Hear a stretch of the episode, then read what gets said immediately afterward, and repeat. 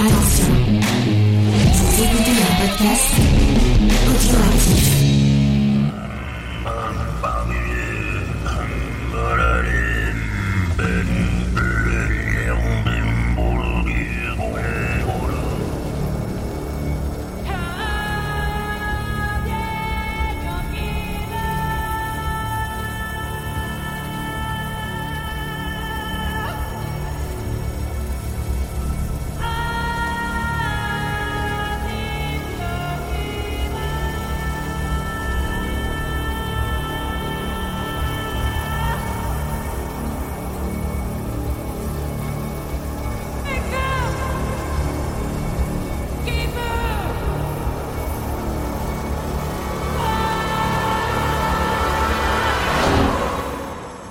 Salut à tous et bienvenue dans On a supprimé les rushs sur d'une deuxième partie. Euh, je suis toujours avec mon équipe sémillante et sympathique. Euh, nous sommes toujours avec Sophie. Salut Sophie, est-ce que ça va? Sophie Salut, ça va? Euh, Il y a toujours Charlotte? Ça va Charlotte? Ça va bien, merci. Malheureusement, nous sommes aussi avec Faye puisque vous allez l'entendre râler tout le long de cette émission. Ah, mais j'exprimerai un point de vue personnel sur une œuvre, tout simplement, mon cher James. Voilà. C'est tout simple. Ah, bah, il y a XP qui est là. Tiens, je pensais a qu'il pouvait pas venir. Très bien. Ah, salut, on est XP. trois. On est Puisque trois. euh, nous sommes, euh, on l'a pas annoncé, mais on, on est en live sur Twitch. euh, comme euh, Qui est dans ma team? Allez-y. euh, Faye qui est tellement dans la frustration euh, de pouvoir euh, dire du mal de 2009 qui reçoit elle s'est griffé le visage. Mais n'importe quoi, qu'est-ce que tu racontes T'as fini de parler de ma vie intime aujourd'hui Ah, moi je parle pas de la tienne. Hein. Attends. Et euh, comme je, je l'avais, je l'avais dit euh, euh, hier, puisque le, on a supprimé les roches, n'est que le, la deuxième étape de cette de ce voyage vers Arrakis, puisque Troisième. Oui, non mais euh, Si on compte Geek en série, c'est oui, c'est ce que j'étais en train de dire. T'as dit deuxième étape. Oui, mais je, je comptais, on a supprimé les roches 1 et 2. Ah d'accord, alors ça va. Un seul truc. Euh, le début euh, du ce voyage vers Arrakis avait, a débuté effectivement avec Geek en série sur la mini la mini-série euh, que vous avez peut-être vu chez Sci-Fi. Euh, Ou sur Dune Canal Plus en France. et sur Canal Plus en France. En invité, nous avions Kyle Reese, euh, aka Christophe, qui était avec nous euh, hier pour parler du Dune de David Lynch. Et le deuxième invité est euh, le, le, dernier, euh, ou pas, non pas, je sais pas le dernier, mais un des membres les plus éminents du podcast Les Pieds dans la Gueule, c'est Antoine qui est avec nous pour parler du Dune de Denis Villeneuve. Salut Antoine, c'est un plaisir de t'avoir dans cette émission. Bonjour, mais c'est un plaisir aussi. Euh, avant de commencer, on tient à remercier Rémi euh, du podcast, enfin de l'ancien podcast, il n'existe plus ce podcast euh, euh, Star Trek euh, pour les nuls. Mais il recommence à parler Star Trek de plein de choses. et vous pouvez retrouver allez euh, suivre, ses allez productions lui sur. suivre sur Twitter. hein, Ouais, donc vous pouvez retrouver ses, ses productions, je crois que sur Pop Gala- Galaxy Pop, voilà, Galaxy Ouais. Pop. Euh, donc c'est lui, euh, euh, c'est c'est ce cher Rémi qui va qui va monter les épisodes, puisque euh, je je l'ai pas dit euh, hier, mais moi ma, ma façon de fonctionner c'est je normalise les sons et je laisse la conversation telle quelle, euh, sans sans y toucher, euh, j'enlève juste les bruits parasites pour y garder l'authenticité de la conversation, euh, ce qui est mon excuse pour dire euh, que j'ai la flemme de faire autre chose. Et euh, notre cher ami Rémi, lui, par contre, euh, enlève tous les e que j'arrête pas de faire normalement. Euh, donc voilà. Et, j'avais envie de voir personnellement comment rendait un, euh, un épisode de On a supprimé les roches version Rémi. Donc voilà, on le remercie euh, d'avoir accepté de monter ces deux petits épisodes. Et euh, merci à lui euh, et merci pour tout ce qu'il fait, puisque euh, c'était quelqu'un de précieux dans le monde du podcast. Voilà, je me suis permis de, de le dire. Eh ben merci Rémi par avance. Voilà. Et en plus, Rémi va mettre des extraits audio, et ben voilà. Ah, parfait. depuis le temps que j'en réclame à James. Voilà, exactement. Donc voilà, j'avais rien. euh, bah, si vous avez pas écouté la première partie de cette émission, on a parlé un peu du Dune de Jodorowsky et euh, le Dune de David Lynch, qu'on s'est pas un peu plus étendu. On vous conseille d'aller l'écouter ou de l'écouter après, parce que finalement, c'est peut-être ça, peut- ça peut s'écouter indépendamment. Euh, si vous avez pas vu, si vous avez vu la mini-série de Sci-Fi et que vous avez envie d'entendre Faye et euh, du coup euh, Sophie et Antoine Et en Christophe. parler- et Christophe aussi. En parler, allez écouter le Geek en série euh, qui lui est consacré. Nous, on va s'intéresser donc plutôt aux dunes de Denis Villeneuve. Hop, voilà, je l'affiche. Triste affiche. L'affiche est présente sur le chat. Euh, donc, moi, je m'occuperai de la présentation et de l'arbitrage. Oui. Euh, c'est moi qui lancerai les fions quand, quand il vraiment euh, ce sera trop euh, passionné. Mais pourquoi tu me regardes à moi Parce que c'est toi la plus passionnée, je pense, sur le Tu veux dire la, la plus. La plus vindicative. voilà, on, on va dire ça. Euh, je pense à, à Faye et à Sophie. Je pense qu'ils sont les deux personnes avec qui je vais avoir du mal à, à, à faire couper la parole de ou pas. suite. T'as vu comment on est visé, sérieux? Ouais. Et, euh, et c'est Sophie d'ailleurs qui va commencer et qui va nous présenter Denis Villeneuve. Vas-y Sophie. Eh bien, euh, Denis Villeneuve est un réalisateur d'origine québécoise qui a euh, bah, presque 20 ans de carrière. Alors, il a commencé dans le documentaire, en fait, euh, précisément dans le reportage. Il avait euh, gagné euh, un concours au niveau de son école qui lui a permis de voyager de par le monde et avec un documentaliste québécois assez réputé. Et c'est durant ses débuts de carrière dans le documentaire qu'il a affiné son regard, et notamment son regard sur l'homme face à la nature qui est une thématique que bah, retrouve dans beaucoup de ses films. Et puis ensuite, il va passer à la réalisation avec un 39 août sur Terre, où c'est une femme euh, qui veut euh, concevoir un enfant. Elle veut le faire avec un ami, et cet ami exige qu'il soit fait dans le désert. Donc, euh, premier pas avec le désert, on va dire. Euh, son second film, c'est Maelstrom. C'est un film assez expérimental qui est du point de vue d'un poisson qui va se faire charcuter sur un marché, qui suit une femme qui a eu un accident de voiture et qui va nouer des liens avec le fils de l'homme qu'elle a tué.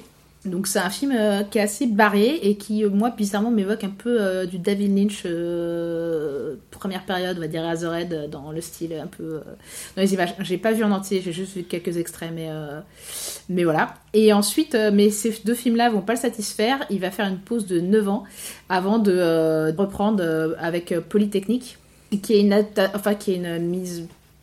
Enfin, comment dire qui, euh, C'est Bowling for Columbine au Québec, voilà. C'est ça, Oui, voilà. c'est ça, ouais. Et euh, du coup en noir et blanc avec euh, une mise en scène euh, qui est assez purée, qui choisit de ne pas nommer le, protagoniste, euh, on pourrait dire antagoniste pour le coup, de pas lui donner de nom, de pour l'anonymiser. D'autant plus que pour faire le film, il avait écouté beaucoup de témoignages des survivants, donc du coup. ça l'avait impacté, il voulait vraiment rendre hommage aux survivants et du coup pas, pas, pas héroïser, on va dire, le, le tueur. Ah mais c'est le mec pro incel, c'est ça? C'est pas un- tout autour de ce fait divers là Euh, je crois que c'était bien avant Incel, mais oui, enfin c'était un taré euh, qui, qui, a, qui a fait une tuerie de masse dans l'école polytechnique Ok, de, c'est de fou. Montréal, si je dis pas de Ouais, en Ok, je savais, Oui, je savais ça, pas ouais. qu'il avait fait un truc autant de ça.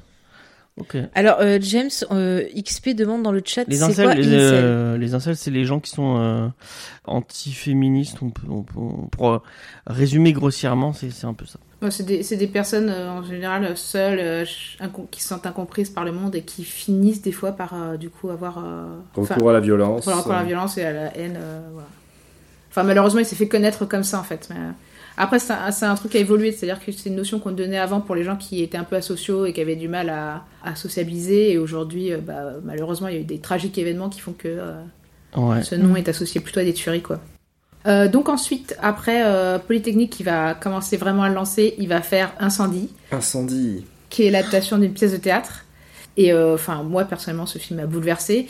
Et c'est là, ça va lancer sa carrière au niveau international, puisque même si ça reste un film un peu, on va dire, auteur, qui va plutôt faire une tournée d'arrêt d'essai, il va quand même bah, sortir en France, sortir dans pas mal de pays. Il enchaîne ensuite avec Prisoner, qui là euh, va encore euh, mettre en scène des personnages perdus et en deuil et traumatisés, euh, essayant de recouler les morceaux avec le passé.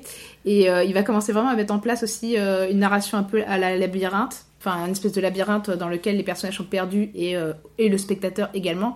Et c'est un film de thriller qui va avoir un, vraiment un, un bon succès. Euh, certains vont même le comparer à Seven. Après, euh, ça n'engage que les critiques qui l'ont comparé à Seven. J'ai envie de dire oui, ça- il vaut mieux qu'ils gardent leur avis Voilà. pour eux, parce que Mais, euh, mais en tout cas, ça va le faire connaître. En plus, ça- pour le coup, c'est avec un casting qui est beaucoup plus. Il y a Hugh Jackman et Jack Gyllenhaal, donc ça va le, le propulser. Il enchaîne avec, euh, ou je crois qu'il fait quasiment les deux en même temps avec Enemy, euh, qui lui est un film plus intimiste et plus expérimental. Euh, Alors, je, me permets, je crois qu'en fait, il avait tourné Ennemi avant, mais il est sorti après Prisoner, il me semble. D'accord. D'accord. Euh, Enemy n'a pas un succès euh, public ni critique euh, fou, mais euh, mais ça va pas mais- l'empêcher. euh, Bah, il est assez, euh, ouais, il est assez compliqué comme film. Accessoirement, je dirais, je, enfin, je recommande dans l'absolu parce que je pense que c'est quand même un film qui mérite d'être vu. Bémol, si vous êtes arachnophobe, là, faut peut-être pas déconner. Je pense qu'il faut qu'il y ait un warning quand même. voilà, c'est pas un film à, à voir si vous avez un gros problème avec les araignées. Mais là, on J'aurais est- aimé qu'on me le dise. Ah, ouais. J'avoue, il devrait y avoir un warning pour, pour les phobies. Euh, En tout cas, euh, le film est, voilà, euh, est assez intéressant, moi, je trouve, personnellement. Mais après, euh, il est plus expérimental, donc il revient un peu sur ses premiers films, euh, sur ses sources, on va dire. Et puis ensuite, il va enchaîner avec euh, Sicario, qui est là, euh, on va dire, le, film qui, euh, qui le lance vraiment dans une carrière de blockbuster hollywoodien, puisque même si ça n'a pas un budget de ouf, ce film-là, il a quand même un casting assez costaud. Oui. Clairement. Il fait des scènes d'action assez époustouflantes et assez marquantes. Euh, après, bon, c'est vrai qu'il suit les cartels, donc du coup, forcément, le sujet est déjà prêt à. Mais la manière dont il filme, euh, qui est toujours un peu de. euh, en fait, de montrer par morceaux, en fait, les éléments, avant de montrer l'action dans son ensemble, et qui, en fait, reproduit un peu ce côté labyrinthique, en fait, dans le sens où tu vois pas tout de suite, tu comprends pas tout de suite le, sens de la scène, et, et du coup, ça, ça accroche le spectateur, et ça l'immerge aussi, parce que, comme, le, comme le personnage, il est perdu euh, dans un maelstrom de, de, l'action, et, et ne perçoit pas toutes les conséquences et toutes les ramifications avant un certain moment, quoi. Et, euh, et du coup, c'est assez intéressant. Euh, mais c'est aussi une mise en scène. Enfin, Sicario, par exemple, j'avais trouvé assez froid aussi dans ses lumières et sa mise en scène. Donc c'est aussi son, style s'affine, on va dire, de film en film. Et puis il y a aussi, on, trouve encore ce côté un peu, ouais, euh, du coup, une manière de mettre en scène qui va euh, faire qu'on va le rapprocher avec euh, Christopher Nolan, à savoir euh, le côté un peu une narration un peu euh, par énigme en fait, où on va dévoiler au fur et à mesure des pièces du puzzle. Et euh, du coup, c'est pour ça que certains l'appellent le, le Nolan euh, Québécois. québécois. Euh, voilà. Ensuite, il va enchaîner avec Premier Contact, qui est une adaptation de, de, euh, la- d'une nouvelle de Ted Chiang. Suis désolée pour l'accent. Euh, qui propose une nouvelle de. S- Enfin. Déjà, la nouvelle était avec une SF différente de celle qu'on a l'habitude, euh, et le film va aller encore plus loin euh, par la mise en image de ce concept de tout un film de SF en fait qui est basé sur le langage, sur la traduction, sur comment on fait le lien et comment on communique quoi. La, linguis- euh, la linguistique, en fait, ce qu'il faut surtout retenir, je dirais, de premier contact, c'est que c'est vraiment de la SF presque old school, quoi. C'est-à-dire que c'est un parti pris très simple, peu de, recours aux effets spéciaux, enfin, je veux dire, à des choses très grandiloquentes et tout, et une idée centrale, voilà, la problématique du langage et de comment faire une traduction avec, euh, là, en l'occurrence, euh, une, espèce différente, quoi. Donc euh, très dur, mais euh, hum, parfois un peu balbutiant. Mais bon, pour n'importe quel fan de SF, je recommande quand même parce que c'est une approche assez originale quand même et ça avait pas et c'est traité de façon vraiment très naturaliste, quoi, très très très agréable du coup. Ouais, et on retrouve aussi cette image un peu, euh, euh, comment dire, euh, épurée et euh, parfois un peu monolithique, comme le vaisseau extraterrestre d'un premier contact, qui, euh, qui encore une fois bah, affine aussi le style de Villeneuve qu'on va voir après dans, dans le Dune.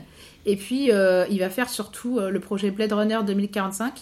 Alors c'est un projet qui était quand même 2049. 2049 C'est 2049, il me semble. 2049 Oui, c'est Oui, oui, 2040. c'est 49. qui est en fait la suite donc du coup du cultissime film de Ridley Scott, mais euh, qui euh, déjà Blade Runner à l'époque n'avait pas eu un succès dé- démesuré en salle Oui, oui, ça avait même été un Euh, échec. Hein, voilà. des bagarres. et, euh, et qui est peut-être quand même relativement moins connu que Star Wars et d'autres films de SF. Donc du coup, euh, bah, ça plus le fait que les fans n'étaient pas forcément euh, l'original n'avait pas forcément envie d'une suite. Et le, bah, c'est vrai que que tout le mythe qui s'est tissé autour de la fin de, de Blade euh, Runner, l'original, fait qu'en fait on est Enfin, justement, la- si tu fais une suite, forcément, ça va aller à l'encontre de, ce, de cette interrogation. Donc, forcément, le film n'a pas, euh, n'a pas rencontré. euh, Il y avait déjà une pseudo-suite, euh, si je dis pas de bêtises. Ah Enfin, ouais Dans le même univers, en tout cas. Il y a pas un film avec un seul qui est dans le même univers de Paul W.S. C'est. Soldier, ouais, voilà, oui. Mais c'est vraiment, ça reprend le même univers, mais c'est vraiment un clin d'œil. hein, ça n'a absolument rien à voir ensuite. Après, c'est euh, vrai que les nouvelles de Philippe Cadic sont plus ou moins toutes liées dans le sens où elles sont toutes un peu dans le même univers, euh, on va dire le, le Dickverse. Mais là, il y avait un plus, exactement, James, il y avait Kurt Russell. Et ça, euh, voilà. C'est pas Villeneuve qui a mis Kurt Russell dans un film. Ça. Tu veux Kurt Russell en, en Paul Reed euh Soldiers, Ah. euh, il faut le prendre pour ce que c'est. hein. C'est un film de Paul W. Oui. Anderson. C'est un gros action l'aime SF euh, méchant, mais c'est honnête, c'est efficace. Kurt Russell est juste parfait dans le rôle du soldat silencieux, euh, voilà, euh, machine à tuer. Et, euh, et voilà, l'idée est conne, mais ça marche. C'est cliché à souhait. On passe un bon moment. Bah oui. Franchement, je me suis pas ennuyé devant Soldiers. Bah voilà, on aura été d'accord sur un point, c'est bien. Il y a XP qui nous dit qu'il y a des, il y a des suites en roman, Oui, par contre. oui, c'est vrai. Ben, c'est sûr que ensuite, comme c'est déjà adapté justement d'un roman Blade Runner à la base, que l'adaptation n'a pas grand chose à voir avec le roman et comme souvent malheureusement avec euh, c'est difficile à adapter quand même. Ouais. Je sais pas ce que ça donne les suites en roman de l'univers de Blade Runner, mais bon, pourquoi pas. Alors sur le chat, on nous dit aussi, c'est Spike qui dit ça, qui dit qu'il y a également euh, des courts métrages qui ont été faits euh, pour la sortie justement de Blade Runner 2049, avec notamment euh, Watanabe euh, parmi les, les réalisateurs en fait. Ben, j'ai, j'en ai vu un justement qui explique l'origine de comment ils appellent ça déjà le la panne de courant en gros qui a provoqué un Ouais. reset et une disparition de plein de données. Ils en parlent brièvement dans Blade Runner 2049. Je, je sais plus comment ça s'appelle, euh, comment l'appellent ils déjà. étaient cet pas, événement. ils étaient pas trop mal Le les Blackout. les euh, les, les, Le les Blackout, courts métrages d'animation. Par contre, ils avaient fait aussi des comics euh, en intro qui là, j'avais pas trop accroché. Ah oui, ils sortent en ce moment chez. euh, Ouais, bah c'est pas terrible, chez- hein, je vous les conseille. Delcourt, je crois. Et sinon, pour finir, il y a Christophe qui a lu euh, les suites en roman et euh, il dit c'est bien. Voilà, Oh, pour un avis. Bon, après, euh, c'est vrai que c'était ambitieux comme projet. Ça a quand même eu une bonne critique. Enfin, le, le film avait eu une bonne critique. Et, euh, et, et surtout, ça a permis, je pense, à, à Villeneuve de prouver qu'il peut euh, diriger des gros budgets, euh, un gros univers et, euh, et un univers avec euh, bah, des fans qui peuvent être euh, difficiles, euh, exigeants, on va dire, plutôt Bah. difficiles. Euh, voilà, en tout cas, ça a suffi pour euh, lui en Convaincre des, financiers de Et lui puis se convaincre lui-même aussi, je pense, parce que lui-même était fan des romans Dune et voulait les adapter euh, Mhm. depuis euh, tout petit. Apparemment, dans la cour de récré, déjà, il disait qu'il voulait être réalisateur et le meilleur. Euh, mais en tout cas, euh, il voulait effectivement adapter Dune, mais il se sentait pas les épaules pour le faire. Euh, Il bah, avait c'est raison. quand même c'est quand même quelqu'un qui a attendu euh, voilà euh, 9 ans entre son deuxième film et son troisième film pour continuer parce qu'il se sentait pas il avait besoin de mûrir son cinéma donc voilà donc euh, en tout cas il prend la chose les choses à cœur et au sérieux peut-être euh, peut-être Charlotte, tu voulais dire quelque chose sur, euh, euh, sur Blade Runner? Enfin, je te vois parler dans le chat, donc je sais pas si tu veux Euh, t'exprimer. non, non, mais parce que j'entends, je vois XP qui dit que Blade Runner, euh, il, a, il s'est approprié la saga sans tact, mais en fait, euh, je trouve pas ça très juste parce que. Alors, euh, c'est un défaut de Villeneuve, c'est de se colter à des, des films et des œuvres très monumentales en fait. Mais, euh, mais pour moi, Blade Runner 2049, faut le regarder euh, sans considérer que c'est une suite, quoi. Faut le regarder euh, indépendamment.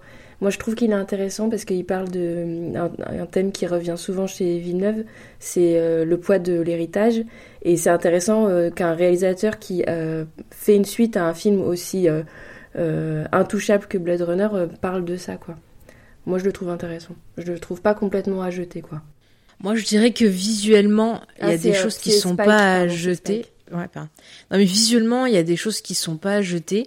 Mais euh, bah, le problème de Blade Runner, c'est un peu le problème de tous ces films pour moi, c'est que euh, il manque un contact avec les personnages. Moi, c'est ça qui me freine dans son style. Ouais. c'est qu'à chaque fois, je trouve que ces personnages, ils sont pas assez travaillés et il y a jamais d'émotion qui passe. Euh, tu dis que ça parle justement du poids de l'héritage et compagnie, mais comment tu veux t'intéresser quand t'as un personnage qui, euh, à part euh, afficher sa fonction au sein du film, n'affiche rien d'autre? Et, moi, ça me met euh, vraiment toujours en retard. Quand on prend euh, bah, un premier contact, c'est un film qui m'a euh, profondément énervé parce que je l'ai trouvé complètement illogique, euh, que ce soit dans l'écriture des personnages et surtout dans la conclusion du film. Je vous dirai pas ce qui se passe, mais moi je ne comprends pas la réaction de ce personnage. Euh, à la rigueur, je vais retenir Ennemi qui quand même avait quelques points, euh, voilà, un peu intéressants. Mais j'avoue que vraiment, euh, moi Villeneuve, ce que je retiens, c'est c'est vraiment ce côté mort en fait dans ces Mais films. en fait, mais oui, mais parce que c'est euh, c'est c'est, euh, le, le personnage de Villeneuve, c'est ça, c'est des personnages qui sont qui sont un peu portés quoi, qui sont sans vie parce que ils leur Mm. ils, ils ont vécu, ils ont traversé des choses euh, qui les a tués à l'intérieur.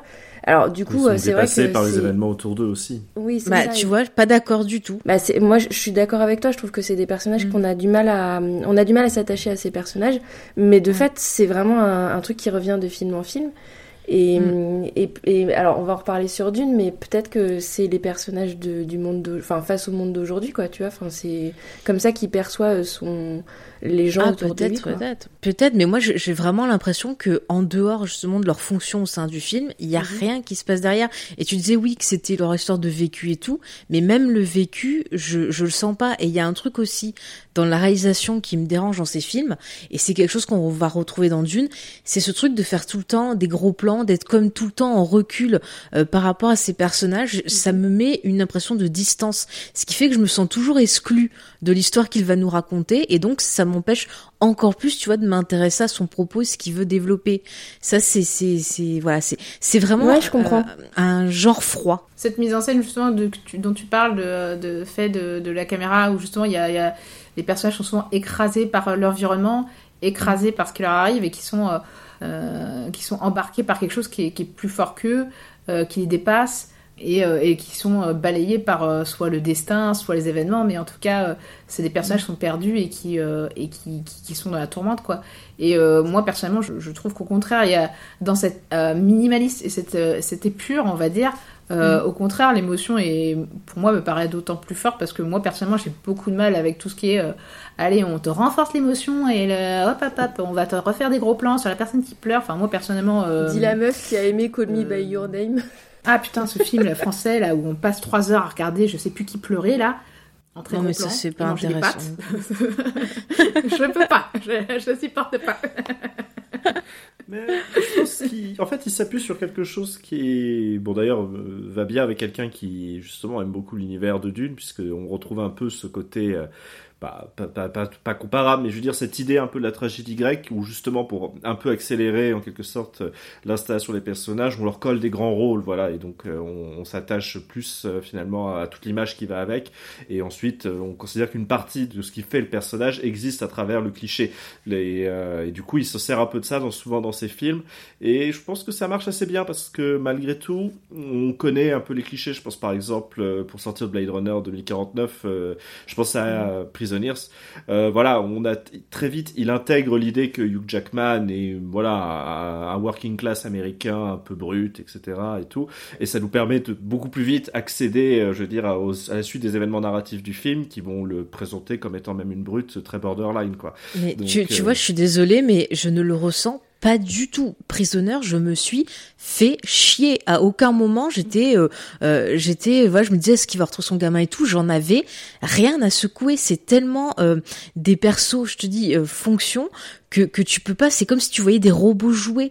Et, et même dans ces décors, vous parliez du fait qu'ils sont écrasés euh, euh, par euh, le décor et compagnie, mais c'est vide. Il y a aucune vie autour d'eux. Il y a rien du tout. Donc comment tu veux arriver à rendre ces univers crédibles? À aucun moment euh, c'est crédible. Même Sicario, euh, pareil. Je me suis emmerdée. Enfin, j'arrive pas du tout à rentrer dans ces films. Il y a rien. J'ai l'impression de manger une pomme qui aurait goût à rien. Vous voyez comme dans Pirates des Caraïbes quand le le pirate là, il, il dit qu'il peut pas manger de pommes parce que ça goût rien. Bah le cinéma de Villeneuve, c'est vraiment comme ça que je le perçois. Bah, là, malheureusement, j'ai pas d'autres arguments à avancer que une différence de perception parce que Ah oui, je oui. voilà quand euh, Hugh Jackman se rougit les poings à, à- à détruire la, la tête de Paul Dano, que c'est une des séquences je trouve les plus violentes du cinéma que j'ai vu ces dernières années parce que je trouve qu'elle est vraiment efficace. Bah, je le sens quoi, je sens le be- beaucoup de choses quoi. Ça- ça- je trouve que ces univers. De toute façon, il y a un style Villeneuve qu'on peut pas lui retirer, c'est qu'il a une direction artistique. euh, voilà, on aime ou on n'aime pas, mais il, il travaille dessus. Voilà, il, pro- il fait souvent des propositions dans ses films que ça ait soit été pour de Blade Runner 2049 ou Premier Contact, où clairement euh, il a fait des choix. Quoi, c'est c'est pas, on n'est pas sur du too much ni sur euh, du. C'est des choix classiques. Il y a aucune, enfin, il y a beaucoup de podcasts qui disaient ça. Je crois que c'était Cinéma et, euh, et Mort qui en parlaient. Et je suis d'accord avec eux. Il y a zéro prise de risque. Il y avait peut-être plus de prise de risque à l'époque, tu vois, d'ennemis ou de ces films un peu expérimental. Mais à partir du moment où il arrive à Hollywood, je- je trouve qu'il y a aucune prise de risque qui reste dans le, le classique le plus simple du monde. Le quoi. simple fait de vouloir adapter la suite de Blade Runner est une prise de risque euh, assez monumentale, je trouve. Après, euh, euh, même les propositions qu'il a fait euh, dans Blade Runner, au contraire, il apporte des éléments en plus. Euh, après, on va en parler dans Dune, mais euh, il fait des choix. En fait, je suis assez d'accord avec Antoine. Il fait des choix. Après, euh, c'est pas des choix qui correspondent parce qu'en plus, dans le cinéma est mort, il compare avec Jodorowsky. euh, Oui, là on est dans. Jodorowsky, oui, non, mais c'est il faut plus des choix, c'est plus de risque. C'est euh, je fonce à 200 à l'heure sur l'autoroute, les yeux bandés et les oreilles bouchées. Non, mais c'est sûr que là, par contre, fallait pas comparer avec Jodorowsky, c'est pas du tout pareil. Mais bon, euh, il pourrait euh, justement essayer de faire autre chose que de rester dans des plans classiques. Vraiment, moi, ça passe pas. Après, j'entends vos arguments, je comprends que ça vous touche parce qu'encore une fois, une œuvre d'art, ça, ça parte, ça porte sur la sensibilité, sur euh, voilà pas mal de points. Donc c'est normal qu'on n'ait pas la même vision, la, la même euh, réception. Mais c'est vrai que euh, je comprends pas pourquoi il marche autant. Euh, parce que finalement, j'ai- j'ai tou- j'ai l'impression qu'il raconte vraiment rien dans ces films et que c'est pareil qu'un Yes Man, genre c'est pareil pour moi que les mecs qui font des films Marvel. Oh non. Ah, C'est c'est- c'est mon ressentiment. Après, je comprends tout à fait, encore une fois, que, que moi, il y a des, des cinéastes que j'aime et que certains aiment pas et je comprends Je, tout je à vais fait. être euh, un peu de ton côté aussi, euh, Faye, parce que moi je suis pas très convaincue par Villeneuve. Mhm. Je déteste pas ces films, mais je ressens pas de de- d'enthousiasme quand je vois ces films en fait. Euh, mais en revanche, il a quand même une, une marque et euh, on parlait des personnages. Euh, et c'est un des trucs que je lui reproche d'ailleurs. Pour le coup, là, ça peut vraiment m'énerver sur dans son cinéma. C'est qu'on on parlait des personnages qui sont souvent, qui ont l'air d'être morts à l'intérieur, mais il y a quand même un truc qui est intéressant. Et je me demande s'il a pas du succès parce que il a touché un truc de l'époque. C'est que soit on voit des personnages qui se laissent faire et qui traversent les événements, soit tout à coup ils veulent agir et dans ce cas-là ils se confrontent à quelque chose de très violent, soit qui vient d'eux, soit qui vient de, des événements extérieurs. Et moi c'est un truc qui me heurte chez Villeneuve, c'est ce côté, j'en avais déjà parlé, mais euh, hyper euh, complaisant envers les images de violence en particulier, qui moi me heurte parfois euh, dans ses films, mais n'empêche qu'il a touché du doigt quelque chose quoi. Dans ses films, et c'est pareil dans Dune, on va en parler, quand euh, Paul se met à agir, il va faire quelque chose de- d'extrêmement violent en fait. Voilà. Moi je pense qu'il a touché du doigt quelque chose, mais qu'il y a quand même une écriture chez lui malgré tout, même si elle te plaît pas, même si moi elle me plaît pas. Effectivement, j'avais entendu une interview où il parlait de, sa mise en scène et, de, et notamment de la violence dans les images. Il disait qu'il dé- il déteste la violence, mais que quand, euh, quand il doit la filmer, il la filme de la manière la plus, euh, la plus brutale et la plus frontale possible parce que c'est comme ça qu'il la, elle, quand elle arrive dans la vie en fait. Et que c'est sa manière, enfin c'est sa vision en fait de, de la violence quand elle éclate. Il a l'impression que ça déchire la réalité. Ouais, quoi. moi je trouve que Mm. c'est quelqu'un qui est blessé par le monde d'aujourd'hui et du coup, il... moi je trouve qu'il maîtrise pas très bien les images de violence, mais parce que moi ça me touche. hein. Mais mais je trouve qu'il il en montre. Je suis pas contre la violence au cinéma et je peux tout à fait accepter même parfois des scènes d'extrême violence. Mais par contre, la complaisance, moi, ça me gonfle. Et quand on voit 15 fois les mêmes plans, euh, ça me, je, j'aime pas, quoi. Ça me, ça m'intéresse pas. Après, euh, ceci Ouais. dit, moi, je, je vois pas de la, je vois pas de la complaisance avec la violence parce que euh, moi, je, je- comme Antoine, je, enfin, dans Prisoner, mais surtout dans Sicario, je pense à euh, Sicario. les Mhm. scènes de violence, elles sont, elles sont, elles sont, elles sont, tu te sens pas bien, quoi, et elles sont insoutenables. C'est pas, euh, pour moi, la complaisance, ce serait, euh, tu regardes la scène de violence et tu fais, ok, oh, ok, scène suivante. Euh, si ça te, si ça te heurte, c'est que, c'est que le, c'est Ouais, ouais, il a ouais, fait, il a bien raison. son job. Enfin, s'il veut dénoncer la violence. hein. Donc, euh, pour moi, Ah c'est bah, c'est l'inverse de la complaisance. un hein. problème. hein. Je dois avoir un problème parce que je vous jure, ça me. Mais vraiment, je, je regarde, je ressens rien. Le, le film se finit, je fais ah, c'est fini. Mais vraiment rien, quoi. C'est, je vous jure, je, j'arrive pas. Je vous envie de ressentir des choses. J'aimerais, tu vois, ça m'énerve de, de parler négativement d'un truc. Je préfère parler de ce que j'aime. Mais vraiment, je vous jure, je, je, il me laisse froide. Après, peut-être que le gars, il est hyper sympa, j'en sais rien. Mais je suis hyper étonnée quand je lis euh, qu'il se présente comme un fan, voilà, de Dune, de science-fiction et tout parce que la passion, je ne la ressens pas. Tu prends Peter Jackson sur le Seigneur des Anneaux, ça pue, euh, ça pue la passion pour le projet. Lui, euh, franchement, s'il l'avait pas dit en interview, j'aurais cru que c'était un truc qu'on lui avait filé comme ça, vraiment. Je... Après, c'est peut-être quelqu'un qui intériorise, peut-être que c'est quelqu'un dans la vie qui est timide ou je sais Tu pas sais quoi, quoi, mais euh, Je On n'arrive pas à se en- comprendre. Peter Jackson, c'est pas un bon réalisateur à comparer avec Denis Villeneuve parce qu'il a pris en, en charge un. On parle du Seigneur des Anneaux. Il a pris en charge un roman Mhm. qui a pas été pris au sérieux jusqu'à récemment en fait. Alors que Blade Runner 2049, ça a toujours été pris au sérieux, sérieux et Dune, c'est ultra sérieux quoi. Donc on n'est pas tout à fait dans, la, dans le même position. Bah, tu vois, pas tant que ça. D'une, euh, franchement, pendant un moment, à part les férus de, tu vois, de science-fiction, de fans de Mhm. pop culture et tout, euh, je peux te dire qu'autour de moi, c'était absolument Ah ouais. pas pris au sérieux. Pourtant, euh, hein, les, les thèmes C'est un peu le même cas. Ah ouais, ouais, ouais. Moi, j'ai toujours vu ça comme un classique de la science-fiction. Euh, genre, moi euh, aussi, je vous rejoins. même rang mais je parle des, des personnes, tu vois, autour de, de moi, je parle de ma famille, des choses comme ça, des gens qui sont pas très portés Oui, non. euh, sur ça. Bah, pour eux, c'est juste un truc de merde que, genre, Oui, après, peut-être qu'ils ont, sont restés bloqués sur la vision des années 60 de la science-fiction où c'était euh, Mm. Barbarella, etc. Mais euh, C'est ça. Mais je, enfin, tu vois, ça, je mais, pensais pas. J'ai vraiment l'impression que quand même maintenant, il y a un truc euh, qui a changé au niveau de, de la façon dont le roman est perçu, en fait. Ouais, Est-ce qu'on coup. n'enchaînerait pas sur Oui. le, le- la, la deuxième euh, Ouais.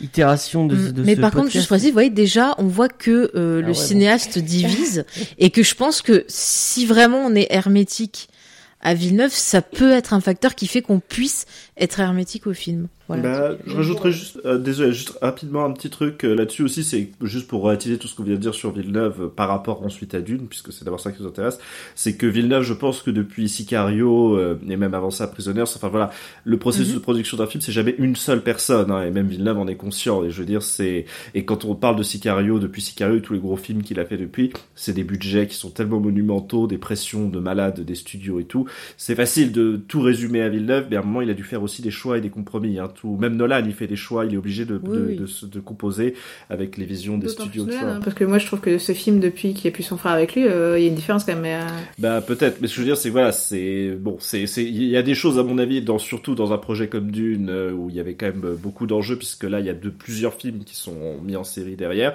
plus une série qui est destinée à diffusion sur HBO, etc. Donc bref, je je je, me doute bien que derrière il y a il y a un producteur exécutif chez HBO qui a dû relire le script et peut-être faire sauter des choses quoi. Donc c'est Ah bah, serait, ou faire des choix aussi. étonnant. hein. Donc Mm. voilà, c'est tout ne dépend pas que de Villeneuve, même Mm. si on peut s'intéresser sur euh, ce qu'il a fait avant, mais malheureusement euh, aujourd'hui le, le réalisateur c'est de plus en plus euh, un échelon important, mais c'est loin d'être le seul quoi. Et tu fais bien de parler de production puisque c'est euh, Charlotte qui va nous parler de production et de du tournage de Dune, donc euh, toujours de Ouais. Denis Villeneuve. Euh, bah alors donc euh, Denis Villeneuve, il a, il a ce projet en tête euh, depuis très longtemps puisqu'il a lu le roman vers euh, 12 ou 13 ans euh, et qu'il il dit qu'il a été très touché par cette histoire de, de, de, d'un jeune garçon qui va à la rencontre d'un autre peuple pour trouver sa propre identité. Et euh, c'est à peu près à la même période où il a lu le roman qu'il a découvert le travail de, d'un réalisateur, de ce qui se passe derrière la caméra. Euh, et donc Sophie l'a dit, euh, il a parcouru le monde en, do- en documentariste, euh, euh, ce qui a été sa formation. Euh, et donc c'est bien plus tard, après avoir assis sa, position à Hollywood et quand il terminait de travailler sur son Blade Runner 2049, que il évoque l'idée de, de- d'adapter euh, Dune. Et la première personne à qui il en parle, c'est le compositeur de Blade Runner 2049, qui n'est autre que le fin Hans Zimmer, euh, qui, euh, qui à la fois euh, dit qu'il a été hyper enthousiaste, et, parce qu'il est lui-même un fan absolu du roman, et très dubitatif sur la pertinence et la possibilité d'une adaptation. Et donc il lui a répondu, mais est-ce que c'est vraiment une bonne idée, Denis? Sous-entendu de donner corps à ce fantasme, parce qu'on se rappelle de la, difficulté de, des précédentes versions, un qui n'a pas été réalisé par Jodorowsky et l'autre qui a été un, un échec euh, monstrueux euh, et considéré comme le moins bon film de son réalisateur, donc euh, Lynch dont on parlait hier. Donc le Villeneuve se- s'engage comme coproducteur par l'intermédiaire de sa compagne et il se lance donc dans la production du film avec Warner. Il est tourné en 2018 et il s'entoure d'une équipe qui est absolument consacrée à lui et qui est prête à le suivre pour mettre en forme euh, et en image sa, vision de Dune. Euh, alors, il y a plutôt des, bons échos du tournage. Ça a a priori pas été euh, une, tannée, ça s'est bien passé. Euh, Les, les fidèles de Villeneuve l'accompagnent. Euh, et euh, c'est d'autres personnes euh, arrivent dans son équipe euh, qui sont des gens très influents à Hollywood. Euh, donc euh, je, je dis pas que ça a été une production facile hein, parce que c'est un projet d'une ampleur euh, grandiose, mais a priori ça a été agréable. Le- L'éléphant dans la pièce dont parle Villeneuve à toutes ses interviews, c'est Star Wars, parce que Star Wars étant lui-même inspiré des, des, des dessins et des préparatoires. Des bouquins de Frank des Herbert, bouquins ouais. plus euh, des dessins préparatoires de, de- du Dune de Jodorowsky. Forcément, c'était une référence qu'on allait lui donner à chaque euh, rencontre. Euh, donc lui, il dit, il parle de, de faire un Star Wars pour adultes, ça c'était son ambition. Euh, voilà, on, on verra si c'est réussi. Non. Comment faire encore plus Roger Fay? Non, mais c'est marrant parce que euh, En fait, tout vient de là. cette, euh, en fait, il, il Ah parle non, de non, faire non. un Star Wars pour adultes, mais en même temps, euh, il euh, fait en sorte que le film soit un PG-13, c'est-à-dire euh, accompagné avec euh, les parents jusqu'à à partir de 13 ans, je crois, c'est en, en- aux États-Unis. Euh, Ouais, c'est ça. Et en fait, euh, il dit qu'il voulait s'adresser aux, aux teenage, quoi, aux ados. Et, comme pour et ça, c'est lui qui le dit en interview, comme pour reprendre contact avec la partie de lui qui était adolescente quand il a quand il a découvert le, fil, le livre, pardon, euh, et tout ce que ça euh, entraîne comme euh, arrogance que tu as quand tu es un adolescent, quoi, vis-à-vis du monde. Donc voilà, on, en reparlera sur cette comparaison. Euh, donc euh, les gens dont il s'entoure, euh, il y a donc des fidèles comme son monteur qui est Joe Walker qui avait déjà travaillé sur Blade Runner, ou Paul Lambert qui est responsable des effets spéciaux. Legendary, qui est une des boîtes de production, le, fait accompagner par Eric Ross qui comme scénariste pour l'aider à un peu réduire l'immensité du truc. Euh, et c'est un mec euh, que vous connaissez euh, parce qu'il a travaillé, entre autres, sur Forrest Gump, Munich, Star is Born ou L'homme qui murmurait à l'oreille des chevaux. Il a travaillé avec Fincher, avec Zemeckis, avec Michael Mann, etc. Il y a Zimmer, comme je l'ai dit, qui laisse tomber Nolan et son Tenet pour écrire la musique de, Dune. Il écrit une musique sans mélodie et sans thème, puisque de toute façon c'est plus à la mode aujourd'hui. Euh, avec euh, David Peterson, il invente euh, une langue pour les chants, et, David Peterson travaillera aussi sur les langues de Dune. C'est un type qui a travaillé sur les langues de Game of Thrones, en- entre autres.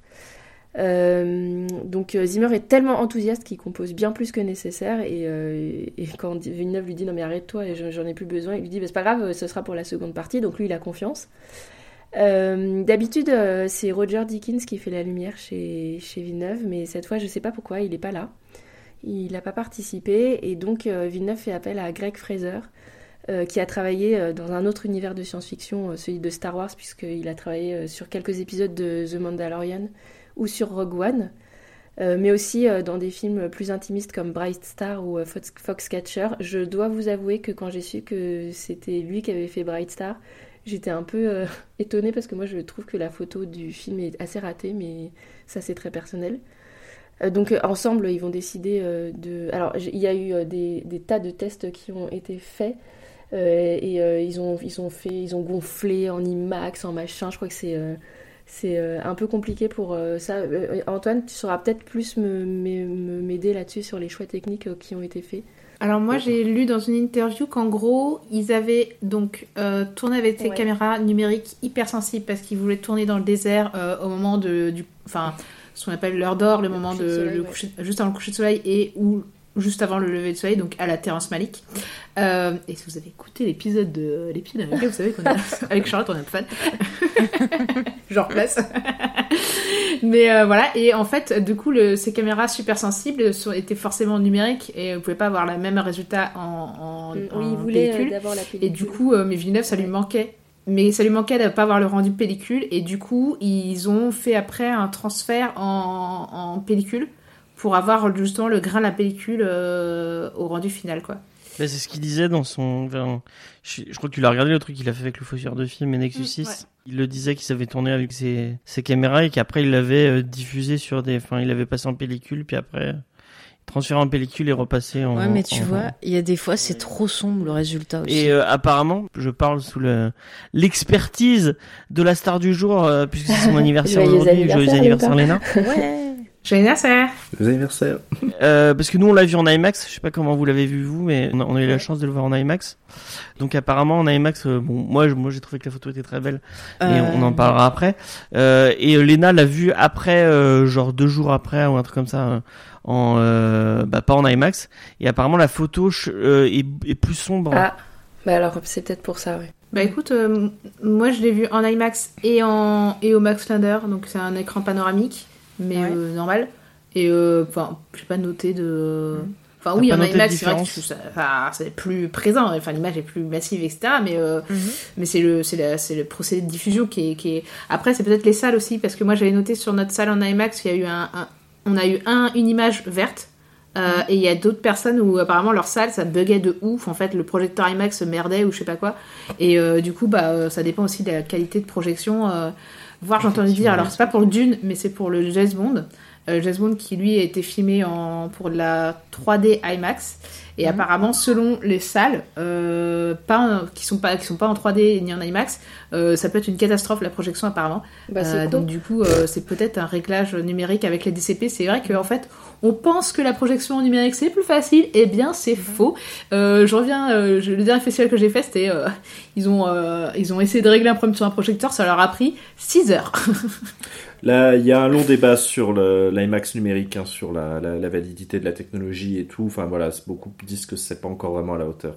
c'est pas aussi beau qu'un 70 mm hein, quand même, je trouve. Oui. Oui, bon. vas-y. Juste, euh, je me permets, euh, nous quand on l'a vu en IMAX, effectivement, je trouvais que, moi j'ai trouvé que l'image, elle faisait dégueulasse pour de l'IMAX parce qu'on voyait vraiment des gros grains, euh, bah, pas très jolis. Euh, et puis surtout, il y avait un problème avec le mixage sonore parce que déjà que la musique, voilà, j'ai un souci Ah ouais, avec. Euh, c'était inaudible. Et là, pour l'avoir revu ce matin euh, euh, chez moi grâce au tonton des, des États-Unis, euh, dans une dans une voilà dans une pellicule, enfin dans un un format de qualité, euh, j'ai trouvé l'image beaucoup plus claire. On voyait moins le grain.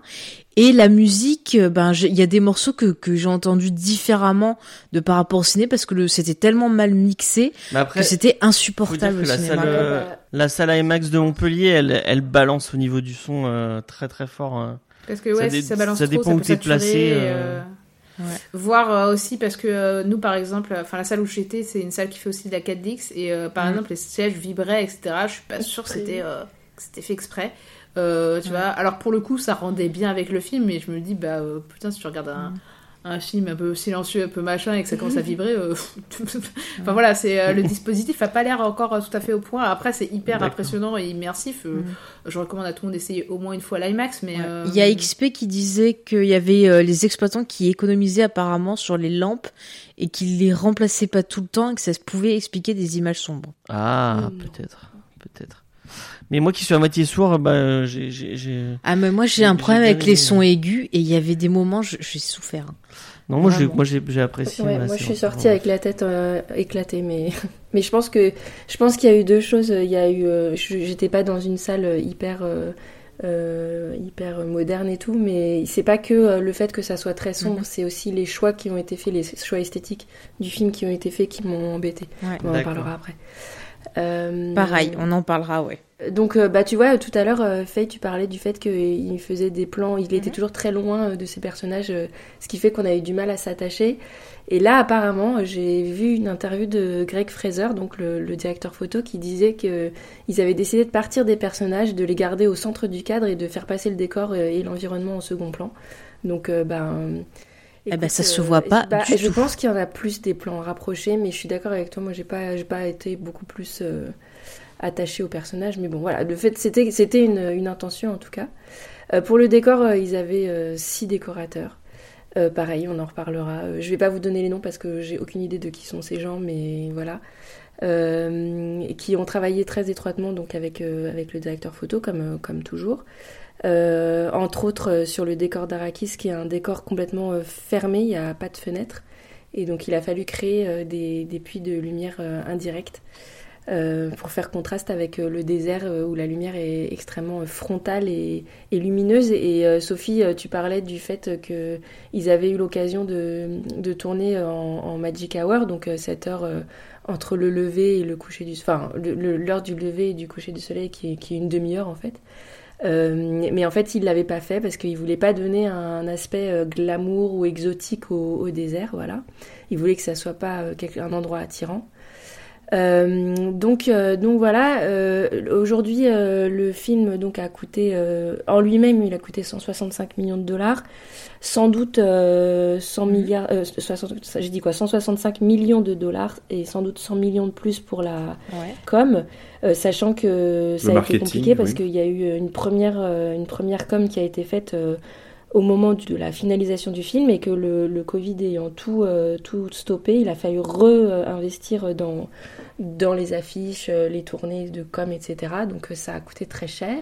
Donc on, atteint sans doute plus des 265 millions de dollars pour l'ensemble. Et aujourd'hui, j'ai regardé les chiffres et on est à 130 millions de dollars de recettes. Donc, comme il s'agit d'une première partie et que c'est un deal avec Warner que la deuxième partie euh, ne se fera que si euh, le film est rentable, eh bien, euh, si vous voulez voir la, la deuxième partie, il va falloir encourager les gens à aller voir le Alors, film. Après, il n'est pas encore sorti aux États-Unis ni en Chine. hein. Si, sorti il est sorti vendredi. Mais j'ai une info euh, parce qu'aujourd'hui j'ai vu un article d'une représentante de Warner qui disait que en fait pour savoir Ouais, s'ils allaient faire ils- une suite, Ils vont elle voir disait si que sur HBO Max. ils allaient euh, pas juger de la même façon que pour les autres films et que euh, le box-office serait pas le plus Oui. déterminant et qu'ils allaient voir en fait si ça valait vraiment le coup, s'il y avait vraiment des gens qui s'impliquaient pour voir la suite et compagnie. Donc elle était assez évasive, j'ai trouvé. Et apparemment, il s'est, en- il s'est pas mal embrouillé avec Warner. ils, veulent, euh, ils veulent que les gens aillent sur la HBO Max hein, quand même. En fait, il y avait Ouais. eu ce débat-là au moment de la préparation. Quand le Covid a frappé, il y avait eu vaguement l'idée que le film soit d'abord diffusé sur HBO Max, ce qui a insurgé Villeneuve, euh, je pense à raison, parce que c'est un film qui est pas destiné à être visité, vu sur une plateforme de streaming, euh, sur un ordinateur, un téléphone ou même une maison Ouais. de salon, ça rend pas Mhm. vraiment la même chose qu'en cinéma. Et mais je pense qu'en fait, comme ils sont vraiment dans cette urgence de créer des contenus pour HBO Max, c'est pas un film comme ça qui fait la différence. Par contre, toutes les séries qu'ils vont faire à côté, dont celles sur les Bene Gesserit qui sont en train de produire ou qui sont peut-être d'ailleurs déjà finis de produire euh, et qui vont bientôt diffuser, bah s'il y a une adhésion euh, de fans etc là-dessus, ça justifiera des abonnements à HBO Max, donc ça justifie les films. Oui, euh, c'est. Après, euh, la com avant, euh, avant le Covid, je pense qu'elle n'est pas tombée à l'eau parce que du coup, ça a fait, euh, ça fait que pendant toute, ce, ce- enfin, toute cette période, les gens ont quand même parlé de ce film et que ça a Ouais, fait ça a créé monter une attente vachement une, ouais, ça a créé une attente. Comme ça l'avait fait sur certains Nolan, les. La première fois que j'ai vu la bande-annonce, euh, je me suis dit, mais ça, je veux le voir au cinéma direct, quoi. J'irai le voir au cinéma. Parce que pour le Dark Knight de Nolan, ils avaient fait aussi une, une com qui était vachement en avance, qui avait un an d'avance sur Dark Knight, il me semble. Et euh, ça Ouais. avait quand même vachement. Enfin, ça avait participé au gros succès du film, quoi, par Mhm. rapport à, à Batman Begins, qui a été beaucoup plus confidentiel, quoi. Mais par contre, Warner, il y a un truc, faut qu'ils arrêtent quand ils font leur com. Euh, déjà, sur les réseaux sociaux, c'était en boucle, en boucle, en boucle. Et puis c'était genre, le spectacle le plus extraordinaire du monde, le truc le plus merveilleux. Mais calmez-vous. euh, Ouais, non, mais moi, ça a tendance, tu vois, déjà à m'énerver de base, donc il faut se En calmer mars, ils un font pareil peu. avec Batman. Hein. Eh ben oui, bah, c'est chiant. Non mais c'est surtout c'est chiant parce que c'est en boucle, en boucle, en boucle. Euh, toutes les affiches et tout qu'il y avait dans, dans les villes, c'était vraiment. euh, on sent que ouais, ils comptaient Ouais. dessus. Hein. Bah alors c'est euh, c'est un film qui c'est on a un petit peu la- le même effet qu'on avait sur euh, Tenet euh, puisque c'est le film phare en fait euh, de comment est-ce que les, le comportement des spectateurs va être modifié par le fait qu'il soit sur une plateforme de streaming, le fait que les spectateurs se soient déshabitués d'aller en salle et du coup euh, c'est Mm. pardon pour le du coup c'est euh, un peu un ils sont un peu sur la sellette autant euh, Warner que Villeneuve parce que en fait comme euh, Nolan a claqué la porte de Les deux sont chez Warner. après après s'être fâché avec Warner sur les mêmes sujets que Villeneuve et ses histoires de plateforme de streaming, euh, Villeneuve est devenu euh, l'un des réalisateurs euh, poulains de, de Warner quoi.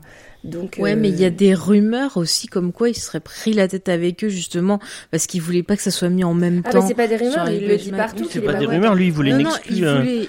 Oui, non, mais c'est ça. Et, et en fait, j'ai vu passer des rumeurs sur plusieurs sites américains comme quoi euh, il pourrait y avoir une suite, mais c'est pas sûr Ah ouais. que ça soit lui qui réalise à cause justement du, du fight qu'il a eu avec. euh, Là, si les Avec producteurs, il a Warner. dû, ça, il a Bah. dû quand même. euh. Ben, je sais pas. Après, ça dépend comment il a négocié son contrat. Après, tu sais, les rumeurs.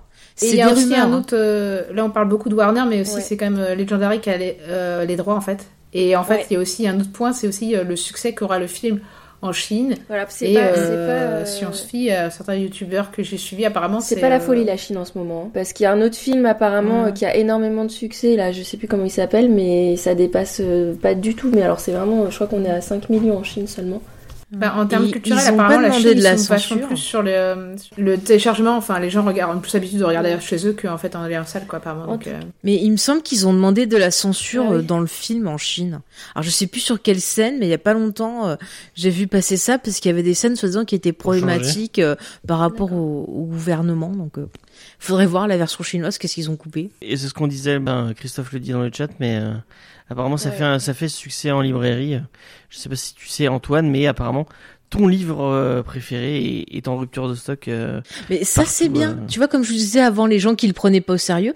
Moi, ça me fait plaisir de, de voir des gens qui avant ben, euh, critiquaient le fait que je lise Dune, qui vont se mettre à le lire. Et finalement, c'est une petite victoire parce que si ces personnes-là, même si elles le font parce que c'est genre pour être à la page, à la mode et compagnie, euh, découvrent l'univers et peut-être voilà vont s'ouvrir un peu, bah, c'est déjà quand même une petite victoire. On peut y reconnaître ça au film. Voilà. Bah, je reconnaîtrais surtout une grosse qualité. En plus, je me suis, du coup, j'ai un peu relu le livre. euh, Ma, ma chérie l'a acheté pour justement découvrir un peu le truc euh, là-dessus. Donc, euh, je l'ai relu un peu vite fait en diagonale, mais j'ai revu les quelques passages qui me plaisaient beaucoup et tout. C'est que c'est c'est quand même une porte d'entrée. Le film respecte assez bien ça, j'ai trouvé, sur euh, l'état d'esprit de la hard SF, quoi. C'est-à-dire de, de la SF vraiment dure, qui est pas fait pas trop de concessions sur les enjeux qu'elle essaye de dire et sur. Moi, j'aurais qualifié d'une de soft FF au contraire, parce que pour moi, la, la hard SF, c'est genre beaucoup de science, Hmm. pas beaucoup de, de psychologie, de, de so- social, etc. Et soft SF, pour moi, c'est plus euh, des, euh, l'écologie, la, la, la psychologie, de la sociologie, etc. Et euh, d'une, Ah, on a peut-être un problème mais- sémantique, alors parce que pour moi, la hard SF, c'est tout SF qui essaye de pousser très loin le principe de base pour moi de la SF qui est pas lié à la science, euh, que ce soit la philosophie ou les sciences euh, dures entre guillemets. C'est juste de pousser au plus loin l'idée de jusqu'où on peut dé- euh, détourner, on va dire, les constantes de notre univers, enfin les constantes du vivant et de, enfin de l'existence, quoi, pour découvrir autre chose et pour, pour repousser notre propre vision du monde dans ces derniers retranchements. Et, et de ce point de vue, Dune, comme beaucoup d'autres ouvrages de science-fiction, fait plutôt partie des des livres qui sont mis des enjeux assez mastoc et Oui. qui vont assez loin là-dedans. Et euh, le film essaye quand même de se mettre sur ces enjeux-là. Alors moi, pour vous réunir, je dirais que le début, euh, donc le premier roman de Dune est très accessible justement pour les personnes qui n'ont pas l'habitude de lire de la SF. Et puis on va avancer, plus on va aller vers ce côté hard SF que tu décris très bien, notamment euh, sur l'empereur de Dune qui est quand même Ah oui. euh, pas facile à lire. Déjà les enfants de Dune c'était un peu compliqué, mais l'empereur de Dune, là oui effectivement c'est hard. C'est hein. bien que ce soit le dernier.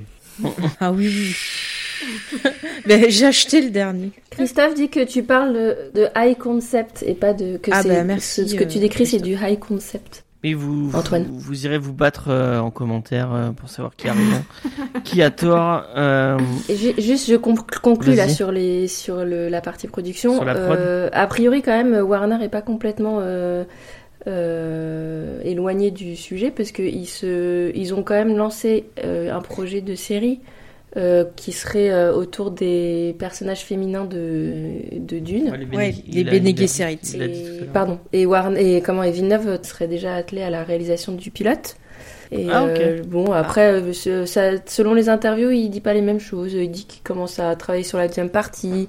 D'autres interviews il dit qu'il travaille sur euh, un projet sur la vie de Cléopâtre. Donc euh, voilà on est c'est c'est un peu flou encore. Je crois que ils vont pas tout de suite nous dire si on aura une suite mais bon euh, c'est on attend quoi. À la fois, euh, si c'est un moteur, parce que c'est quand même euh, une première partie où, que tu lu les romans ou pas, tu sens vraiment le fait qu'il y ait besoin d'une suite quand même, que c'est pas que c'est inachevé et que c'est incomplet. Et, euh, et je bah pense ouais. que si tout tant que tu dis, euh, tant qu'on n'a pas fait les chiffres et qu'on n'a pas rempli, euh, allez voir le film, euh, ça peut pousser les gens à voir deux fois le film, etc. Bah, pff, bah, ils vont pas gêner pour le faire, quoi. C'est un peu prendre les spectateurs en otage. Mais il n'y a, y a pas que ça, hein, il y a chantage, aussi euh, la façon dont, dont les spectateurs... euh, là, on, a, on est un peu en train d'attendre euh, quelle va être la relation avec euh, le cinéma, quoi. Parce que le problème, c'est que le confinement a tellement euh, habitué les gens à regarder les choses chez eux que... On... Qu'est-ce que quel est l'avenir du cinéma quoi Est-ce que ça va être un truc pour privilégier Est-ce que euh, est-ce qu'on va plus avoir euh, rien qui va sortir que en cinéma? Enfin voilà, il y a aussi euh, ce- cet enjeu-là. Et euh, dans, c'est, je, je- là, je répète vraiment ce que j'ai entendu et, et c'était pas quelque chose qui m'avait, sur lequel j'avais percuté, mais c'est vraiment dans les, le, les podcasts sur Dune de C'est plus que de la SF et c'est très intéressant sur les enjeux d'ailleurs. Que qu'entraîne Dune quoi. Mm. Non mais oui, c'est vrai que ça ne concerne pas que Dune pour le coup. Je pense que bah, Spectre, enfin pas Spectre, le dernier jeu de mourir peut attendre demain. Elle est même problématique. Au final, c'est Mm. On, a, enfin, on attend beaucoup de ces films-là, on attend peut-être aussi beaucoup de l'IMAX euh, qui est censé, euh, de la 4DX qui est censé révolutionner ça. Le problème, c'est que ça fait monter les prix aussi des, des, des salles et que du coup, on, va vers, euh, on va vraiment vers quelque chose d'élitiste, puisque si les prix, les prix s'envolent, bah la majorité des gens. Alors il y a encore des salles d'arrêt d'essai, etc. Mais c'est plus cher que le théâtre. 20 balles pour une place avec tous les suppléments. Mm.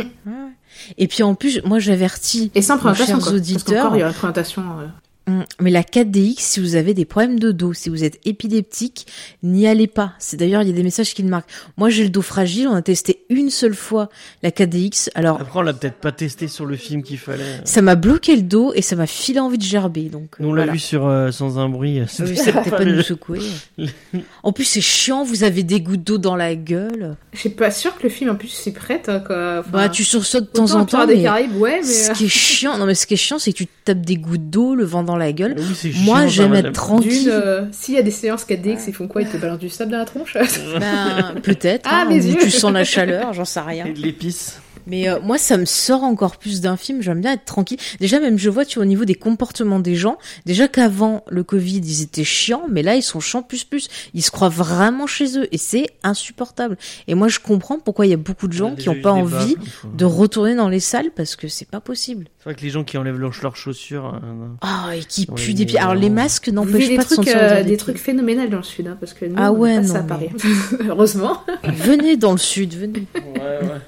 La dernière fois, il y en a un qui a pété pendant tout James Bond. Ça pue. Oh mon dieu. On a pas trop qui c'était, mais l'horreur. après, ça, ça, je pense, c'est un incident gastrique euh, non contrôlé. Mais, euh... ah ouais, non, mais... Est-ce qu'on va pu revenir sur Dune oh, si, bon, oui. euh, Ils pètent aussi dans leur distil. C'est comme ça que ça fonctionne, James. My planet Arrakis is so beautiful when the sun is low. Rolling over the sands, you can see spice in the air. The outsiders ravage our lands in front of our eyes.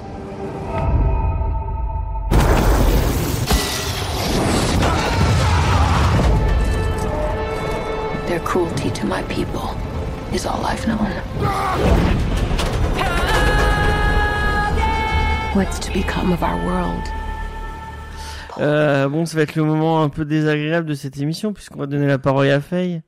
Euh, puisque c'est elle qui va diriger l'analyse et le débat autour du film. Eh ben, je vais faire ça bien, voilà. Donc vas-y, essaie d'être euh, d'être un peu plus. Euh, on, on, va pas, mais t'inquiète pas, mais c'est quoi ce manque de partial. confiance Mais je suis, je suis très partial. mais je te vois Alors, grimacer temps, depuis tout à l'heure. J'ai le droit de grimacer dans mon coin. Ça vous dérange que je grimace? Vous me dites, hein, moi, je, je grimace dans mon coin. Bon, bref. Non, mais allez, on va se lancer dans le débat parce que d'une version Villeneuve, c'est un film qui divise. Je suis désolée, il y a des gens qui aiment, des gens qui modérément aiment et des gens qui font rejet. C'est comme ça. On va en et des gens comme Spike et on est là dans le chat qui sont là pour troller. Mais non, ils sont là pour me soutenir. Mais voilà, on va en parler. Hier, on avait essayé un peu de voir comment euh, Lynch s'était débrouillé au niveau euh, bah, de l'adaptation, quel angle il avait choisi et tout. Et moi, un truc que, que, que je remarque, et je vais vous laisser la parole, j'ai l'impression que sur cette partie-là, euh, Villeneuve s'est beaucoup pointé, enfin, c'est beaucoup dirigé vers l'aspect politique et l'aspect, euh, j'appellerais ça l'aspect com, communication, dans le fait que euh, on vous parle que chaque élément de cet univers est un élément euh, ben, qui est sujet à la manipulation, à la présentation et autres. Et j'ai vraiment l'impression qu'il est parti de ce postulat-là de, de, de, de, vraiment mettre en avant le côté politique sur cette première partie. Et je vois que tu lèves la main, James, mais je vais laisser parler Charlotte. Donc vas-y, Charlotte. Dis-moi dis un peu comment tu as vécu euh, cette euh, d'une. Est-ce que tu as senti cet aspect que j'ai ressenti, ou est-ce que toi c'est autre chose qui t'a marqué? J'ai un peu changé d'avis en revoyant le Lynch, parce qu'il mhm. y a des choses que j'ai compris que j'avais pas compris en, en, revoyant le Lynch. Et je me suis dit que finalement, peut-être que. Alors on va reparler de l'adaptation, mais peut-être que le Villeneuve euh, explique des trucs peut-être un peu trop, mais il explique au moins quoi. Euh, est-ce le truc que j'ai ressenti le plus euh, dans le, à la sortie de, du Villeneuve, c'est d'abord, comme j'ai dit tout à l'heure, que j'ai pas ressenti grand chose en fait. C'est, j'étais un peu déçue de ça. C'est que j'aurais bien aimé être transportée par le par l'univers, et je finis vraiment par me demander si c'est pas juste l'univers de Dune qui me plaît pas en fait. Pendant tout le film, je me suis dit ah tiens là c'est intéressant, il va aborder ça, il va aborder ça. Il y a tel sujet, c'est, une bonne idée, tel thème, c'est intéressant, mais en fait j'ai l'impression qu'à chaque fois il va pas jusqu'au bout et j'ai ressenti euh, une succession de frustrations pendant le film quoi. Donc euh, je, je, Mais lis le livre. Mais je crois que je vais le faire en fait parce que c'est la seule façon euh, de savoir si, si c'est moi qui comprends rien ou si c'est l'univers qui, qui me touche pas quoi. Non, non, je, je, je, pense que tu vas préférer le bouquin. Mais, mais de, là, en fait, je suis un peu embêtée parce que plus je travaille sur le Dune, plus je me dis, mhm. il y a une suite. Et j'ai du mal euh, maintenant à me dire que sans le deuxième euh, volet, je peux peut-être pas juger en fait le film. Parce que il euh, y a des choses dont j'ai entendu parler de, qui vont se passer dans la suite qui sont pas du tout abordées dans le, mhm. dans le Villeneuve, par exemple. alors c'est marrant parce qu'en interview, il parle de, du côté ésotérique, du côté sacré, etc. Mais je trouve qu'on le ressent pas du tout. dans le film. Effectivement. Et c'est pas parce que tu fais des plans qui durent 4 heures et que tout est hyper lent que ça rend ton truc particulièrement euh, religieux ou sacré ou voilà quoi tu vois donc euh, je, mhm. voilà en fait j'ai surtout ressenti une succession de frustrations et, et je pense que c'est entre autres pourtant euh, j'essaye de pas avoir trop de, de marketing avant d'aller voir des films hein. voire parfois de pas du tout regarder de mhm. bande annonce mais je pense que la com sur le film a un peu euh, mal, euh, mal fait le boulot parce qu'en fait, c'est pas du tout un film grand, grand spectacle. C'est hyper intime. Mhm. Et si on s'attend à voir des images impressionnantes, mais ben, en fait, on va être déçu. Il y a quelques séquences que je trouve réussies. Hein. Attention, hein, je suis pas du tout en train de dire que tout est raté, mais il y a des séquences que je trouve quand même réussies. Et il y a des idées que je trouve réussies, et, réussies en particulier en comparaison avec le Lynch. Mhm. Mais dans l'ensemble, je te, je te dis, je suis sortie du cinéma en me disant j'ai mal à la tête parce que c'était beaucoup trop fort. J'ai pas tout vu parce que je pense que là, pour le coup, c'est la salle qui fait que l'image était très sombre. Et euh, j'ai pas été euh, mhm. secouée par euh, ce qui fait bouger ces personnages, quoi. Voilà. Ok, bah il y a des choses où je suis à peu près d'accord avec toi, d'autres que je développerai. Je vais laisser la parole aux amoureux de Dune. Alors le premier qui prend la parole, il va. Allez-y. Moi, j'ai levé la main tout à l'heure. Alors, vas-y, James. non, pardon, pardon, j'avais oublié. tu as bien fait de te manifester. J'ai dit le premier qui parle. Euh... Et bah du moi c'est un peu ce que je disais la, la, hier et du coup j'ai peut-être développé. Euh, je crois que je me suis fait, euh, je me suis fait un peu biaiser le film euh, à cause de, bah, à cause de d'Antoine, Sophie et, et Faye. Et Christophe. Et Christophe, euh, puisque moi j'ai monté, euh, je leur dis, j'ai monté l'épisode sur la mini-série avant de voir le film. Et du coup, bah, je, je connaissais. Euh, enfin, vous m'avez, vous avez spoilé qu'on est malpropre. Euh, D'ailleurs, euh, on va spoiler, je pense, le film. Hein, pour ouais, ouais, ouais. Pas pour l'instant, on le fait pas, mais après, un moment il y aura forcément des spoilers. Hmm. Et du coup, je connaissais toutes les thématiques, je, sais, je savais ce qui allait se passer. Euh, bon, même si j'avais vu, j'avais vu le film de Lynch, donc je, je connaissais un peu à peu près le où vers ça pouvait aller.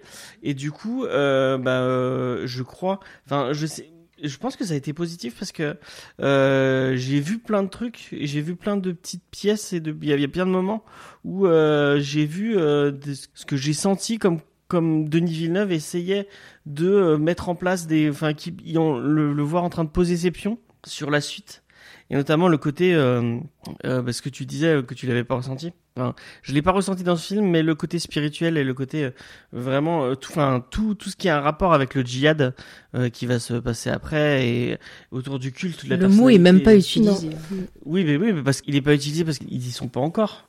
Bah, il me semble qu'il le dit, si. Après, je, je comprends, je comprendrais qu'il l'utilise pas aussi. Hein. C'est-à-dire mm. qu'aujourd'hui, ça devient quand même un peu. mais il me le dit, il me semble. Je suis plus sûr à 100%. Oui, c'est étonnant parce que malgré tout, il y a certaines images où tu as quand même une des choix esthétiques qui rappellent vachement des images qu'on a vues de djihadistes dans le désert, quoi, tu vois. Enfin, c'est quand même bizarre, moi, je trouve, de pas du tout utiliser frontalement le terme, alors que esthétiquement, euh, il y a des choses qui se rappellent, quoi. Il, il me, il me semble qu'il le dit texto, euh, du coup attention spoiler, euh, dans la tente quand il se réfugie, qu'il allume la lumière et qu'il a sa grande vision où il voit du coup le, le djihad et il dit euh, je vois les, les, les tonnes de sang, je vois un djihad euh, stellaire que euh, voilà qui, qui balayera la galaxie, etc. Enfin qui balayera l'empire et tout. Mm. Il, il me semble qu'il utilise le terme djihad. Alors, moi, il me semblait que j'avais noté massacre, mais euh, possible, hein.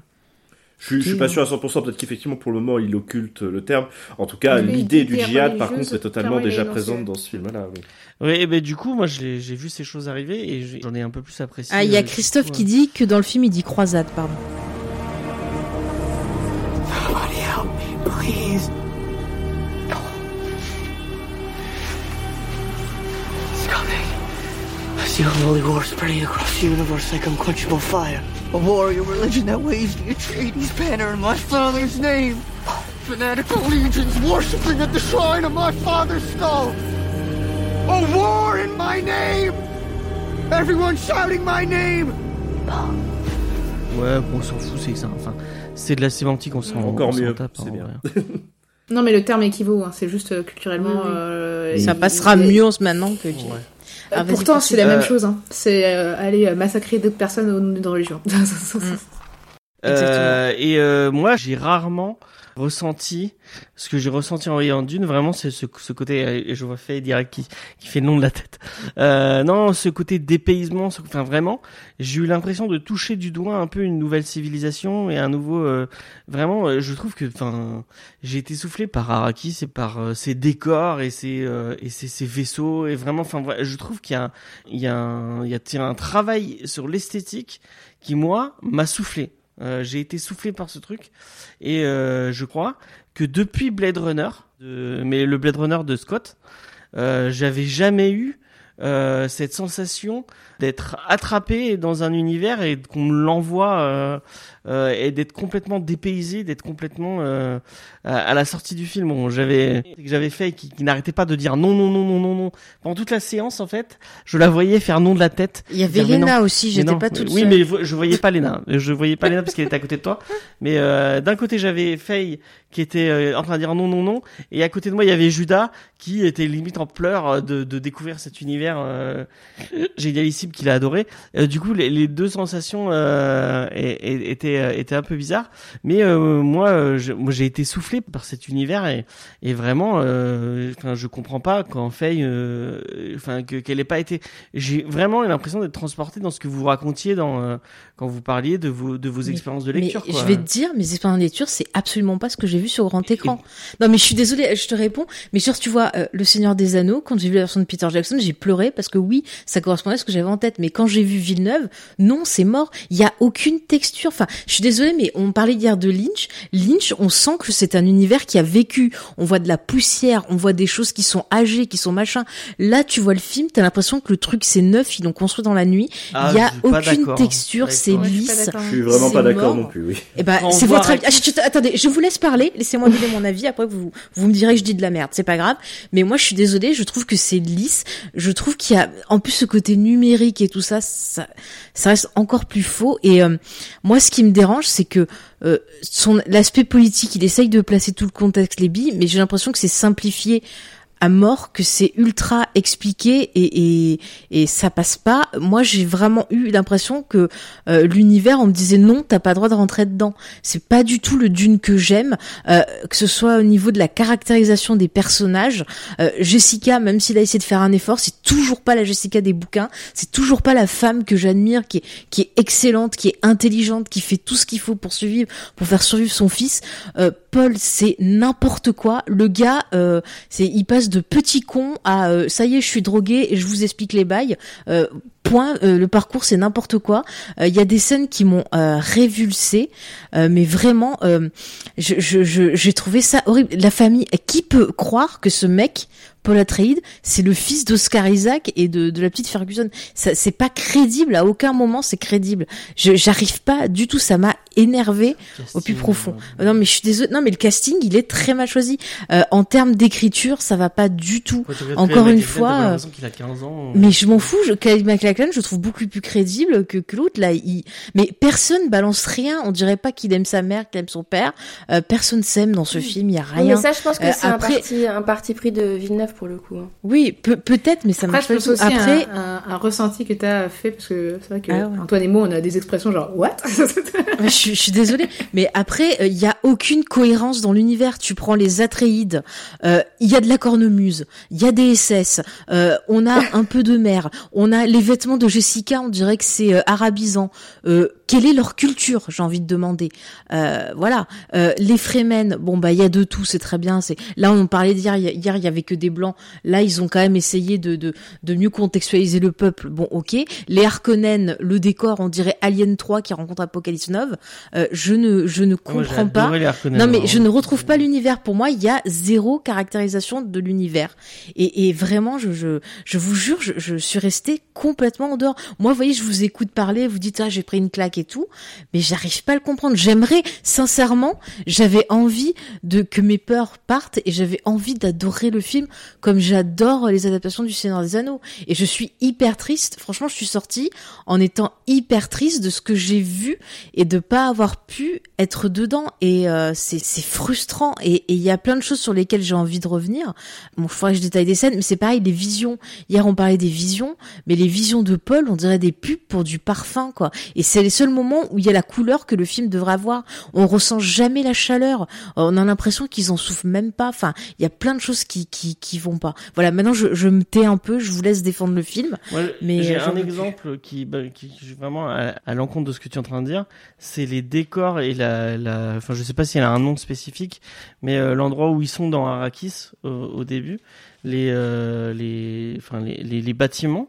J'ai, moi, j'ai vraiment eu cette sensation de bâtiments millénaires qui ont survécu plusieurs générations et plusieurs personnes qui sont passées. Mm. Le fait qu'on disait qu'il y a les Harkonnen qui sont passés avant eux et avant qu'il y avait une autre famille encore, qu'il y avait une autre famille Ah, encore mais j'ai pas je l'ai ressenti en le je savais pas que ça c'était ça et je, que je, quand je t'ai posé la question je me suis dit oui c'est vraiment Et, vraiment et c'est ce quoi qui le- te l'a fait ressentir parce que c'est la, la façon dont c'était fait et tout euh, le, on sent on sent le truc qui a survécu à des millénaires de Mais mais il fait neuf le ah non moi je suis pas d'accord. Non, Moi, il fait vraiment, pas neuf, moi je j'ai trouve pas moi, Bah, j'ai vraiment eu l'impression euh, Bah, de- écoutez, pour l'avoir revu ce matin, je vous jure, les plans ils font hyper net. Euh, on dirait qu'ils ont qu'ils ont tout déballé comme ça et qu'ils l'ont mis. ah bah hein. je, moi j'ai pas eu cette sensation au Bah, cinéma écoute, que je suis- Je c'est suis, pas grave. euh, Hein. je suis désolé Bah, c'est pas grave. Euh, ouais mais- et puis même les, les vaisseaux vraiment j'ai trouvé ça ouf Il y a que les machins optères que je trouve à peu près correct. Après le reste. Ornithoptère. Voilà, merci, j'en trouvais plus le nom. Non, mais voilà, je sais pas si euh, Sophie ou. euh, Putain, Canidaou, ça va pas. Avant que je me lance dans mon tunnel, euh, voilà, euh, je fais, fais le tir d'abord. euh. Euh, bah, pff, moi j'ai- peur de faire la fangirl au service, mais euh, franchement j'ai été. euh, euh, Enfin, ouais, on y était ensemble avec Antoine euh, pour voir le film le jour de sa sortie. On était euh, tous les deux subjugués. On a laissé les autres parler à la fin du film tellement on, était euh, en mode. Bah, on était conquis en fait. Pour moi, c'était. euh, Enfin, c'est le Dune que j'avais en tête. Après, il faut dire que j'ai lu les romans euh, pour euh, le Villeneuve, en sachant qu'il allait sortir. Que le Lynch, je l'avais vu à l'époque quand j'étais ado, mais j'avais rien compris. Donc, j'étais pas rentrée dedans. Donc, vraiment, peut-être que j'étais prête à justement embrasser la version de Villeneuve.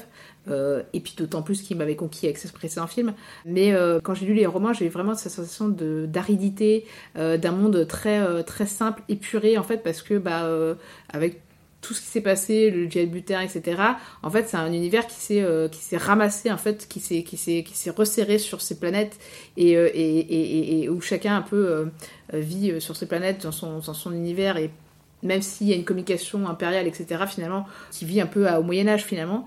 Et je trouve que ça fait d'autant plus sens de faire cette adaptation aujourd'hui, dans une époque où finalement on est dans une hyper-communication, une hyper-mondialisation, mais au final chacun revit chez soi, et c'est encore plus affirmé avec le confinement. Euh, donc que d'une sorte aujourd'hui, euh, qu'il y ait la série, etc., je trouve que ça fait hyper sens. Et cette adaptation, qu'elle soit dans l'air du temps, je te rejoins, euh, je te rejoins Charlotte sur le fait que je pense que Villeneuve a capté quelque chose qui est dans l'air du temps, à savoir que une espèce de froideur finalement dans, un décor immense, dans une ville blindée, de monde, et bah finalement, euh, t'es tout seul en fait, et euh, écrasé par l'immensité de, du monde autour de toi que tu ne comprends pas ou avec lequel tu te sens déphasé. Et ben je pense que c'est un peu l'esprit finalement de, notre époque, et, c'est en tout cas euh, ce que ressent euh, les personnages dans cette première partie de Dune, puisque euh, ils sont écrasés par tous les événements, les mécanismes qui appliquent. Euh, je retrouve des thématiques euh, qui m'ont plu dans Dune, à savoir euh, bah, la politique, comme tu dis, euh, la religion ou simplement euh, le, euh, euh, enfin la religion pour le coup pour moi d'une n'est pas n'encense pas la religion au contraire bien au contraire. Donc du coup qu'il n'y ait pas cet emportement religieux ce fanatisme bah moi ça me rassure parce que c'est ce que c'est ce que j'ai compris en, lisant le bouquin. Donc euh, retrouver le même esprit dans le film qui au contraire un, un recul justement vis-à-vis de la religion qui dit bah en fait la religion c'est surtout euh, l'opium du peuple hein, c'est un message euh, qu'on nourrit qu'on bourre les gens le crâne avec ça. Après, c'est mon opinion de personne un peu athée, hein, qui ne concerne que moi, évidemment. Mais en tout cas, la, religion en elle-même, pas, pas la foi, hein, vraiment, mais la religion, c'est aussi quelque chose comme ça, dans cet ordre-là, et, et le fait que le film l'illustre et euh, embrasse cette thématique et embrasse aussi le fait que bah, euh, euh, Paul est piégé dans cette lignée, cet héritage qu'on lui donne et que ce rôle qu'on lui force à embrasser, qui est finalement que les ambitions de ses parents, de sa mère, des Bene Gesserit, enfin de mécanismes qui lui échappent complètement, et qu'en fait, bah, pour embrasser son propre des- destin, il va devoir s'enfoncer dans le désert, etc. Et je trouve que toutes ces thématiques-là sont hyper bien abordées, et du coup, euh, bah, moi, c'était un vrai plaisir de voir tout ça à l'écran, et, euh, et en plus, le casting, je trouve qu'il enfin, il est, il est vraiment... euh, il m'emporte complètement aussi. hein. Moi, j'étais complètement convaincue par, euh, par la vision. Oscar Isaac, on le voit à peine, mais il incarne mais parfaitement le Leto que j'avais en tête. Oh. Mais il y a juste un petit bémol, c'est Duncan Idaho, où alors, par contre, je trouve qu'il combat super bien Jason Momoa et c'est un plaisir de le voir combattre, mais je l'ai trouvé un peu bouffi. Et la scène où il s'échappe, j'ai pas compris, genre euh, les Harkonnen s'effacent complètement en mode vas-y mec, prends ton vaisseau et envole-toi. Et là j'étais en mode bah, enfin ça, valorise pas le personnage en fait, je trouvais. Mais bon, après c'est mon seul bémol, ça plus le laser utilisé dans la ville, alors qu'on sait que dans l'univers de Dune, laser et bouclier c'est pas une bonne idée ensemble. Euh, voilà, après je comprends qu'il s'est pas tout adapté, qu'il s'est pas tout mis dont ces, petits euh, trucs de l'univers et de la technologie, mais euh, voilà, c'est ça qui m'a un peu heurté. voilà, mais sinon, globalement, moi j'étais conquise. Je laisse maintenant Antoine euh, parler. Euh, je peux laisser d'autres gens prendre la parole hein, s'ils ont des choses à dire par rapport à tout ce qu'a dit Je vais bien Sophie. reprendre sur ce que Sophie a dit après. Euh, sur les, c'était juste euh, sur les personnages, je vois que ah, vraiment on n'a pas du tout le même, la même perception parce que tu vois, le, moi je trouve que Oscar Isaac, qui est un acteur que j'aime beaucoup, il a l'air de se faire chier en fait. Enfin vraiment, euh, il fait le boulot Mm. au minimum quoi, pour moi. hein. Et, et en fait, j'ai un peu. euh, Alors, on reparlera de Chalamet que je trouve moi est, est un bon choix. Euh, mais en fait, j'ai un peu l'impression que c'est que tous les personnages du film sont à l'image du film, c'est-à-dire ils se laissent porter, tout est hyper lent. Alors du coup, il faut qu'il soit lent aussi et il regarde au loin. Et en fait, je, sentais un peu, je sentais euh, un peu ce truc de de mort quoi, de d'être complètement euh, euh, euh, sujet, enfin pas non pas sujet justement, d'être de se laisser complètement su- submerger par les événements. Et le seul, et je sais que c'est pas le même personnage que dans le roman, mais le seul personnage qui m'a apporté de la vie dans le film, et ça m'a fait du bien vraiment, tu vois, je trouvais qu'il apportait de la chair, c'était euh, Duncan Idaho, euh, Jason Momoa dans le, dans le rôle que j'ai trouvé, mais enfin heureusement qu'il était là quoi tu vois je me suis ça m'a ça me faisait du bien de le voir quoi Mais moi, je suis pas du tout d'accord. Je l'ai trouvé mauvais. Déjà, c'est pas du tout le personnage. C'est pas possible. Duncan Idaho, on en parlait hier. C'est un exemple, tu vois, de chevalier, je tout comme ça. C'est pas Conan le barbare. ouais mais Euh, c'est enfin, il c'est le seul qui apporte de la vie dans le film tu vois j'ai trouvé pour moi. Bah, disons que c'est le seul qui a l'air d'être content d'être là, en fait. ça. C'est, c'est, ça. Mais, mais moi, tu vois, ce qui me gêne, je, je- j'en reparle, c'est que tu vois, j'ai l'impression que il te fait son truc genre politique. euh, ah oui, euh, l'empereur, bon, il t'explique, oui, euh, l'empereur, il aime pas les, les, les Atreides. Ah bah, nous, les Harkonnen, on veut se venger, patati patata, mais c'est hyper simplifié.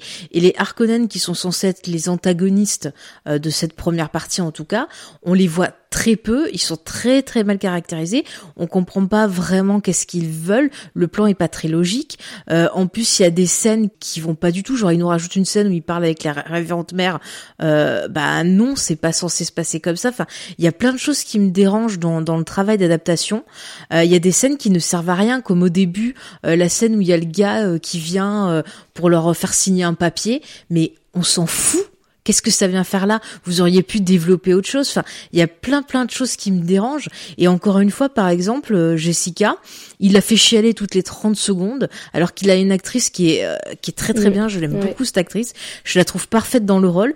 Mais on aurait, moi quand j'ai vu ça, j'ai pensé à Padmé dans l'épisode 3 où on avait voilà un personnage là. qui à la base était fort et qu'on fait que faire chialer dans le dernier truc, alors que Jessica c'est pas ça.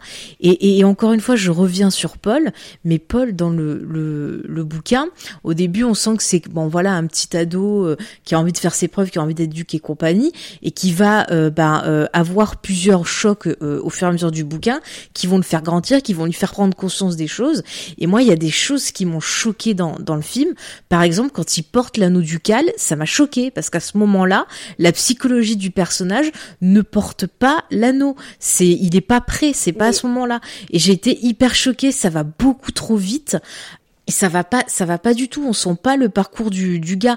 Et la scène de fin, je, je dirais pas ce que c'est, mais la scène de fin, c'est un moment qui est pour moi important dans le roman, euh, qui encore une fois représente un autre choc et qui fait que Jessica aussi a un rôle important dans ce choc. Elle est euh, très mal filmée, très mal écrite, et on sent pas du tout le poids du truc. Et c'est extrêmement mal joué par Timothy Chalamet. Et, et vraiment, moi, ça me pose un problème. Et, et vraiment, les, les, persos, à- oui, vas-y, Avant continuer vas-y. pour juste la fin, alors sans spoiler les gens, ça va être compliqué pour réagir juste à cette truc, mais au contraire, moi je trouve que le travail d'adaptation de Villeneuve, qui justement n'a pas fait dire certaines scènes qu'il a pas mises, ou qu'il a pas mis en entier, et qu'il a réadapté en mettant, euh, par exemple, euh, moi surtout, il utilise les visions pour parer à justement ce manque de temps et, euh, et, et renforcer le, le- justement la, la seconde vue. Mhm. Et, et- et justement, euh, il y a une vision qui apparaît avant cette scène finale qui est hyper importante et qui effectivement apporte beaucoup au personnage. Et, euh, et je pense qu'elle est euh, que c'est bo- un bon choix en fait, parce que moi, quand j'avais lu le roman, la réaction de Jessica, je la comprenais pas. Et c'est qu'à la fin du roman que j'ai compris en fait. Et même, je suis persuadée, moi, le personnage de Jessica, j'ai pas un avis hyper tendre envers elle, hein, parce que je trouve que c'est une mère euh, qui abandonne ses enfants en fait et qui ne tient pas bien son rôle de mère. Mais après, c'est un avis personnel, hein, mais euh, voilà. Et euh, dans le dans le film, en fait, justement, de pas mettre cette réaction qu'elle a, peut, tu peux pas comprendre tout de suite, en fait. Pense qu'on a tous relu d'une au moins une, deux- une ou deux fois, donc du coup, on, on comprend bien le personnage une fois qu'on l'a relu. Mais la première fois que tu le lis, je pense pas que tu et je pense que dans un film, t'as pas le temps de, on n'aurait pas compris. Je pense que les gens n'auraient pas compris. Et la manière dont c'est adapté, euh, c'est au contraire, je trouve ça très beau parce qu'il y a une poésie qui est amenée euh, dans ce qui est raconté dans la vision qui est juste avant, parce que ça raconte nulle, la cette étape avant. ça te, ça te raconte toute la, la- tout ce que ça apporte de manière ésotérique à, son per- à ce personnage, tout ce que ça le fait grandir émotionnellement et ce que ça représente euh, justement euh, euh, cette étape. Et, et, et Mais alors là, qu'est-ce que pas du tout d'accord les avec toi. étapes chez Freeman et euh, au niveau culturel, cette manière d'agir en fait, qui est hyper brutale pour Paul et pour Jessica et qui, et qui en fait, via les visions, ça amène justement cette culture Freeman et, et du coup, Mm. j'attends beaucoup de cette seconde partie parce que justement, j'attends de voir si, si ce que j'ai entreaperçu brièvement dans la vision va être encore plus présent dans la seconde partie qui normalement devrait être développée sur Freeman. Je, je suis désolée, mais les visions, elles sont lamentables pour moi. C'est pas des visions, ça, c'est des pubs de parfum. Il fait que voir euh, Zendaya qui a l'air droguée H24. Euh, c'est Eh, insupportable. Je suis désolée. Je suis désolée, elle est Elle insupportable. sert pas Et, à euh, grand chose. Jessica, pour moi, mais non, non, non, ça c'est sûr. Mais Jessica, Mais elle a pour eu moi, qu'une journée de tournage en Attends, même temps. pauvre. bon, euh, tu m'étonnes, ça se voit. Euh, non, mais Jessica, pour moi, euh, c'est pas une bonne mère, effectivement, mais c'est quelqu'un qui est orgueilleuse, qui euh, a ce désir de, de créer le, le fameux élu et qui a un gros instinct de conservation et qui est euh, une manipulatrice qui fait des trucs dans l'ombre. Et c'est pas en disant juste euh, ah bah oui, euh, je sais que vous faites des trucs dans l'ombre que ça va caractériser le personnage. Il faut qu'on le voit plus et on le voit pas assez. Encore une Bah, fois, elle est écartée. S'ils radoucissent ce personnage, le Lynch l'avait fait encore plus. Hein. Jessica Oui, dans oui, Lynch non, mais on, l'avait radouci. on en avait dit hier aussi qu'elle C'est était encore pas un bonne truc non qui plus. me dérange pas tellement, c'est-à-dire que adoucir un peu un personnage ou le rendre plus méchant, par exemple le baron est rendu plus manichéen et, et là il est vraiment ramené Mais à le l'essentiel du manipulateur uniquement et euh, ne pas développer peut-être tout ce côté euh, qu'il a euh, par la suite, on va dire euh, toute la branche euh, homophobe euh, qu'avait l'auteur et qu'il a mis dans le dragon, c'était pas plus mal de l'évacuer. Voilà, mais, Mm. Non, mais le, effectivement, le- le baron n'est pas développé. Tu le vois que dans des scènes où il te dit ah ah ah je suis méchant, mais c'est pas développé. On comprend pas la relation entre les deux familles. Euh, ça fonctionne pas du tout. Pour revenir sur les persos féminins, moi il y a un truc qui m'énerve, c'est que j'ai vu une interview de Villeneuve qui dit oui dans Dune il y a pas assez de persos féminins, alors je vais transformer un perso masculin en féminin, comme ça il y en aura plus. Moi je m'en fous, pas de problème, j'en ai rien à battre, mais il a trois persos féminins euh, dans ce film qu'on voit, donc on voit, euh, enfin important, donc euh, Jessica, euh, Shani qu'on commence à deviner et euh, donc le, le docteur Knives, Knives c'est ça, je sais jamais le problème de prononcer. Knives. Euh, ouais, merci. Mais ils ne sont pas développés. Le, le, le, docteur, il est hyper important euh, pour justement nous présenter un peu tout l'idéologie Fremen et tout ça. Ce n'est pas développé. Euh, le personnage est juste là pour sa fonction. Point. Le reste, pas du tout développé. Et, et, et c'est un choix un peu bizarre. Et puis il y a des scènes qui sont gênantes aussi. Je suis désolée, alors j'ai toujours pas compris. La meuf qui pousse un cri quand, euh, je sais plus avec l'histoire du cri, c'est tout là. La, la servante qui pousse un cri d'un coup comme ça.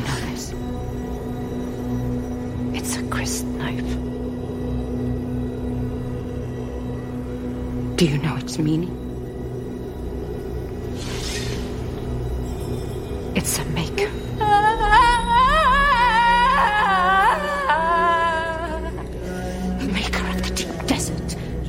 Euh, j'ai trouvé ça gênant, c'est débile. Enfin, il y a plein de choix que je ne comprends pas. Et encore une fois, moi, les visions, elles me dérangent parce qu'il n'y a pas ce côté que j'avais apprécié dans Lynch où il y avait un côté un peu, tu vois, on devinait pas tout de suite et tout. Là, c'est extrêmement linéaire, je trouve.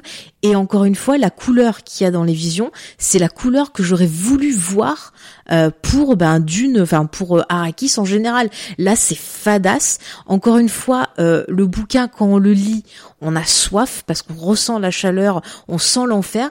Dans le film, je ne ressens rien. Peut-être Voilà. laisser parler Euh, Antoine, juste il a ouais. Oui. laisse-le parler, Oui, oui, Antoine, je le laisse parler. Excuse-moi, Antoine. Vas-y. Non, non, mais vous en faites pas. hein, Je, je préfère vous laisser développer. Vous faites ça mieux que moi. Non, je sais pas. Mais ce que je vais dire, peut-être être, enfin, voilà, ça va peut-être sembler bête ou, euh, ou plus simple, mais moi, ce qui m'a fait vraiment aimer le film, c'est, je m'en fous honnêtement du côté adaptation. Voilà, je vois que il y a plein de choses sur lesquelles je retrouverais à redire. Moi, ce qui me choque plus, c'est le fait qu'ils ont pas du tout exploité euh, la trahison du docteur Yue. Voilà, Mais oui. Ah, mais dans oui. l'histoire. C'est, c'est, c'est- ça n'a pas beaucoup d'intérêt. C'est dommage par rapport à l'univers du livre parce que ça joue un rôle capital dans la narration et dans tout ce que Herbert essaye de dire, notamment sur le plan politique, notamment le Mm. fait que les gens sont souvent piégés par leur schéma de pensée, le fait que ni le Manta, Tofira Watts, ni James Jessica n'aient réussi à décoder le fait que, que, que le allait trahir, et dit quelque chose sur le fait que tu ne dois jamais raisonner sur une seule méthodologie, il faut toujours être plus ouvert d'esprit. Donc voilà, il y a beaucoup d'aspects comme ça où je suis d'accord, on aurait pu améliorer tout, mais comme on avait dit dans le, en parlant de la mini-série de Dune, et donc en parlant de, de, de l'univers de Dune en lui-même, moi ce qui m'a toujours plu dans Dune, alors on va pas se relancer dans un débat sur les livres et tout, c'est que voilà, il y a plein de thématiques, le danger du leader charismatique, euh, le danger de ne pas comprendre son environnement, la thématique environnementale, et voilà, mais il y a un truc beaucoup plus fondamental pour moi, c'est le rapport à la préscience, et je pense que c'est là où Dune est une œuvre extrêmement moderne, beaucoup plus que dans le rapport à l'environnement, parce que évidemment tout le monde en parle maintenant, étant donné la crise Mhm. climatique, mais je pense que Dune, c'est une œuvre qui d'abord interroge une question jusqu'où la préscience, pas au sens seulement, euh, comment dire, fantastique, le, le fait de vraiment pouvoir voir le futur, mais jusqu'à quel point, par l'intelligence, par l'intellect, etc., on peut prédire le futur et donc ajuster notre comportement par rapport à ça, et le danger que ce- cela représente. Et moi, déjà dans Dune, été emporté parce que je me laisse assez facilement emporter au cinéma et surtout avec la filmo de Villeneuve en général. Voilà, j'ai trouvé que moi l'univers, bon voilà, je- on pourrait ergoter longtemps dessus. Mais moi, j'ai trouvé que c'était un univers qui marchait bien, qui était assez vivant. Moi, je me souviens par exemple lorsque on est au début sur Caladan, leur vaisseau atterrit dans le hangar, il y a des espèces de petites tomettes qui font le sol du hangar. Elles sont pas toutes régulières, il y en a certaines qui sont arrachées. Je me dis bon, là voilà, il y a un sentiment de vécu justement là-dedans et un sens du détail qui moi me, me touche beaucoup. Et, euh, et voilà, je me suis laissé assez facilement emporter dans l'histoire et tout. J'ai trouvé qu'il y avait plein de choses qui marchaient bien, mais là où j'ai trouvé que pour moi c'était vraiment percutant, et c'est vraiment cette séquence phare. Alors attention, léger spoil, c'est le, le moment où donc ils sont dans cet ornithoptère en train de fuir et rattrapés par les Harkonnen, et que donc ils partent dans la tempête et il perd le contrôle. Enfin, il voit qu'il là il contrôle plus rien évidemment, et il a cette vision de Jamis qui lui dit euh, voilà cette phrase clé de l'univers de Dune. De toute façon, la vie n'est pas une expérience à décoder, mais une expérience à vivre tout simplement.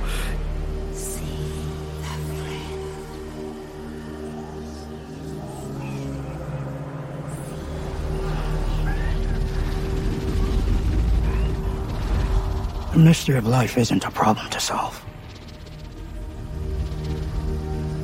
but a reality to experience. A process that cannot be understood by stopping it. We must move with the flow of the process. We must join it. We must flow with it.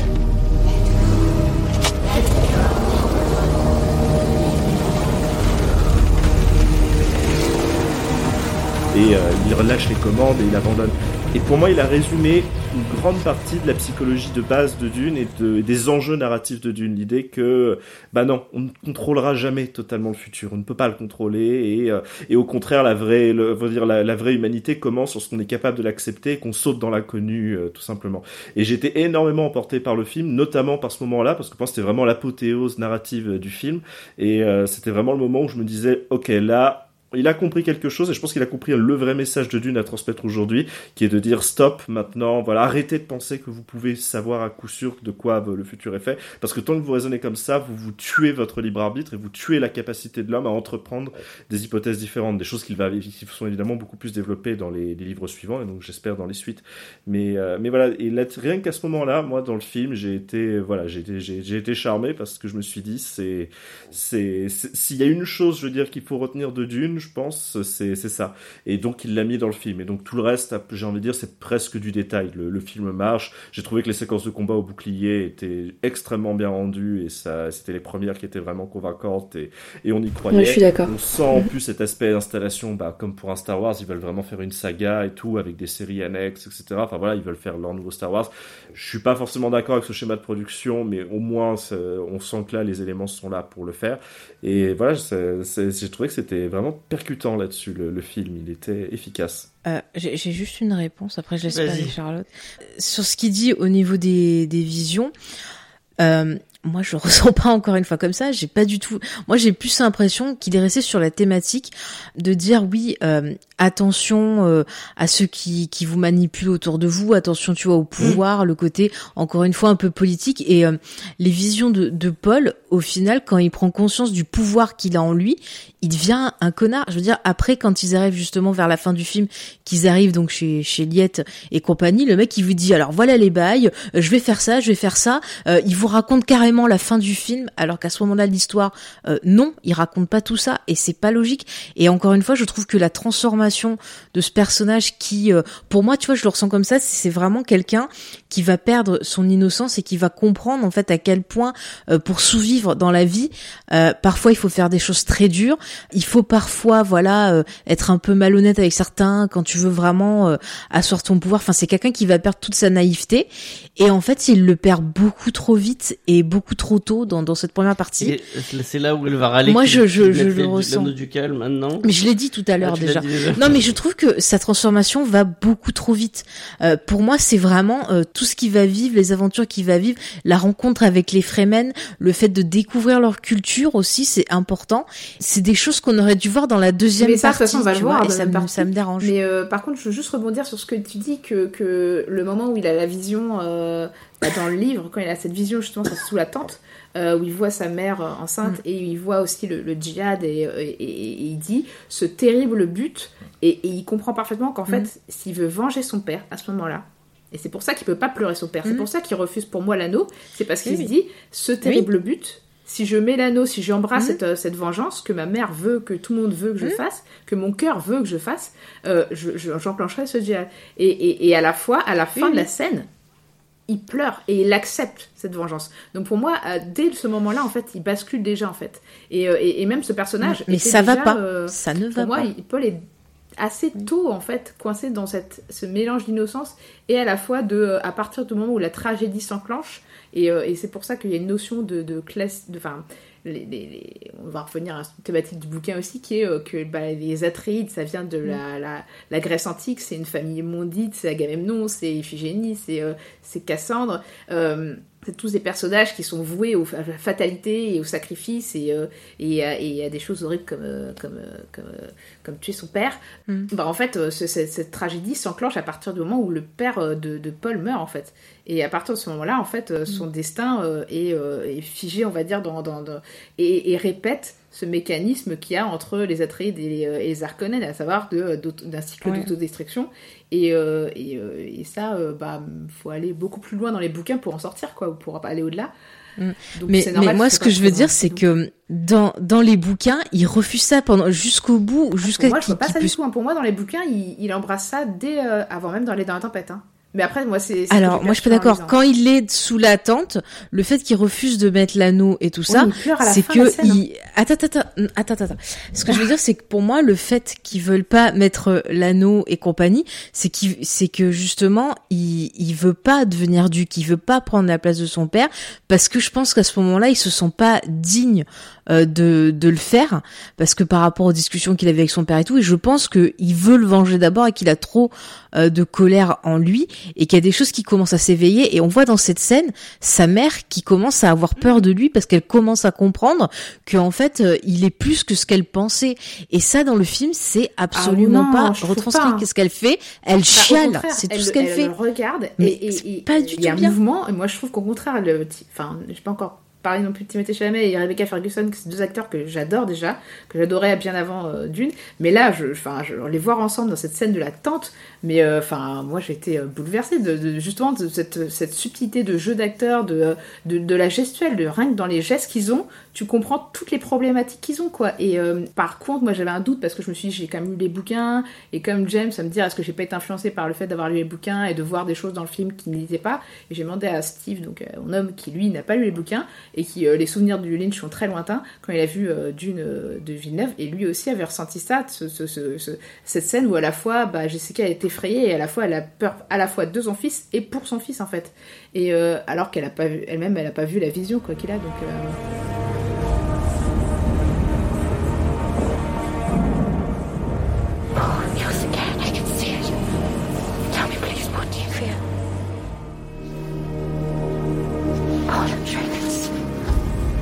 You are your father's son. You are my son. You are the Duke. Paul Atreides. You know who you are. You know who you are. Get off me! You did this to me! You Gesserit made me a freak! Moi, je, je trouve que tu ressens parce Bah, qu'elle le repousse et il le repousse. À ce moment-là, elle a peur de lui, elle revient vers lui. Enfin, je pense qu'il y a tout ça qui arrive à ce moment-là, mais euh, moi, je trouve que c'est présent dans le film. je préfère dans la mini-série moi je préfère dans la mini-série Moi, j'avais une question, hein, une peu, euh, peut-être un, c'est un ressenti que j'ai eu en regardant, euh, du coup, euh, et toute la fin et tout, bah, le combat avec, euh, ah bon, j'ai plus, j'ai plus les noms, mais le combat. Jamis. Et euh, moi, j'ai l'impression que Villeneuve, il va faire un, euh, enfin, je sais pas pourquoi je, je, je le nomme pas, tous, enfin, il prend de l'avance sur, euh, sur- pour essayer de teaser en montrant, regardez comment il va pouvoir devenir. Et moi, j'ai l'impression, et c'est de la spéculation totale, mais euh, euh, que là, il a pris, il a fait un, un- un- une étape en montrant, euh, regardez, il va être comme ça après, et euh, on va arriver au deuxième, et en fait, il va reculer, il va faire deux pas en arrière pour remontrer cette évolution euh, du. Enfin, moi, j'ai vraiment l'impression qu'on me tease que que sur toute la fin, on me teasait euh, un Paul Atreides beaucoup plus badass pour qu'après je comprenne comment. euh, C'est pas que sur la euh, fin. hein. Parce qu'en fait, euh, il, est, il présenté. Alors, c'est vraiment. Là, pour le coup, il faut, faut qu'on aborde peut-être la façon dont il a choisi de traiter le personnage de Paul. Parce que, contrairement au Paul de Lynch, le Paul de Lynch, c'était un intellectuel, en fait. C'était un homme doux. Et, et le, le Paul de Villeneuve, il est présenté comme euh, un combattant dès le début. Parce qu'il y a cette scène avec euh, Gurney où. euh, où, il, où Gurney le pousse au duel, et parce qu'on sent en fait qu'il a été toute. Moi je trouve que ça se sent plus que dans le Lynch, on sent que toute sa vie il a été formé à euh, tenir un rôle, et pour euh, son père c'est le rôle de duc, et pour euh, sa mère c'est le rôle de, de sauveur, quoi, de l'élu. Et, du coup, il est tout de suite mis euh, dans l'action et il y a une espèce d'urgence autour de lui des gens. Il se fait engueuler par tout le monde, effectivement, je suis d'accord. euh, on, on- je trouve pas que ça, les, les gens autour de lui soient très aimants. Il est dans un monde qui est pas doux, quoi, un monde qui est violent. Et, et je trouve que pour moi, le rôle de, le choix de Chalamet est, est plutôt, euh, plutôt vachement, vachement bon, quoi, parce que il a ce physique euh, assez euh, juvénile pour, euh, pour euh, passer pour un, un gamin qui a pas tout vécu. Et en même temps, il a ce, ce côté, cette, ce côté un peu de mou, boudeuse, de sa, vraiment très de sa génération, où on sent qu'il est pas heureux de la destinée qui est tracée pour lui, quoi. Euh, moi, je trouve que la vision euh, de Villeneuve, elle est plutôt moderne. Mais oui, je sais, euh, Faye, tu trouves qu'il a aucun charisme, mais moi, je trouve que, en fait, je me dis, euh, c'est intéressant et c'est encore là, je suis un peu bloquée par le fait qu'on n'a pas la, la, deuxième partie, mais moi j'ai envie de voir comment euh, Chalamet, qu'est-ce que Chalamet va nous offrir comme interprétation dans le 2 Parce qu'il va falloir qu'il prenne du charisme, quoi. Bah, moi je trouve qu'il en a, mais il faut qu'il arrête de, de, froncer les sourcils. Et moi, je trouve qu'il a surtout aussi euh, quelque chose qu'avait aussi euh, Kel. Alors, le problème, c'est que McLachlan, je pense, était trop. Euh, j'en ai déjà parlé hier, euh, une musculature beaucoup plus imposante. Et il est trop sûr de lui déjà dans le. Ouais, même au-delà de ça, c'est vraiment physiquement en fait, si t'as pas peur pour lui, tu te dis pas, euh, même quand il combat en fait, euh, enfin il a l'air trop massif pour la scène, il a l'air trop massif pour les costumes dans lesquels on le met, il a l'air étriqué dans ses costumes. Et en fait, là, Timothée Chalamet est beaucoup plus frêle, donc du coup ça marche mieux. Mais les deux, on, on se, se, se, c'est pourquoi je trouve qu'ils font totalement Paul, c'est qu'ils ont ce mélange à la fois d'expression juvénile, de d'innocence et naïveté, et à la fois un regard qui est assez dur et assez où tu sens que déjà ils sont prêts au pire en fait. Et, euh, c'est, euh, je pense que ça, c'est dû à, à, la fois à la direction d'acteur, à la fois au fait que les deux étaient, euh, ont, vraiment se sont imprégnés du personnage et, et, du livre, ça se sent, et à la fois aussi bah, la subtilité du jeu d'acteur. Je trouve que les deux reportent vraiment cette ambivalence du personnage en fait, qui est à la fois naïf, extrêmement naïf, et à la fois euh, extrêmement euh, qui intellectualise beaucoup euh, les choses et qui est déjà limite accepte déjà la fatalité de son destin quoi. Je trouve pas que Chalamet il fasse naïf pour le coup. Hein. Euh, je trouve qu'il a l'air euh... con. Non, il a pas l'air con. non, c'est pas vrai. Il était pas gentil. Elle est méchante. non, non, il a pas l'air con. Je, je trouve qu'il a pas l'air euh, heureux. Il a pas l'air de tout comprendre de ce mm. ce qu'on attend de lui. Mais, mais je trouve pas qu'il a l'air euh, naïf. Ni euh, McLachlan d'ailleurs. Moi, Chalamet dans le film, il me fait penser à une autre figure qui va faire encore plus sur les failles. Bon, euh, je c'est mes références à moi, donc je, je, fais avec ce que j'ai.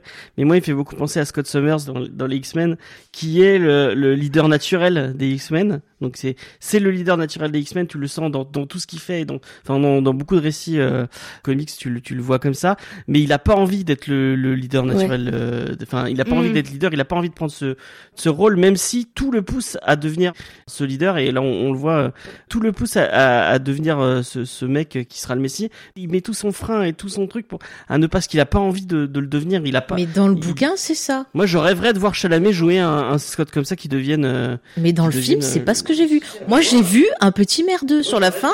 J'avais envie de lui mettre deux gifles. Je valide tout à fait cette analogie. Je trouve qu'elle est bien trouvée, effectivement. Mais il a Ouais, moi aussi, je suis d'accord avec toi, James. Hein. Je, je vois aussi C'est un, beau Scott, euh, Summers. Scott, Summers. Surtout si on pousse l'analogie jusqu'au fait qu'il va avoir un enfant bien plus fort que lui. Donc euh, voilà, c'est spoiler.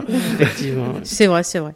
Bon, je reconnais ton ta, ta, ta comparaison, mais Même si elle, Chalamet, elle déteste, euh, non, je, je le déteste aussi. Oui, ça, Cyclope, je le hais. Mais bon, c'est pas grave. Mais mais Chalamet, je trouve qu'il a zéro subtilité euh, dans dans son jeu. Effectivement, on dirait qu'il se fait chier à être là-dedans. Et je suis désolée, mais moi, j'avais envie de lâcher sur lui Super Nanny, quoi, au bout d'un moment. Je c'est pas mon Paul encore non, mais tu préfères le Paul de C'est pas mon Paul de, de la mini-série qui euh... Non plus. Je l'aime pas. Moi, je trouve qu'il est, il, il, il, je, trouve, je trouve que j'aime bien les choix moi de Villeneuve sur euh, sur Paul parce que vraiment euh, ce côté euh, de gars qui entre dans mmh. l'action. Par exemple, je te donne une scène, une, je compare deux scènes entre le Lynch et le Villeneuve. La scène du de la moissonneuse. Dans le Lynch, il est pas, il sort jamais du vaisseau et il, il observe tout de haut et sans mmh. jamais se mettre en jeu. Alors que dans le Villeneuve, il va se mettre lui en jeu et ça, je trouve que c'est vachement intéressant comme. Euh... Bah ça, c'est dans le bouquin, je crois. Bah oui, mais c'est pas le non. choix qu'avait fait Lynch et je trouve que le fait que Villeneuve le mette en scène, je trouve mmh. que c'est ça donne un, un côté euh, à, à Paul qui est beaucoup plus impliqué. T'as totalement raison. Je suis en train de réfléchir à la mise en scène du Lynch et en fait, à chaque fois, Paul, il est toujours en, en au-dessus, quoi il est au-dessus des autres, mais physiquement en fait. Hein. Il est toujours sur une plateforme, mm -hmm. il est toujours euh, un peu Mais en tu, distance, ils le mettent en fait. à distance de dune. En fait, ils le mettent aux distances du sable pour qu'il ait son vrai contact avec l'épice quand euh, ils se font mm -hmm. attaquer. Alors que là, il essaye de montrer le côté progressif qui est dans le bouquin. Ça, il faut le reconnaître. Dans le bouquin, tu vois, il va commencer à goûter la, la nourriture, boire le café, donc il commence à absorber l'épice qui réveille ce côté-là. Mais moi, ce qui me dérange dans la scène de, de, de la moissonneuse, c'est que c'est une scène qui est censée mettre en avant son père. Or là, le père est mis en, retrait pour se concentrer sur lui, qui a une vision là encore avec l'autre drogué. Euh, et c'est pas le moment de la mettre cette vision, c'est pas cet endroit-là qu'il faut la mettre. Surtout qu'après il part sur une scène où il dit ah ouais, je suis t'es enceinte et tout là à sa mère. C'était pas à ce moment-là de la mettre non plus. Et il y a un problème euh, au niveau du, placement de cette scène-là. Euh, encore une fois, tu vois, je trouve que des fois il fait des choix qui vont casser euh, l'aspect dramatique. Et là, je reviens sur ce que disait de façon très juste Antoine au niveau de, de Yue. Yue est pas du tout introduit. On présente pas assez bien euh, ben, le personnage qui il est, les enjeux et pourquoi c'est dramatique qu'ils trahissent les Atreides et à quel point les Atreides se sont fait avoir. Et du coup, toute la scène euh, où euh, voilà il y a la mort de Leto où ils se font attaquer, et eh ben pour moi elle perd en force émotionnelle et en tragédie. Et il y a un truc qui manque qu'il aurait pu faire dans le film facilement en virant certaines scènes qui servent à rien. Il aurait pu mettre en avant un truc qui est super dans le bouquin où en fait on a plusieurs personnages des Atreides qui vont se, se soupçonner entre eux, avec notamment euh, Gurney Alec et puis le Manta qui pensent que c'est Jessica qui euh, bosse pour les Harkonnen. Et il y a tout ce truc où justement euh, euh le père il fait style qu'il rentre dans le jeu des Harkonnen et il met à distance sa femme. Et il y a une très belle scène où il dit à Paul, tu dis à ta mère que j'ai jamais douté d'elle. Et en fait là ils reprennent la scène, mais il le dit carrément à Jessica, mais ça casse le côté fort euh, du truc parce qu'il lui dit directement et on n'a pas tout le côté un peu foufou. Alors que dans le bouquin, ça a un fort impact sur elle parce que Paul lui dit au moment où euh, son père est non, mort. Mais pas le temps. Et, Et, euh, puis même dans le bouquin, moi, je, moi, j'avais pas compris. Hein. Moi, personnellement, je fais, mais Ah pourquoi ouais. il lui dit pas elle directement? Enfin, c'est complètement con. Mais parce qu'il il expliquait. En fait, enfin, je moi qu'ils avaient tous un comportement complètement con qui faisait que bah, ça permettait aux Harkonnen de les ni- de leur. euh, Ah mais ça c'est sûr qu'ils que- sont cons comme des balais suisses. Hein. Les- Donc, ils, euh, ils voilà, sont là, on est trop gentils, on est trop avec sa sympa. meuf, plutôt qu'aller voir sa meuf et lui dire j'ai un problème Mm. avec toi, il fait pareil à son fils, il fait euh, j'ai un problème avec ta mère. C'est tu fais ah ouais, bien pour la psychologie de ton gamin. Je pense que derrière il va grandir, il va devenir quelqu'un de sain dans sa tête. Ça c'est sûr et certain. Mais il y avait Christophe qui posait une question vachement intéressante, je trouve, dans le, Oui, vas-y, vas-y, j'ai dans le chat, qui demandait peut-être plus pour, euh, enfin, je sais pas si Charlotte et moi pourrons répondre, mais qui demandait si vous aimiez Paul et si c'était, euh, vous, le- vous le considériez comme un héros est-ce que c'est un vraiment Alors- personnage que vous, que vous appréciez? Dans Dune, donc dans le premier bouquin, j'aime beaucoup Paul parce que justement, moi quand je l'ai découvert, ben j'avais l'âge du personnage, tu vois, en quelque sorte. Enfin, j'étais un peu plus jeune, mais j'étais ado, tu vois. Et donc tu t'identifies à lui, tout ce côté, voilà, il découvre ses pouvoirs et tout, c'est hyper intéressant et tout ça. Moi, enfin moi j'aimais beaucoup le personnage, qu'il avait encore un côté humain. Après, je l'ai moins apprécié par la suite parce qu'il perd ce côté humain. Euh, voilà, mais dans Dune, le, truc, moi je l'aimais beaucoup, et c'est pour ça que je suis, tu vois, un peu, tu vois, à, à râler parce que c'est vraiment euh, une œuvre qui m'a qui m'a fait du bien quand j'ai lu, qui m'a apporté beaucoup, et j'ai vraiment énormément de tendresse pour pour. Qu'est-ce euh, que ce serait si c'était le Seigneur des Anneaux qui avait été réalisé par Villeneuve hein? Ah bah là je te- je vais en dépression là, tu me revois plus. Et Non, du mais- coup, euh, répondre à Sophie et, et Antoine, euh, est-ce que Paul c'est un, un personnage que vous appréciez dans le? Non, moi je me suis jamais identifié à Paul bizarrement en lisant le premier livre, même moi c'était Stilgart mon héros. Mais Ah mais il est euh, bien. Mais Ouais, j'aimais beaucoup je- Stilgart et surtout dans les suites, enfin du coup que dans les deux suites, euh, je trouve que c'est un Mm. personnage qui est vraiment intéressant car il incarne d'autres idées qu'Herbert avait envie de mettre en avant et auxquelles je suis assez attaché. Mais euh, mais surtout ce que j'ai remarqué en relisant du coup là récemment Dune, c'est à quel point vraiment euh, surtout tout est fait mais en filigrane de façon assez intelligente pour te faire comprendre pourquoi le héros que Paul est, puisque tu ne peux avoir aucun doute sur le fait que c'est le héros, le héros de l'histoire, bah c'est en fait pas un truc bien quoi. C'est c'est ça ça va ne faire ça ne Mm. fera que générer des emmerdes quoi. C'est Bah, alors euh, moi j'aime Paul, mais parce que j'aime les monstres. encore mieux. Mais et je la, la soutiens, c'est vrai que quand même le travail de métamorphose, c'est intéressant. Tu vois, limite, j'aurais bien voulu voir un Cronenberg sur Dune, Oh non parce que le travail justement de pourrait, qu'il métamorphose aurait le été quatre. intéressant. Ah, ça serait, ça serait trop bien, ça, tu Le vois. 4, ouais, ça pourrait être une idée pour faire le duo Ouais. empereur, là. Ça pourrait, ça pourrait être très Cronenberg de La base. Ah, Warner, mais- si vous écoutez. Ouais, allez-y. Pendant le, le, le geek en série, quand, quand je montais le geek en série, vous parliez du 4, j'ai eu la mauvaise idée d'aller taper euh, L'empereur du empereur. Dune. Dieu empereur euh, Dune et ben non, c'est pas une bonne idée. euh. Oui, voilà, mais j'avais prévenu. Je pense qu'il va vraiment falloir qu'ils trouvent une idée s'ils adaptent jusqu'au quatrième livre. Parce que fascinant là, euh, ça ce va être. personnage euh, aussi. hein. En termes de monstres, euh, Euh, Il y a des fanarts qui entreront mes pires cauchemars, hein, je pense. fait, Ouais, là, Tim Burton aussi serait pas mal pour réaliser. euh, Ah, ouais, ouais, ouais. Tim Burton, il y a, il y a 30 ans. hein. Là, maintenant, c'est trop tard. Oh. Peut-être ça pourrait le sauver, on sait jamais. Moi, je préfère voir un, un Tim Burton de maintenant qu'un film de Villeneuve, hein, personnellement. Oh non. Ah si, Ah je là le dis. Même un Paul W. Anderson, ça m'amuse plus, tu vois. Tu vois.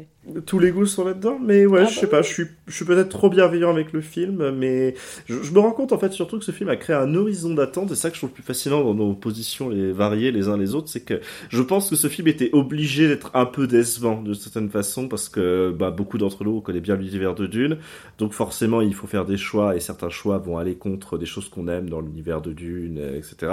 L'univers de Dune est très dense et tout, et je crois qu'on a attendu tellement à cause de la réputation qui entoure Villeneuve, la réputation qui entoure Dune, l'ombre du projet de, de, de David Lynch et encore plus l'ombre du projet de Jodorowsky, mon dieu. Ça, je, je, je, je pense qu'il a fait, il a, non mais je pense que ce mec a involontairement fait beaucoup de dégâts euh, là-dessus sur euh, dans, dans l'imaginaire et tout. C'est que je crois que hein. voilà, ça, Ah ouais. un film qui n'existe pas aujourd'hui semble avoir plus de poids du coup que tous les films existants et tout, à tel point que du coup, une partie des gens, par exemple, conspuent la mini-série à cause de ça. Je pense que la mini-série est potentiellement un meilleur film que ne l'aurait été celui de Jodorowsky, quoi. Ah, bien sûr. Mais c'est pour moi la meilleure adaptation de Dune euh, pour, pour l'instant. C'est juste dommage qu'ils aient pas le budget de, de Dune de Villeneuve. Tu vois, ils auraient eu le budget avec le scénario qu'ils avaient, ils auraient fait genre ça en trois films. Bah, ça aurait été top parce que pourquoi se faire chier à faire des films de 2h35 alors que tu pourrais faire peut-être un poil plus court, euh, faire trois films plus, tu vois, travailler mieux le rythme? Ça aurait été top, quoi. Avec le deuxième film, s'il fait la même durée à peu près, t'auras à peu près le même contenu en termes de durée, en tout cas, et même d'effort d'adaptation. Je trouve qu'on rejoint la mini-série dans le fait de, euh, de se dire on peut pas tout embrasser, mais on essaye quand même d'embrasser euh, les, les- les thématiques principales et on sacrifie pas des trucs qui sont euh, euh, peut-être fondamentaux. Alors, le, quand je dis sacrifice pour le David Lynch, c'est, euh, c'est peut-être pas le David Lynch qui a fait sacrifice, mais plutôt euh, Dino De Laurentiis et sa fille, hein, on est bien d'accord. Mhm. Mais voilà, moi je trouve que le David Lynch euh, reste quand même raté dans le sens où euh, il passe à côté de- de- des thématiques principales du bouquin et il fait vraiment de- pour le coup de, de Paul un héros alors que c'est loin d'être le cas quoi. Mm. Je pense que clairement le, le Lynch, bon, il est très intéressant comme un film de David Lynch. Comme une adaptation, je pense que sur l'aspect thématique, c'est complètement raté. Il n'y a pas du tout les, les- Il va même à l'encontre de ce que dit Herbert euh, sur des choses très basiques, hein, très fondamentales. euh, avec le fait qu'il porte en gloire euh, le héros, euh, le, le triomphant Paul Atreides et son charisme et tout va contre ce que tout ce que veut dire euh, Herbert dans les livres. Donc, euh, je pense que là-dessus, c'est pas c'est pas une adaptation réussie. C'est marrant que Herbert l'ait apprécié. hein. Bah, je c'est bah, parce que possible. je pense que Herbert sait ce, ce que le- le- les dégâts causés par le producteur surtout.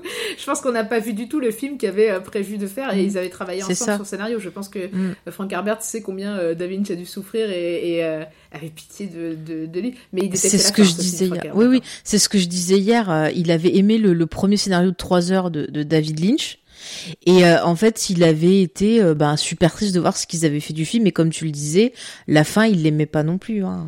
Je me permets de revenir sur le film et je voudrais redorer la, réputation euh, d'une fabuleuse actrice qu'on a, on a, on a sali le nom La droguée, là méchamment, euh, je trouve, et non pas avec euh, euh, ce qu'on ce qu'on m'a on m'a reproché dans, dans plusieurs épisodes de Comedy Discovery où je disais juste ah Zendaya je l'aime bien parce que c'est Zendaya. Euh... Non, mais c'est qu'à chaque fois, tu dis pourquoi t'aimes Dune, tu fais ah, Zendaya. Alors c'est pour ça qu'on te chinait avec- sur ça avec les J'aime beaucoup Zendaya, mais euh, c'est c'est pour des raisons, euh, c'est pour des raisons, c'est parce que j'ai vu Euphoria. Et je pense que n'importe qui qui a vu Euphoria ne peut que J'ai vu aimer. Euphoria et je confirme, elle est, elle est extraordinaire. Euh, c'est une actrice extraordinaire. C'est la meilleure euh, Mary Jane de de Et tous là, les euh, univers. euh, Mais non. Et, et là, elle fait pas grand chose. En même temps, elle a eu deux jours, je crois, deux, ou deux- un jour ou deux jours de tournage. Oui, non, mais là, on peut pas vraiment parler d'elle sur Dune. Non, mais c'est la- Mais, je trouve que malgré tout, euh, elle fait, enfin, moi je l'ai trouvé, euh, elle fait, euh, elle fait Elle très incarne bien le une, personnage en tout cas. un- une espèce de de nymphe fantomatique, un peu, comment dire, onirique. Elle, elle incarnait bien euh, ce côté un peu, voilà, onirique et, et de, de la vision. Et quand on la voit en vrai, elle fait, elle fait, je trouve qu'elle est, elle est, elle incarne très bien une Fremen. euh, Mais tu la vois à peine 30 secondes et tu la vois pas vraiment se battre. euh. Alors, je suis désolée pour. euh, Oh, l'introduction quand même est efficace avec Ah bah, tu vois, la j'ai Shani détesté mais Je l'introduction. suis désolée, Zendaya en étant présente que sur une journée de tournage, elle est dix fois plus incarnée que la Shani de David Lynch. Mais euh, Bah, voilà. Shane alors- Young, c'est sûr que dans le film de David Lynch, c'est le love interest. euh, Ah, slash euh, motivation du héros quoi. euh, Voilà. mais, je quoi. Comprends ça pas cet engouement pour. Zendaya. Enfin, je trouve que euh, à chaque fois que je la vois, elle a toujours, tu sais, elle me fait penser au mec dans Troisième planète après le soleil qui avait tout le temps les yeux à moitié fermés. Tu vois, c'est comme ça que je la vois Zendaya. Mais vraiment, tu, tu- on, a- on dirait qu'elle est toujours endormie. Et bon Ah, après, j'ai pas vu Euphoria. Peut-être qu'effectivement, elle était Bah, dans réveillée. Euphoria, pas elle Euphoria, est souvent droguée, donc euh, c'est pas. Ah bon, Oui, bah oui. voilà, donc ça reste dans sa thématique à elle. Mais enfin après là, je peux pas juger vraiment effectivement parce que bon bah la pauvre, elle fait pas grand chose. Non, non, on mais euh, j'aime pas trop partie. comment elle est mise en scène alors que c'est un personnage qui est une guerrière qui est hyper intéressante. Et j'espère vraiment qu'il va euh, bien bosser sur elle et tenir compte des critiques parce que je suis pas la seule à dire que les persos féminins ils sont pas bossés. Donc mon gars tu les bosses. Mais euh, moi ce qui me dérange c'est l'introduction. C'est-à-dire qu'on lui fait dire des trucs que normalement elle est pas censée savoir. Enfin eux ils sont dans la problématique euh, ouais les autres ils nous embêtent il y a des petits machins. Puis au moins elle te parle de trucs euh, qui sont en dehors de sa planète. Et eux dans le bouquin on te on te fait bien comprendre qu'en dehors de leur planète ils s'en branlent quoi. Enfin et, et euh, du, du coup je trouve que c'est que c'était une meilleure idée de, de mettre le personnage d'Irulan euh, pour expliquer les choses tu vois dans celui Lynch. Et je trouve que Zendaya enfin euh, euh, Shani c'est peut-être pas euh, Hmm. le, le bon euh, le bon perso non c'était pas des flash forward parce qu'elle te raconte son histoire. J'ai revu ce matin. Si, il y Elle a quand même ouais, une euh, explication. Il y a une justification qui est quand même que Shani, c'est la fille de Liette et que Liette, à l'origine, ne vient mais pas des c'est lunes. pas dit Dans les bouquins, c'est le cas en tout cas. Oui, non, mais dans le bouquin, oui, mais là, on c'est pas dit. Dans, Oui, mais dans- là, on parle du, du film. ouais. Dans le, dans le film, c'est pas forcément dit, mais tu sens que Liette, il est au courant, il est au courant, il est planétorium, il est au courant de- d'un tas de problématiques. Oui, il mais au cou- il tu leur sens qu'il est au dit courant, pas. Il dit, on m'a dit, euh, Non, ne non, mais- rien, n'entend rien, ne voit rien. Donc ça veut dire qu'il est au courant de beaucoup de choses, mais qu'il qu'a choisi de ne pas les dire. Will you tell the great houses of the Landsrat how we were betrayed? How the best of them were murdered? I am commanded to say nothing. To see nothing. The Emperor sent us here to die. Non, non, mais là, je te parle pas de Liette, je te parle de la fille. La fille, elle est née sur Arrakis. euh, tu vois très bien qu'elle n'est pas au courant de toutes les problématiques parce que dans le bouquin, son père lui dit pas tout. Elle sait juste quel était son rêve, quel était son but, et on voit à quel point, mais voilà, ce but est important pour euh, bah, les, les Fremen. Et ça, c'est pas du tout dit dans le film. Euh, Alors que via le personnage justement de Liette, ça aurait pu être introduit. Et c'est dommage parce que le personnage est hyper intéressant. Et dans le film, ben, j'ai pas retrouvé ça. Mais le fait de la mettre elle en intro, bah, je trouve que ça a pas forcément du sens. Peut-être que ça aurait été plus intéressant de, je sais pas, de, de mettre Jessica ou de mettre, je sais pas moi, quelqu'un d'autre. Je, je sais pas. Je trouve qu'elle est pas, elle est pas justifiée parce qu'elle a pas ce rôle justement de narratrice, rôle qu'a euh, dans les les, les romans, bah. Oui. Et ils sont pas introduits. L'empereur, tu le vois pas. Irulan, tu la vois pas non plus. Euh, Fade, tu le vois pas. Tu vois, ce qui m'énerve, c'est qu'il tisse trop. En fait, il, il oublie que son film, il faut se concentrer dessus et le faire vivre. Et j'ai l'impression que pour lui, il le voit comme une gigantesque bande-annonce pour la suite. Et c'est dommage parce qu'il faut qu'il se concentre plus dessus. Je sais pas, il y avait eu les mêmes Mhm. euh, reproches euh, euh, pour le Seigneur des Anneaux quand euh, il n'y avait pas eu euh, euh, Tom Bombadil par exemple, tu vois. Alors, On va Tom voir, Bombadil, dans les bouquins, ne sert strictement à Oui, rien. euh, Tom Et je trouve que c'est-. Ah oui, non, non, mais même, en plus, c'est un personnage rien, qui, oui. qui, est, qui est là, bon, qui te dit, ah oui, je peux pas venir parce que moi, je suis trop puissant, je suis, je suis là avec ma drogue et tout. Mais, euh, ça n'apporte rien à l'histoire et je trouve que c'est extrêmement intelligent de la part de Peter Jackson de l'avoir coupé. Il a très bien fait parce qu'on le revoit plus après ce personnage. Donc on s'en fout. Donc effectivement, pouf. Ouais, mais du coup, on va voir ce que, ce que, ce que Villeneuve. euh, Enfin, peut-être qu'il va. Comme il a changé euh, euh, certains personnages, peut-être qu'il va ra- ra- raccourcir certaines choses, Ouais. tu vois. Je, je Il est sais possible pas. aussi que peut-être que le personnage d'Irulan va peut-être être absorbé par celui de Shani, euh, peut-être, je sais pas. Euh, faut voir. Bah non, suite. parce qu'il en parle et puisqu'il explique les bails, il fait rejoindre les, ba- les bails. L'empereur, il a, il a pas de fils. Allez, euh, je C'est- vais. Oui. ce- le fantasme qu'il a sur le moment de sa, sa- sa- sa- quand il est pris par cette espèce de dire bon allez euh, je- je- on s'arrête. Qu'est-ce pas qu'on fait dans comme stratégie bouquin. Mais non, il dit pas. Mais on sait pas justement dans quelle mesure il est adapté et ce qui est prévu. Pour l'instant, il y a toute la seconde partie. Moi, je, je- enfin, on préfigure vachement de choses qu'on n'a pas encore vues. Et moi, j'attends de voir avant de juger euh, la deuxième partie, quoi. Mm, Non, mm. mais, mais il le dit carrément à Liette. Enfin, moi, ce qui me Oui, dérange, c'est qu'il pas dit que c'est pas pour autant que ça va se faire dans le film. Bah, j'espère que, enfin, il faut que ça se fasse, mais bon, moi, ça me dérange qu'ils le disent. Et puis, euh, par exemple, tu vois, euh, sur les Harkonnen, quitte à pas forcément les développer, moi, j'aurais peut-être pas mis Raban, j'aurais fait direct euh, entrer en scène Fedrota, qui est un personnage qui est beaucoup plus intéressant. Au final, euh, Raban, on s'en fout. Tu pouvais le virer, c'était pas très grave. Mais justement euh, mettre en avant Je le côté important Fedrota. Raban.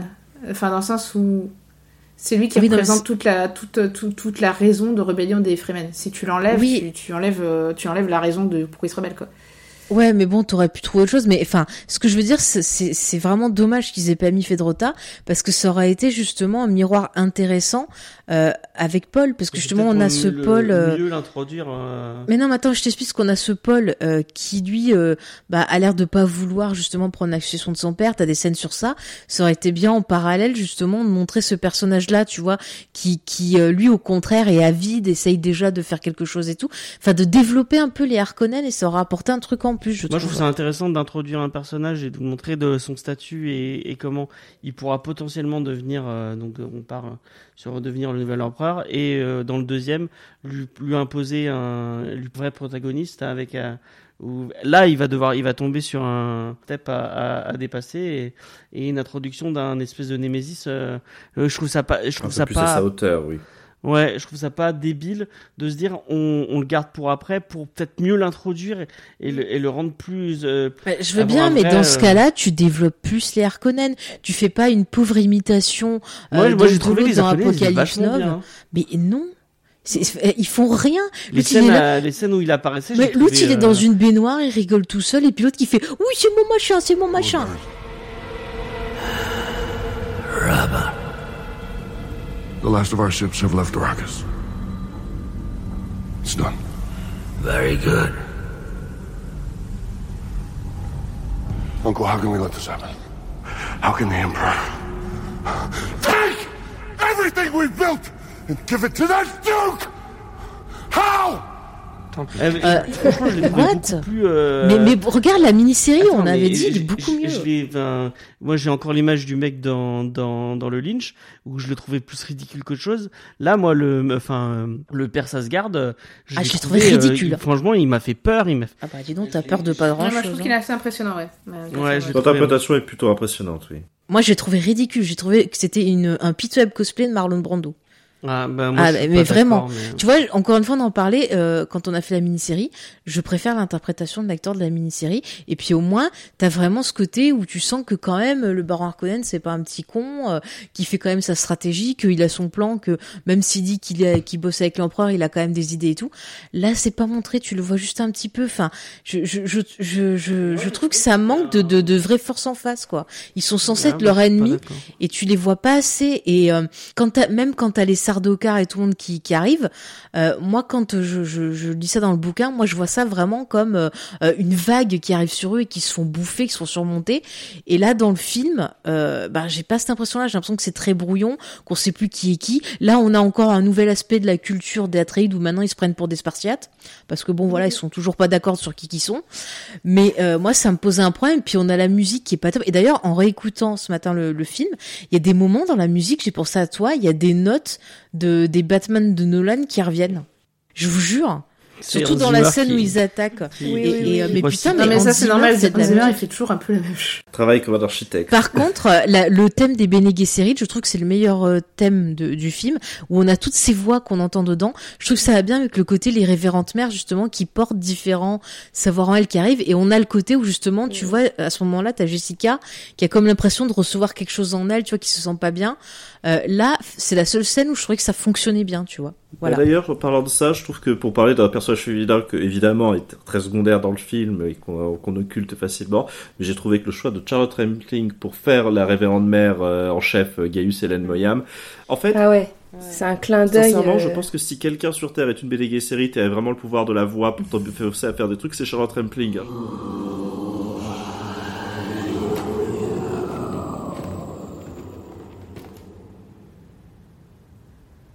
Defiance in the eyes, like his father. Leave us. You must do everything the Reverend Mother tells you. You dismissed my mother in her own house. Come here. Kneel.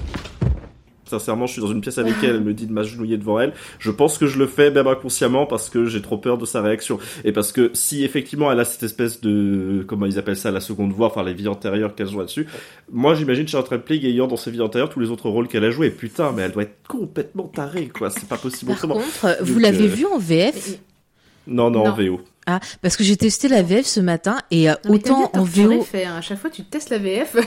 Ah mais moi j'aime bien tout tester pour dire à nos auditeurs, mais en VO je l'avais trouvé euh, très bien dans le rôle, vraiment elle a une voix bien grave, euh, la voix c'est parfait, mais alors la VF, euh, la voix ils l'ont hyper mal fait, on dirait en fait Christian Bell dans Batman, et je sais pas pourquoi elle s'est doublée elle-même et elle prend une voix beaucoup plus aiguë, elle le joue pas du tout pareil et c'est moins impactant, alors que je l'avais beaucoup apprécié en VO, tu vois. Donc je, je vous le dis, la VF, euh, évitez. Il y a des traductions un peu bizarres aussi dans, dans certains rites, certains trucs. Ah, tu crois qu'ils ont choisi la... Ouais. Parce qu'apparemment, il y a une retraduction de, de Dune, j'ai pas lu. Ah, mais je l'ai pas lu encore. donc, euh. Euh, je sais plus quelle maison d'édition a fait ça, et euh, du coup, ça se trouve, il se réfère à cette Mm. nouvelle maison, à cette nouvelle euh, traduction peut-être aussi. D'accord. Bah, il faudrait que je la lise la nouvelle traduction. Euh, Moi, je trouve que c'est un clin d'œil sympa d'avoir Mm. pris euh, Charlotte Rampling pour faire ce rôle-là, sachant qu'elle aurait dû jouer euh, chez Jodorowsky. qu'elle avait pas euh, voulu, Elle a refusé parce qu'il y avait une scène de. de Jessica et quand, quand a priori il va y avoir un, Mhm. un twist. Et c'est marrant comme Ouais, je sais pas si on l'aura parce que c'est dans les Euh, suites, dans les bouquins. si- donc- si- Le twist, c'est qu'il va vraiment avoir la scène de défécation. euh. Ceci dit, s'ils font la, la série BG série, donc peut-être qu'on aura euh, cette Bah, information. peut-être. Je sais Mais pas. je disais, dans les bouquins, je sais pas pourquoi je l'imaginais avec la gueule de Charlotte Rampling. Je, je sais pas pourquoi. Donc du coup, ça m'a pas choqué. Je dis ah bah tiens, euh, il a vu la même chose que moi pour une fois, tu vois. Donc euh, Et alors moi, j'adore les costumes qu'ils leur ont donnés aussi aux sœurs euh, quand elles viennent leur rendre visite. quoi. ouais, ça c'est bien réussi. Vous voyez, un compliment. côté, euh, qui m'a rappelé le Lynch d'ailleurs. Moi, il y a deux ou trois moments où j'ai- j'ai- Mm. ça m'a rappelé le Lynch et euh, sur les décors, sur les costumes et, et justement, j'avais peur qu'ils veuillent trop s'éloigner du Lynch et que du coup ils partent dans la direction opposée, quitte à faire quelque chose de complètement con. Et euh, je trouve que justement de se dire bah non là euh, Mm. c'était une bonne, euh, c'était un bon choix et je vais garder le même ou je vais en être proche. Bah franchement ça rend bien. Enfin voilà. je- Non, les costumes, ça va. Je, je... À part, bon voilà, les Atreides, je cherche toujours leur culture, mais les costumes Bene Gesserit ou de Jessica sont vachement cool. Et un autre truc qui est cool que moi j'ai trouvé sympa, bon après je- elle va encore se foutre de ma gueule parce que j'ai cru que c'était des comptables du futur ou je sais pas quoi. oui, tu m'as trop fait rire. Euh, les mantas, moi j'ai trouvé trop, euh, enfin euh, c'est les- l'effet qu'ils ont qu'ils ont donné, j'ai trouvé ça. Avec l'œil qui se replie, ouais, moi j'avais bien aimé aussi. ouais. C'était plutôt Oh, une bonne c'est- idée. c'est pas con. Euh, Moi, ce qui m'a C'est pas mal assez glaçant aussi quand ça se passe. Vraiment, c'est aussi toute la séquence d'introduction justement narrée par euh, par Shani euh, où on voit donc une, un- une embuscade Fremen euh, contre des, Mm. des, des récoltes d'épices parce que bon outre l'esthétique euh, qui est assez impressionnante, il y avait vraiment j'ai trouvé toute cette idée de de l'univers de Dune quoi donc avec les Fremen Mm. avec ce côté très sauvage, euh, très guerrier etc. Le, le- les, les sorties de sable voilà qui sont très bien rendues et tout le, et puis voilà cette espèce d'installation avec la boissonneuse qui crache des flammes et un mec avec une espèce de scaphandre on sait pas très bien ce qu'il fait Mm, qui, qui est au devant et tout. C'est, j'ai trouvé que tout de suite on était vraiment transporté dans l'univers et dans. Et tu vois, j'y euh, ai presque cru là. Je me suis dit, ah, ça part bien quand même, même si je tic. Ça part bien, et puis après, pourquoi il a pas gardé ça? Enfin, je sais pas, pourquoi c'est mou? Mais j'ai trouvé que le reste, ça marchait bien. Voilà, moi je, voilà, bon, on- n'arrivera pas à être d'accord et le- c'est pas Non, le but. mais hein, c'est pas grave, les- c'est pas grave, Que les hein. sentiments soient soient différents là-dessus. Mais j'étais très emporté dans l'histoire. J'ai, j'ai vu tous Mm. les défauts qu'on a cités aussi, enfin certains des défauts qu'on a cités, puisqu'il y en a d'autres qui moi m'ont pas choqué plus que ça. Mais Mm-hmm. J'ai vu à un moment une partie pris de choix et voilà, c'est peut-être moi qui intellectualise trop d'une, hein, peut-être que c'est juste un bouquin pour ados attardés euh, qui découvrent euh, voilà euh, de la SF, des high concepts, voilà. Donc désolé d'avoir utilisé le mauvais terme, c'est pas vraiment de la hard SF, mais le tout ce que j'ai lu et surtout les, les suites que j'ai lues plus récemment tournent autour de quand même de problématiques métaphysiques que- qui moi Mm. m'ont beaucoup touché et j'ai retrouvé ça dans le film et voilà. Et, et ce qui est marrant, c'est que moi mon inquiétude, c'est que je, je l'avais vu donc avec ma chérie qui avait pas du tout lu le livre ni rien. Elle a beaucoup aimé le film, elle a été pas mal transportée et ça lui a donné envie de lire le livre. Donc bon, si déjà ça marche là-dessus, c'est c'est pas mal, mais ça m'a rassuré parce que je me disais pour nous qui avons lu le livre, c'est c'est facile de tantôt être déçu, mais tantôt aussi de pardonner entre guillemets justement des approximations du film. Mais je crois que mon meilleur baromètre là-dessus, c'est mes parents que j'ai réussi à envoyer voir le film. J'en reviens pas qu'ils y soient allés Ah bah, parce que bravo. eux, la SF, c'est complètement pas leur univers et c'est pas du tout quelque chose qui leur plaît. Et ce qui m'a pas mal rassuré, c'est que comme moi, ils ont pas été très fans non plus dans l'absolu parce que c'est pas des choses qui leur parlent, mais comme moi, ils ont ressenti ce truc de la séquence de la tempête et de cet instant clé où il prend conscience qu'il ne peut pas tout contrôler et qu'il faut qu'il lâche euh, prise, euh, comme quelque chose de très fort et quelque chose qui eux les a un peu les a un peu touchés quand même sur euh, dans dans leur dans le rapport qu'ils ont eu au film et dans le message que le film essaie de transporter justement dans ce sentiment qu'à un moment, bah voilà, on la réalité c'est qu'on ne maîtrise pas tout. Et ça m'a, ça m'a fait très plaisir que ça l'aurait plu. euh, Bah, à ce niveau-là. moi, je vais te dire tant mieux, pour, tant mieux pour eux. Moi, je suis contente que vous ayez passé un moment parce que ça fait du bien de pouvoir s'évader. Et je vous dis pas comment je suis, euh, mais vraiment depuis que j'ai vu le film, moi, je suis déprimée parce que j'avais vraiment envie de retrouver cette, ce- cet univers que j'adore. Et je suis restée complètement dehors. Et je vous jure, ça, ça m'a donné envie de pleurer quand je suis sortie du film. en plus de la euh, colère, quoi. C'est. Je sais pas, mais euh, moi je sais que hum, il y a des cinéastes pour qui euh, c'est c'est pas le cas avec Villeneuve, mais il y en a d'autres avec qui c'est c'est très compliqué et j'ai un rapport Mm. euh, très conflictuel avec eux. Euh, dont Nolan hein, sur ses premiers films, je sais que j'étais mais euh, sortie de, de, de, de Prestige en colère, mais genre furieuse vraiment. Ah j'étais bon en mode je verrai plus jamais un Nolan. Et puis après il a fait Batman et je fais ok on va peut-être négocier. et, et en fait je suis genre venue au Prestige et, euh, et j'ai mis vachement de temps à revenir sur ce film et à lui pardonner la fin. J'étais vraiment mais énervée, mais je- ça, ça m'avait sorti du film, ça m'avait, euh, Mm. j'avais me sentie trahie quoi. Et, euh, et je m'étais sentie trahie, ça avait été mais genre non mais euh, c'est hors de question et tout. J'étais mais genre furieuse et tout. Et finalement je suis revenue au film et maintenant euh, il fait partie, enfin pour moi c'est mon Nolan préféré. Donc euh, peut-être que euh, fait t'as juste de- besoin de temps et euh, Peut-être que et dans deux fait- ans, tu vas détester Dune et, et tu pourras. Franchement, ça, franchement, ça et c'est peut-être les précédents Villeneuve, si t'as pas accroché aussi, c'est peut-être aussi ça. hein. Moi, je pense aussi que le style de Villeneuve est très particulier. Il est Mais très elle est partie marqué. avec un a priori, elle avait dit. Non, non, alors non, alors attends, attends, attends, je- j'engueule James.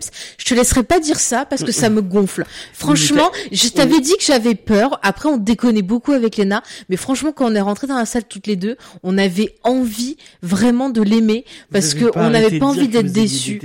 Non, tout. mais on rigolait. On rigolait, James. Mais tu m'énerves à dire ça. C'est un truc que je te laisserai pas dire parce que je suis quelqu'un d'intègre. Alors tu vas arrêter direct. Mais je- Non, non, non, mais tu vas arrêter pas, direct. Non, parce que c'est un truc, ça m'énerve. Voilà.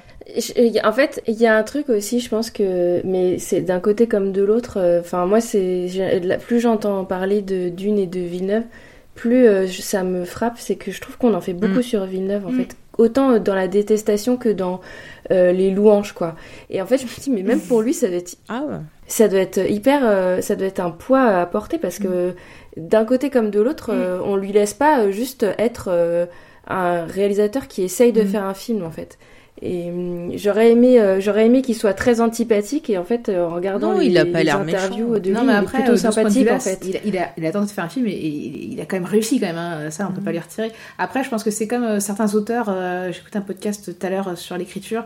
Euh, C'est-à-dire qu'il y, a des aut- il y a des auteurs qui ont un style, que ce soit au cinéma, en littérature, euh, qui est très, euh, qui est très particulier. Où ils vont avoir leur style à eux, qu'ils ont affiné, qu'ils ont passé des années à construire et à pousser au paroxysme, qui en fait peut aussi bien créer de la fascination que de la détestation en fait parce que c'est un style qui est très marqué en fait. Et, euh, et en plus de ça euh, il, il c'est un auteur aussi qui a ses obsessions euh, on en a parlé l'immensité du décor euh, lui-même le dit dans les interviews qu'il a vraiment cherché à avoir un côté écrasant à ne pas avoir euh, dans son champ intégralement euh, le verre ou le désert ou, ou les palais ou les vaisseaux. Et je trouve que ça marche. D'ailleurs on n'en a pas trop parlé mais moi sa manière de filmer le désert comme c'était la mer et de faire un parallèle entre Caladan les océans de Caladan et, les, et les dunes enfin je trouve que, que, que Mais ça, ça, marche et moi ça ça, euh, c'était une bonne idée, je trouve, surtout quand t'as le verre qui arrive. Ouais, Euh, et le fait faire que, comme si c'était une mer, ça, je suis d'accord. Une vague qui vient s'écraser et même qui menace Mm, mm. Paul et Jessica. Moi, j'ai trouvé que c'était. euh, euh, enfin, Oui, ça, ça fonctionne c'est très bien, oui, Thématique aussi forte du roman et qui était, chère à, Mm. à l'auteur. Donc, euh, je suis hyper contente d'avoir vu ça et, et de voir vu euh, les dunes bouger. Moi, c'était une, c'était une de mes frustrations du, du Lynch aussi, c'était qu'il Ouais. n'avait pas. Finalement, il n'avait pas réussi à filmer le désert, quoi. Par Et, euh, contre, euh, les pas saccadés, là, enfin les pas qu'il faut pas qu'ils soient en rythme, mais euh, j'étais hyper gênée. C'est ridicule. Tu voulais qu'il fasse comment C'est ridicule. Et il y a, et c'est toi XP qui m'avait dit qu'ils avaient engagé le, le- c'est pas le mari de Nathalie Portman d'ailleurs qui est allé chorégraphier ça. En tout cas, c'est une danse, euh, c'est une danse rituelle de je sais plus quel pays qu'ils ont pris, repris. euh, Ils sont inspirés de voilà d'une danse. Mais, C'est euh, ridicule. Tu pouvais le faire euh, mieux, quoi. Enfin, mais par contre, il faut pas oublier, et, ça c'est bon de le rappeler, que c'est de l'art. Donc l'art, c'est la vision de chacun, c'est subjectif. Effectivement, des fois, on va être touché, on va rentrer en communion, des fois non. Mais par contre, c'est pas une raison, voilà, pour aller euh, insulter euh, la personne. Je veux dire, moi, je, je, je n'aime pas le style de Villeneuve, euh, voilà, mais je respecte sa proposition. Il a fait sa proposition, ça fonctionne pas sur moi, c'est pas grave. Mais si je le rencontre, je vais pas lui- le, le traiter de gros mots ou de choses comme ça. Au contraire, je, je serais curieuse de lui poser des questions et d'essayer de comprendre pourquoi il a fait ce parti pris et, peut-être, tu vois, partager moi ma vision et avoir une discussion fort intéressante avec lui, tu vois. Il faut aussi euh, prendre du recul. Déjà, je vous remercie pour la discussion qu'on a tous ensemble parce que ça fait des semaines euh, que je suis frustrée parce que quand je tombais sur des gens qui avaient un avis différent, à chaque fois on me disait ah mais c'est toi qui as rien compris et patati et patata. Donc ça m'énervait encore parlé plus. avec qui T'as Et voilà, bah sur internet, figure-toi Ah, James. euh, Ah non mais dans la vie de tous les jours, à part Lena, euh, je vois personne. Bon bref. Elle est allée dans la rue avec voir nos voisins. Non mais en tout cas, je vous remercie. Il y a des, c'est comme tu dis, euh, c'est c'est c'est de l'art et il y a des il y a des propositions que t'es pas obligé d'accepter. Moi, il y a quand même un truc sur lequel euh, il y a deux choses euh, sur les que- sur lequel euh, je trouve que ça marche pas et c'est pas qu'une question d'art là. Euh, je trouve que la direction, vous avez parlé un peu de la direction artistique, mais il y a des choix de direction artistique que je, vraiment je Mhm. comprends pas du tout. Entre autres sur la représentation de, des Atreides, parce que c'est pour moi c'est on, on dirait des images de de, de gouvernement Ouais. fasciste en fait. C'est très bizarre, surtout dans dans cette euh, l'arrivée euh, là de la délégation des messagers de Mm. l'empereur là. Euh, et, et vraiment, l'image que j'ai, c'est vraiment euh, des, des images de- d'Hitler, quoi, tu vois, face à son, à son peuple. C'est très bizarre comme choix. Et la, de- la deuxième chose, c'est que je trouve que dans les scènes d'action, il y en a des très très ratés. J'en avais parlé avec euh. Spike euh, en particulier. Euh, la scène de la bataille avec les Ouais. Sardaukar, c'est Ouais, ça Sardaukar, ouais. Sardaukar. Où il y a un plan qui est très caractéristique euh, du, du manque de mise en scène pour moi, pour le coup. Enfin, d'un défaut de mise en scène, c'est un plan euh, large euh, avec euh, en plongée sur euh, deux, deux Mhm. groupes de personnes qui vont se rentrer dedans. Et vraiment, il y a une montée où on, a envie que le clash se fasse, se fasse, et au moment où, ça, où le clash va arriver entre les deux groupes, il y a une explosion en premier plan et, et on voit plus rien. Et après, le montage, je le trouve mais affreux, quoi. Vraiment, on comprend rien en fait. Et en plus, euh, j'ai revu il y a pas très longtemps euh, euh, Braveheart où les, les, le- les batailles sont vraiment hyper bien filmées et le montage est, est Mhm. hyper cohérent. Et là, j'étais mais perdue quoi. Et Bah, là, c'est pas que de l'art. moi, Là, la Je mise suis d'accord avec euh, toi, Charlotte. La mise en scène de, de euh, moi aussi j'étais un peu gênée par cette mise en scène de, mais après dans Lynch j'ai un peu la même sensation pour différentes raisons Euh, mais en fait ce montage de la de, de l'affrontement qu'on ne voit pas euh, m'a beaucoup rappelé euh, le dernier euh, enfin le, le King Kong euh, de comment il s'appelle Euh, Peter Peter Jackson. non non King Kong Non, versus mais- Godzilla euh, Euh, King Kong versus Godzilla Godzilla. non le Godzilla de, euh, de, excusez-moi. de Gareth Ah, Edwards. de Gareth Edwards. Où justement, Mhm. euh, tous les affrontements, tu vois les soldats qui se préparent, qui se lancent, et hop, ça coupe. Tu vois les, le- les, les- les créatures qui arrivent, et hop, ça se coupe. Et euh, moi, j'ai l'impression que c'est quelque chose qui est assez moderne, en fait. C'est un truc qu'on retrouve dans les, euh, dans les blockbusters autorisants modernes, on va dire, euh, pour mettre de gros guillemets derrière tout ça. Mais, euh, mais moi, j'ai retrouvé un peu ça. Moi, ça m'a pas dérangé plus que ça. Moi, ce qui m'a vraiment dérangé, c'est euh, Duncan qui euh, arrive et genre, euh, les sards de car s'enfuient en le voyant et fait, euh, bah voilà, c'est un peu ridicule. Pourquoi? Enfin, les mecs, ils ont la win totale. Euh, par contre, euh, voilà, euh, dans Lynch, t'avais quand même euh, Gurney qui arrivait à affronter avec son chien dans les bras. Donc, le que tu fais. Mais après, pour moi, ça va aussi un peu avec l'image de. euh, à la fois, ils vont se faire massacrer. Euh, C'est-à-dire que c'est une image de, gens qui se massacrent, etc. Il y avait une nouvelle que j'avais beaucoup aimée, qui avait été écrite par le fils de Frank Herbert, euh, qui en fait racontait la bataille du point de vue de soldats qui étaient coincés derrière la soldaterie, qui était coincée dans un tunnel où ça s'était effondré en fait. Et en fait, ils entendaient le bruit de la bataille et ils savaient qu'ils allaient mourir étouffés probablement ou euh, bien par une explosion. Et euh, et t'avais toute la bataille un peu en, hors champ. Et, euh, et moi, c'est quelque chose qui, enfin, je trouve que le, hors champ est assez peu exploité, surtout dans les blockbusters. Et là, bah, justement, ça m'a plu qu'il y ait beaucoup de choses en hors champ. Le seul truc qui m'a déçu, c'est que effectivement, tu vois la fin. Tout, tout est justement hors champ et à la fin ils te font un plan avec Duncan qui s'enfuit qui balaye toute la ville en fait et qui fait bah à quoi ça servait d'avoir mis autant de hors champ si tu à la fin tu montres tout avec euh, ce laser à la con qui n'a aucun sens dans cet univers mais après c'est Il y, a, il y a des choses, je suis d'accord, qui sont assez perfectibles dans la bataille d'Arakin, euh, Mm. où c'est un peu trop sombre et ça, ça repose un peu trop, oui, sur euh, des attentes. Comme tu dis, Charlotte, moi aussi, j'ai eu cette espèce de déception, la, la bataille dans l'escalier, où on sent qu'il y a vraiment euh, tout un build-up et on la voit pas bien et tout. euh, on sent que ça sert juste à illustrer le fait que les Sardaukar sont des super soldats et qu'ils écrasent tout sur leur chemin. Ah, moi, je trouve ça clair, surtout que, en fait, les, les, euh, enfin, comment vont se faire avoir les Atreides, quoi. C'est-à-dire que t'as, ils pensent à, affronter les Arcomènes, et en fait, t'as les Sardaukar qui arrivent juste derrière avec leur suspenseur, on les entend même pas arriver, et, euh, et ça pose, en fait, c'est vrai qu'il fait beaucoup de trucs, euh, de comment ça s'appelle, euh, il pose quelque chose qu'il utilise après plus tard, donc euh, de prépare à Ah bah là, il prépare l'autre séquence qui, pour le coup, j'ai trouvé Et, très euh, réussie de la station ça, de, voilà. de météorologique où, euh, il, euh, où là, on découvre du coup les Fremen en action et on a ce plan assez magique où ils préparent leur café et il y a Mm. une ombre qui bouge, mais l'un d'entre eux le voit et on voit le plan dans le même axe après où les Sardaukar redescendent de la même façon sur leur suspenseur, mais on voit la tasse de café renversée, on sait que là, ça va pas se passer pour eux. Et euh, moi, je trouve que c'est. euh, par contre, c'est super bien mis en scène, les suspenseurs, etc. Je, Mm, je trouve que c'est magnifique. fort, oui. Moi, je, je trouve ça beau. Par contre, moi, sur les, les scènes d'action, je trouvais que parfois, euh, on n'arrivait plus à savoir qui était qui. Comme c'était euh, dans l'obscurité, euh, qu'en plus ils sont tous avec des, ben, des vêtements euh, sombres, à la fin, voilà, à la fin, je savais plus qui était qui. Et un autre truc qui m'a dérangé, c'est qu'il y a des fois des scènes où j'ai l'impression que Villeneuve, on dirait qu'il a posé sa caméra, qu'il est allé boire un café et qu'il laisse Jason Momoa passer devant et faire son son truc. Et euh, lui, il oublie d'essayer euh, de de bah, de chorégraphier aussi sa façon de filmer les scènes de baston. Et il y a une dernière scène, euh, la scène où il arrive quelque chose à Duncan Idaho. Ça m'a rappelé fortement euh, une certaine scène avec Boromir, rien que dans la façon où c'est filmé et la façon dont il arrive des trucs. Donc euh, voilà, ça m'a un peu gêné. Après, bon, ça, ça reste correct, ça reste quand même les scènes d'action, ça reste quand même plus intéressant que certains films réalisés par certains frères dont je ne citerai pas le nom. Voilà, rien que pour embêter James.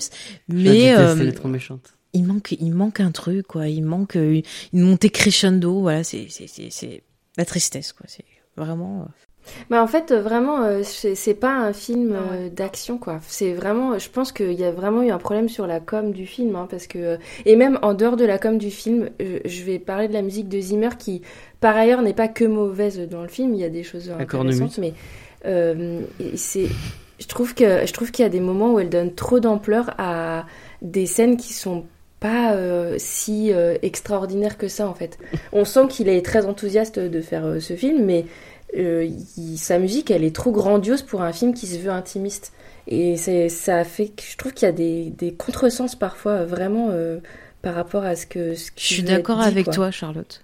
Il y a un mélange d'intimiste et de grandiose en fait dans le roman euh, et c'est un peu ça qui fait que bah, les gens sont passés aussi à côté euh, du roman, euh, de ce que voulait mettre l'auteur en tout cas, euh, qui voit euh, dans euh, le parcours du héros et qui voit euh, Paul un héros et qu'il voit que le côté victorieux et, et- le côté très manichéen qui est en surface, euh, le côté euh, très action effectivement où tu as deux grandes batailles dans le roman. euh, voilà la chute de, de, de Harkin et puis La bataille du- la bataille finale mais mais au final, il est vrai qu'en fait, dans le roman, finalement, c'est très intimiste. T'es quand même plongé dans les pensées des personnages constamment. Et au final, bah, toute la réflexion de l'auteur se situe justement dans cette, dans cette réflexion, en fait. Et, euh, et justement, le film est en équilibre là-dessus. Et, et- et je trouve pas mal dans cet équilibre parce qu'il y a des scènes qui sont impressionnantes, il y a des plans qui sont impressionnants. Mais au final, on quitte jamais ce côté intimiste et, euh, et, et- et des fois, quand la caméra justement s'approche des personnages, ce qui est pas tout le temps le cas, et ben, c- cette intimité, elle éclate quoi. Mais euh, là, pour Mais- le coup, je trouve que c'est la même mise en scène un peu de. Alors, ça doit être une question de réception parce que moi, j'ai pas non, été moi très non plus. En plus, je trouve que tu vois la musique comme le film, elle, euh, elle a pas d'émotion, elle a pas d'identité. Euh, tu- Enfin, tu vois, je te dis, j'avais l'impression d'entendre des bouts de Batman. La seule musique que j'ai aimée, c'est vraiment les Bene Gesserit. Et putain, mais quand tu compares la- avec la musique de Dune Lynch, mais je préfère la version de Dune Lynch, quoi. Le sable, tu le ressens. La tragédie, tu le ressens. Là, Bah, J'adore euh, la non, musique quoi. du, du Lynch, mais euh, elle exprime la mélancolie, elle exprime. Enfin, Mais oui. Elle va dans le sens du Lynch et ce qu'il exprime comme film, à savoir euh, bah, le, le destin de Paul, euh, euh, de son père sacrifié, de tout ça, mais qui, qui est pas forcément ce que moi j'ai envie de voir à l'écran de Dune, en fait, ce qui est pas la thématique pour moi du, du livre. Donc même si j'adore le Lynch et si j'adore la Mhm. musique, euh, je trouve que celui de Villeneuve et la musique de, de, de Zimmer illustre mieux, en tout cas, le, ce qu'exprime Ouais, bah, le roman. bah, tu vois, Mais, je veux dire la, la même chose, mais pour. euh, Enfin, j'adore la musique de Lynch, c'est ce que j'ai envie de voir, mais euh, Hans Zimmer, bah, c'est pas ce que j'ai envie de voir sur cet univers-là. Ça, ça me, je trouve que ça apporte rien. Euh, c'est vraiment, tu vois, genre tu vas pas t'en rappeler. La musique de Lynch, on s'en rappelle encore. Je suis sûre que dans un an, euh, personne pourra euh, se rappeler euh, des, des thèmes euh, qu'il y a dans le film. C'est, c'est vraiment, c'est le truc basique, tu vois. Enfin, c'est vraiment, c'est, c'est oubliable. Bah, en fait, en sortant du film, euh, moi je suis allée réécouter le, le soundtrack Mhm. euh, de Zimmer parce que j'ai pas réussi à, à accrocher sur sa musique. J'ai pas entendu euh, j'ai pas entendu de thème. Alors c'est, je sais, je sais que c'est pas trop son truc les thèmes, mais de toute façon c'est pas un, un- un compositeur euh, de l'intime. Hein. Zimmer clairement, il y a un truc un peu de de de, de vis- enfin viscéral euh, chez lui. euh, moi c'est un truc, je je j'aime bien euh, de temps en temps écouter Zimmer parce que il y a un truc qui te prend un peu au trip quoi, mais c'est pas hyper fin quoi. Euh, ça m'avait ça m'a fait un peu le même effet sur le James Bond là où il y a carrément il y a carrément une scène à la fin qui est une scène importante en plus où ça m'a gâché la scène parce que il, il est trop présent quoi. Ouais. Je vois ce que tu veux dire. Où t'as besoin de plus de d'intime quoi, oui. Non, non. Puis surtout, Non, on dirait qu'il se justement. contente juste du minimum de reprendre le thème et de, euh, vas-y, je le reprends, je vais un peu arranger la note. foutre Mais alors, et putain, mais c'est quoi son délire avec sa putain de cornemuse quand il y a la scène où ils arrivent sur je Arrakis et qu'il a la cornemuse. Parce que moi, ça m'a évoqué le plan de, euh, de- du pont, le fameux plan du pont avec la cornemuse dans le jour le plus long. Putain, moi, ce Mais- film mais- m'a mais dans le jour du gamine, plus long, et je veux quand bien, j'ai entendu, mais- j'ai fait, ça y est, c'est foutu Mais, pour mais moi, le problème, c'est que quand je l'ai entendu, j'ai pensé à Ross dans Friends, quand il voulait jouer de la cornemuse pour le mariage de Chandler et Monica. Donc je me suis mise à rigoler et je suis sortie de la scène.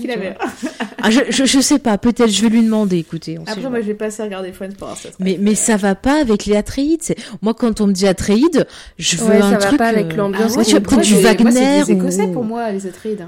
C'est Bah, des Écossais qui vont se faire, euh, qui vont se faire maraver par les Anglais. hein. Bah ouais, mais moi, tu vois, je, quand je les vois, je veux une musique un peu style opéra. c'est euh, un- c'est, euh, c'est Marie Stuart. Hein. Mais tu vois, genre, l'OST de Vision d'Escaflowne de Yuko Kano, pour moi, elle aurait marché sur Dune. Mais vraiment. Ah non, mais allez écouter cette musique, euh, je vous jure, ça- je, suis, je la mets sur Dune. Moi, c'est ça que j'aurais voulu entendre. En Voilà. plus, il y a des robots géants, donc ça être Ouais, mais genre, eh, genre, les, encore une fois, quand il y a les, euh, l'Empire des Aibak qui, qui attaque, là, leur thème, tu le fous sur la scène avec les Ardokar, les Sardokar qui attaquent, ça marche super bien. Pour le coup, je préfère euh, Escaflowne à Dune, euh, je suis désolé. Ouais, voilà. Il est dans ma team, c'est bon. Il y a des robots géants. Euh, juste, je voulais revenir sur quelque chose, c'est un détail parce que c'est peut-être pas le truc le plus important du film, mais euh, c'est juste pour illustrer euh, pourquoi j'ai été, euh, enfin les choses qui m'ont frustrée dans le film, et alors que au départ je me suis dit c'est une super idée. Justement en parlant de musique, euh, la scène, cette fameuse scène là de l'arrivée des messagers de l'empereur. euh, Il y a le messager qui s'avance et je vois sa tête et je me dis mais non c'est une super idée. En fait, ce, ce- je sais pas si vous voyez qui c'est, c'est un, noir euh, avec un, un C'est un mannequin, de, non de ça statue, quoi. Ouais. C'est quoi? C'est un mannequin, non Il- Alors non, c'est pas un mannequin. En fait, euh, c'est un chanteur. Et, et quand j'ai vu sa tête, moi j'ai fait un peu ma fangirl. J'étais trop contente de le voir parce que j'adore ce gars. Il a une trop belle voix et ce qui, enfin, ses albums sont super euh, beaux. Il, il a, il a un truc très romantique en plus dans dans son dans sa façon de dans sa musique et ça va bien en plus avec l'idée de de Villeneuve de Dune et il se met à, déclamer en chantant quasiment. D'ailleurs on entend qu'il a une très belle voix. Et je me suis dit ah, c'est hyper intéressant. En plus euh, Villeneuve il a un, un vrai euh, truc sur le langage et sur la communication. Qu'est-ce qu'il va nous faire?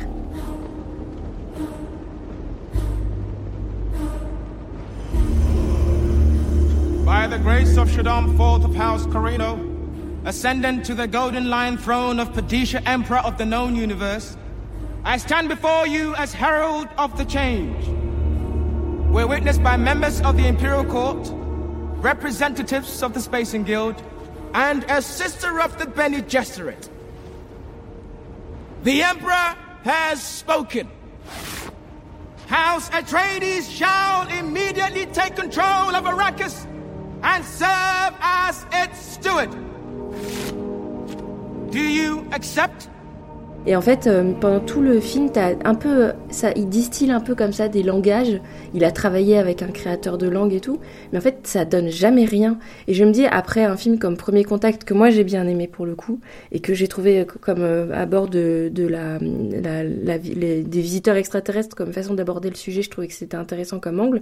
Et ben là, ça m'a vachement déçu. Je me suis dit, c'est vraiment dommage parce que là, il est passé à côté d'un truc, quoi un truc euh, en plus euh, sur euh, des où il y a autant de familles qui s'opposent et qui se comprennent pas ça aurait pu faire un ça aurait pu être un sujet vachement bien quoi. C'est qui le mec Tu l'as pas dit finalement du coup? il s'appelle Benjamin Clementine pardon. Ben- Benjamin Clémentine Mais allez écouter ce qu'il fait, c'est trop Ouais. beau. Point VF, parce que du coup, pour donner mon expérience, cette scène-là, euh, c'est doublé, on dirait qu'il qu'il parle comme s'il faisait du chant grégorien, quoi. Vous êtes tenu d'aller sur Arrakis, machin. Je suis, mais qu'est-ce que se passe C'est un Corse qui fait du Mais c'est ça, et puis même les, les langues, alors je sais pas si c'est un problème de mixage ou pas, mais genre l'espèce de, de langue bizarroïde qu'on entend au début du film et puis quand on est chez les, les sardocars là, mais c'est incompréhensible. Enfin, euh, moi j'avais même pas compris qui parlait, tu vois, au début, et il me semblait qu'en VO on distinguait quand même euh, des mots de- du langage bizarroïde, quoi. Mais euh, la, la VF... Très guttural. Ouais, et la VF, on dirait que tu parles pour commander un truc, euh, tu vois, au drive de McDo, quoi. C'est, c'est vraiment, il y a un problème. Je sais pas ce Après, qu'ils ont euh, la VF actuelle, moi je trouve que la VF depuis les années 2000, faut arrêter d'écouter. Ah ouais, non, mais moi, je, voilà, j'avertis les auditeurs, regardez en VO. Pas vu un seul film récent avec une VF potable. hein. Je pense que honnêtement d'ailleurs c'est moi ce qui m'a surtout frappé dans beaucoup de films récents sur la VF c'est pas forcément la qualité de la VF euh, technique je veux dire c'est la, la traduction rien que ça c'est-à-dire Mhm. que souvent mais même voir des fautes de traduction qui moi m'a- m'arrachaient un peu les yeux je me disais mais quand même c'est des films à gros budget ils ont pu payer peut-être Mhm. plus que deux traducteurs Ouais. enfin, quatre traducteurs et tout Mhm. enfin j'ai des souvenirs tu vois de petites fautes comme ça mais qui pour moi sont des grosses fautes et je comprends pas comment le processus de production a pu les laisser passer euh, jusqu'à l'enregistrement de la VF tu vois. Mais tu sais, il y avait même des euh, fautes d'orthographe dans les sous-titres. J'en ai Ah, repéré mais deux, ça, trois, ouais. Des fautes d'orthographe ou même des fautes de traduction aussi dans les sous-titres. Il y en a, il y en a et Mm. même moi qui ai un niveau d'anglais pas ouf, je les repère. Si je les repère, ça veut dire que. C'est foutu. En même temps, dans les romans aussi, hein, euh, le nombre de romans traduits où tu vois des fautes et tu fais, mais ils ont laissé passer ça. Et moi qui suis.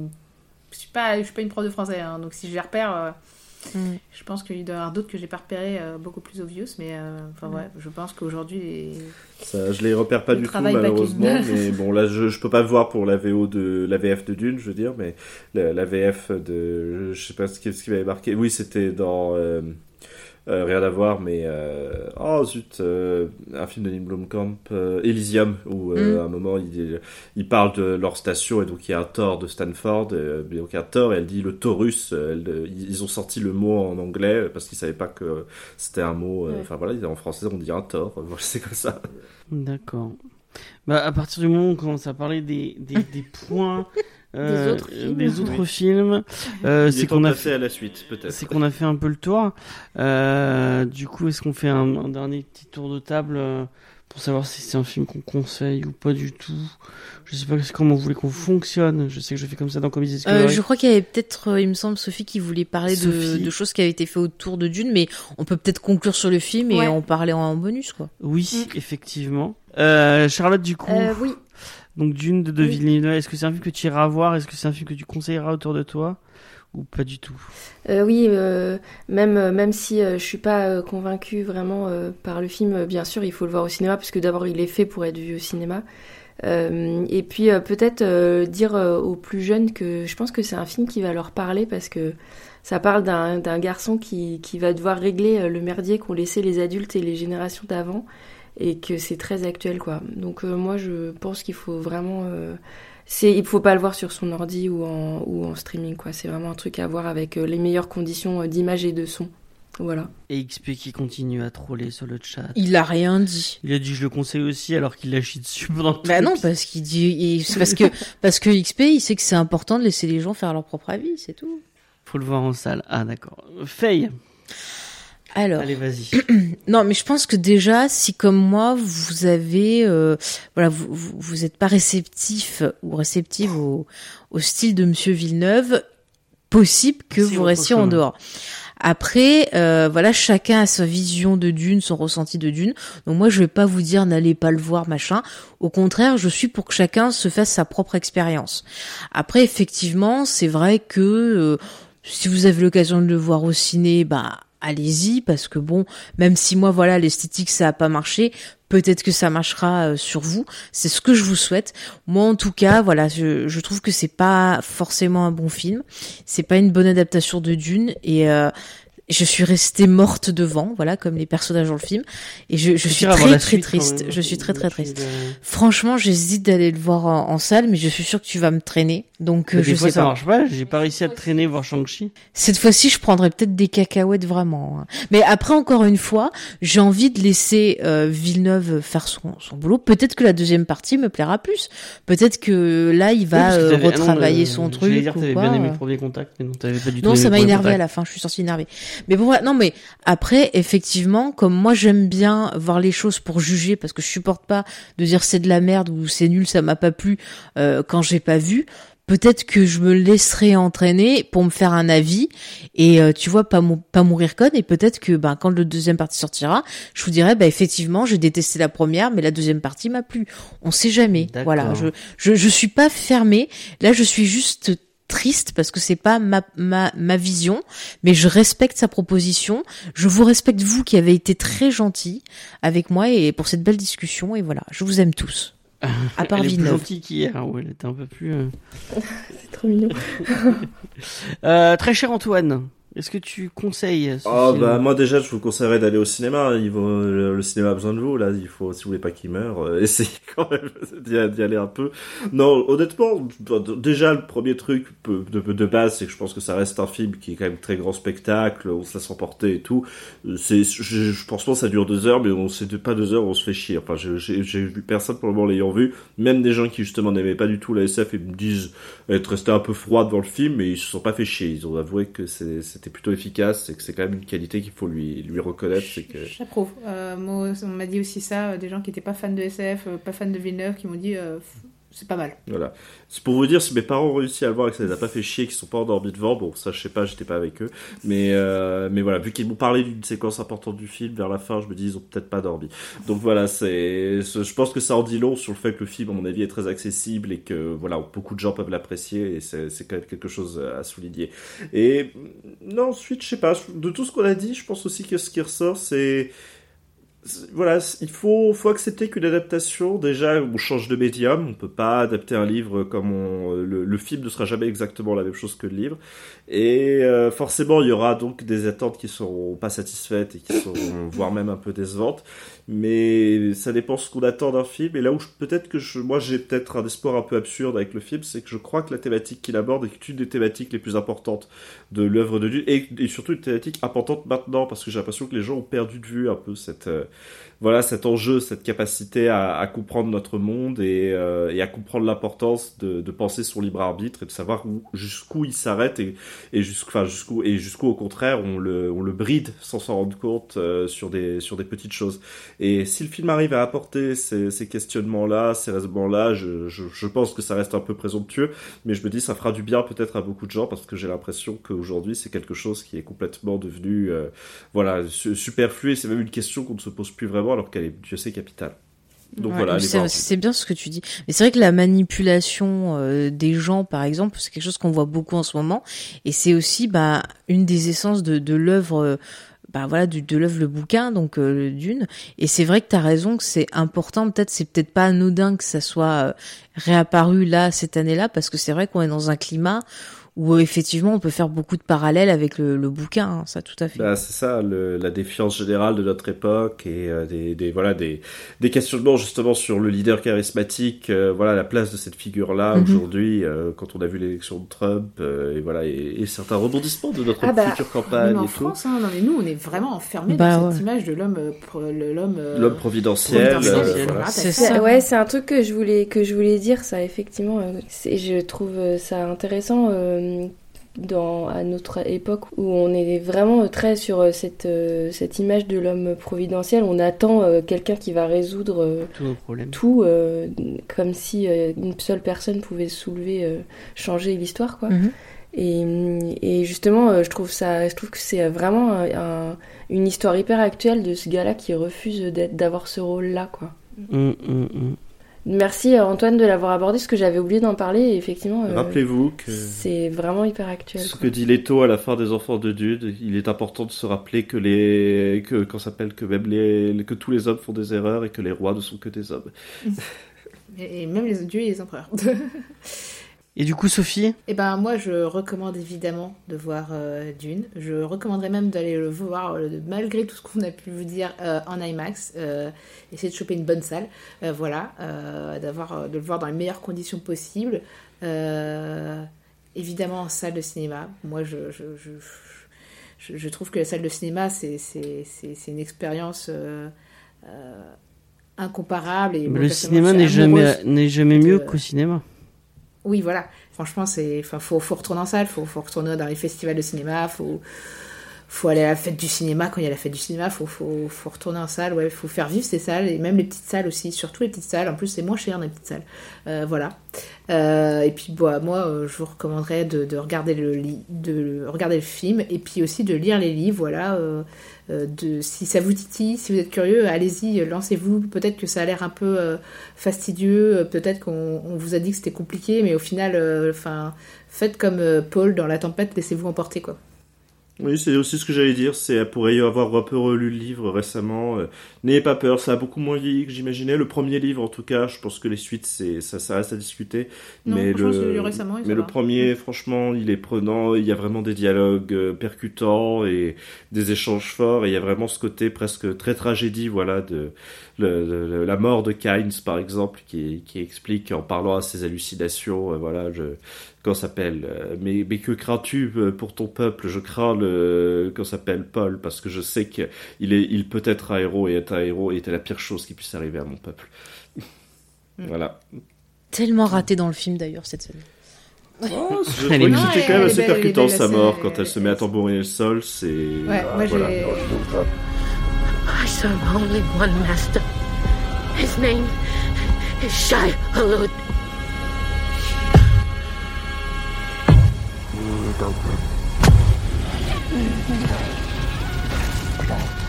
Justement, il y a tout un propos actuel aussi sur, euh, sur, ce qu'on fait du monde aujourd'hui et, euh, et est-ce qu'on veut continuer à agir comme ça à- Bah ouais, alors franchement, le, film a des questionnements mais qui résonnent tellement avec l'actualité et, euh, et dont le roman aussi fait écho, donc forcément. Euh, enfin, Ouais, mais est-ce que vous voyez pas tout ça parce que justement vous connaissez le roman un peu comme vous avez posé la question de James parce que au final moi je trouve que par sa réalisation le débat, alors on les sent en pas du tout ces thématiques-là j'ai l'impression qu'ils racontent rien qu'ils restent euh, vraiment Bah, écoute, au, euh, au, bas Steve du les truc. a vus, donc euh, ouais. Alors quand j'en ai parlé avec euh, avec mon âme, il n'a Mhm. pas lu, enfin il n'a pas lu le roman et et moi je me disais est-ce que justement est-ce que est-ce que est-ce que je suis pas trop emballée parce que j'ai j'ai lu Pareil, j'avais vraiment cette Mhm. inquiétude, mais tous les gens qui ne connaissaient rien de Dune, ni les films précédents, ni les livres, euh, ont ressenti un peu les mêmes choses, quoi, sur le. James les- les- T'as ressenti? Oui, bah oui, mais oui, j'ai vu que j'ai j'ai j'ai vu les Non trucs. mais tout ce euh, qui t'a expliqué sur les thématiques et tout, tu ouais, les as bah, toi moi qui connais j'ai pas? euh, moi j'ai vu les trucs qu'il a que vous aviez teasé dans le geek en série et euh, et j'ai vu Denis Villeneuve placer ses pions pour une suite. Effectivement, j'ai même si j'ai pas lu les les euh, les romans et enfin je j'ai vu que la mini-série. Et en plus de l'avoir rappelé bah, avec vous qui m'avez expliqué, euh, enfin qui, qui pas à moi spécifiquement mais à tout le monde, euh, en écoutant le geek en série, allez écouter Et ce puis, geek euh, en série sur la mini-série d'une. Il y a- On va-y Charlotte. Pardon, James. Il y a une pour un cinéaste qui a pas une vision de l'humanité très optimiste, il y a quand même un assez beau message qui est qu'on ne s'accomplit qu'en rencontrant d'autres d'autres peuples en fait que Ouais. que nous quoi. Ça marche assez bien, je trouve. Faut qu'on attende le numéro 2. Et il y a un effort sur la, bon, je sais pas si c'est, on aurait pu effectivement, comme on le disait la semaine la- la- hier, on aurait pu aller beaucoup plus loin, mais moi je trouve que c'est euh, de la part de de la part de Dune et de Warner, il y a un effort sur la diversité du euh, du casting que je trouve qu'il faut il Oui, faut c'est vrai. souligner quand même. euh, et euh, moi je trouve ça cool. Tout à fait. Moi, j'ai envie de dire sur ce point de vue-là, il était temps, mais. mais ouais. Et qu'on voit aussi dans Fondation, euh, la série Fondation que j'ai commencé à regarder. euh. D'accord. Oui, je voulais parler aussi rapidement euh, de d'autre chose que les films, les séries d'une, c'est-à-dire qu'il y a eu aussi des comics, qu'il y en a des nouveaux qui vont paraître, qui ont été prévus, il me semble, Qui sont sortis déjà normalement. qui sont déjà sortis. Il y a je crois, y y eu aussi un jeu de rôle et un jeu de cartes à l'époque du Lynch et et il y a eu deux jeux vidéo. Euh, plus que de jeux vidéo. Plus que deux Il y a eu trois Euh, il y en a eu au moins trois, ouais. Il y a Nexus 6 qui avait fait une super vidéo sur un des jeux, je crois. Quatre, même.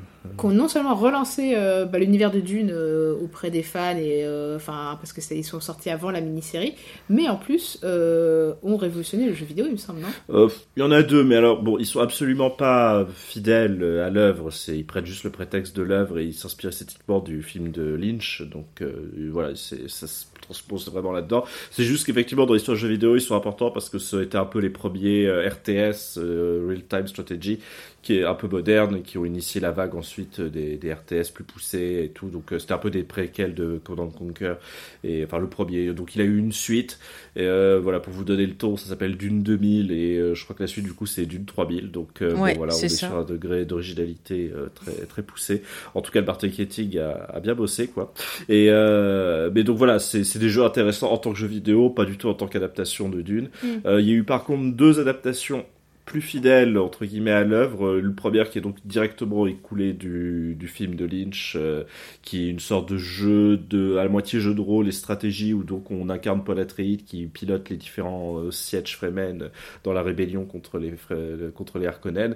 Où là il y a tout l'esthétique. Enfin c'est vraiment un jeu tiré du film quoi. Il y a tout l'esthétique. Kyle MacLachlan dans son rôle de, de Paul Atreides et tout. Et il y a eu un quatrième jeu du coup qui était lui un jeu d'infiltration euh, tiré de la mini-série bien que il- comme il a été fait un peu en parallèle, il n'y a pas vraiment la même esthétique que dans la mini-série, mais il y a le même esprit que dans la mini-série au niveau de l'esthétique, on retrouve un peu cet univers-là, mais voilà, ça n'a pas grand-chose à voir avec le, le film et tout, et puis c'était juste voilà un prétexte de jeu d'infiltration, pas très intéressant quand j'y avais joué à l'époque, en tout cas, c'était un peu rébarbatif. Mais voilà, c'était c'est ce qui a été fait en jeu vidéo sur l'univers de Lynch. c'est c'est dommage parce que vraiment les jeux vidéo, il y avait l'univers qui était bien euh, développé.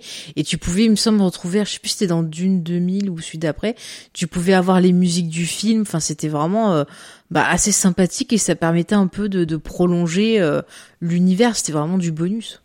Bah, c'est surtout que les deux jeux d'une 2000, d'une 3000 étaient faits euh, dans la même trame que Command Conquer, c'est-à-dire qu'il y avait des séquences Mhm. vidéo filmées, Oui. euh, où donc on ils prenaient des vrais acteurs, en plus quelques acteurs un peu connus, bah, je crois que c'est Jonathan Rhys-Meyer qui joue le ça. rôle euh, de, de- du, du, du conseiller Atreides, ils ont donc pris un autre qui joue du coup euh, une espèce de, de sosie de Brad Dourif qui reprend le rôle de Peter DeVries pour les Harkonnen, et ils ont inventé une troisième maison pour justifier une autre entité, les Ordos, euh, voilà, qui n'ont- n'existent pas vraiment dans, dans l'univers de, enfin pas dans le livre en tout cas.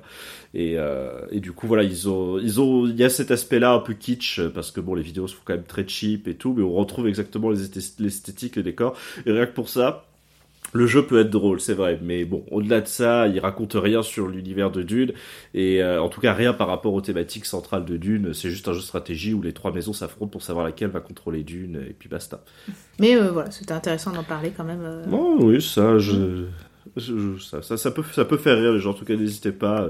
Et le jeu de rôle est ressorti il y a pas longtemps, je crois. hein. Il y a une. euh, Ah je, je j'ai entendu parler effectivement qu'il le ressentait et, euh, et vous pouvez retrouver les jeux vidéo euh, disponibles gratuitement sur le site de euh, Retro Gaming euh, américain. Voilà. Mm. Je Oui, ils crois que c'est Game, abandonware euh, maintenant. sur- ouais, donc, ouais, euh, ouais. Mais avec bon, cet univers, tu peux faire tellement de choses au niveau de l'imagination. Enfin, moi, je trouve ça top. Si vous voulez, genre, euh, que vous êtes fan, le jeu de rôle, ça peut vous permettre de développer votre imagination et pourquoi pas vous-même créer votre propre univers après, vous mettre à écrire. Bah ouais, non, mais ça peut, franchement, ça peut développer euh, Et puis, votre euh, imagination. Et puis, outre les, les romans de Frank Herbert, il y a aussi tout l'univers qui était développé par, euh, par son fils, euh, Brian Herbert, avec. euh, alors, je sais plus quel est, qui est l'autre écrivain avec bien, lui. non Euh, je l'ai le nom. Attends, je vais vous le dire. Eh ben, il y en a certains qui sont pas mal, franchement. Euh, Ah ouais, ok. voilà. Et moi, je trouve ça intéressant. Et puis. euh, Ah voilà, c'est Kevin G. Anderson. Kevin G. Anderson, apparemment. Et j'ai un, j'ai un ami qui est aussi euh, d'accord avec Christophe qui dit que les préquels sont intéressantes aussi parce que déjà ça, ça apporte de la. Ça atténue le point de vue euh, sur les Harkonnen qui sont un peu ah il est vilain, vilain, vilain et on comprend pas pourquoi. Et en fait, euh, il s'est passé des trucs avant, c'est pour ça.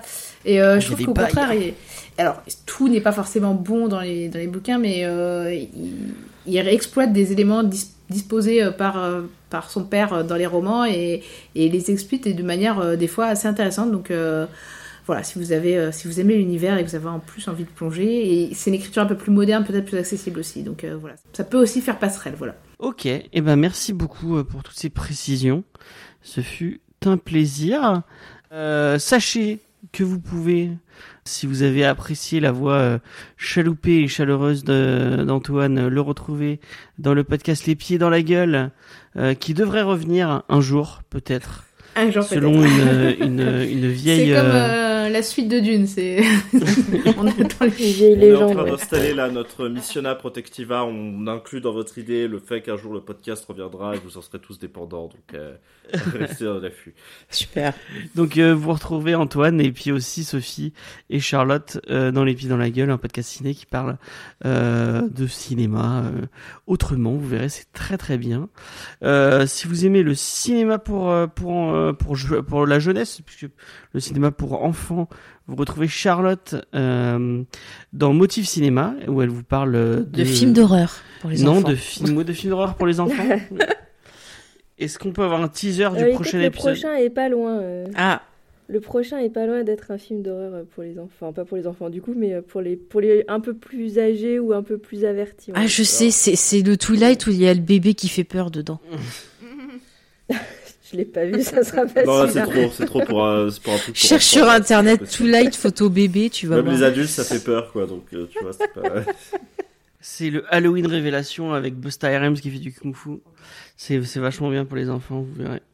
Euh, non, non, c'est c'est c'est pas ça. C'est euh, pour les enfants, vous verrez. Non, c'est pour les parents plutôt.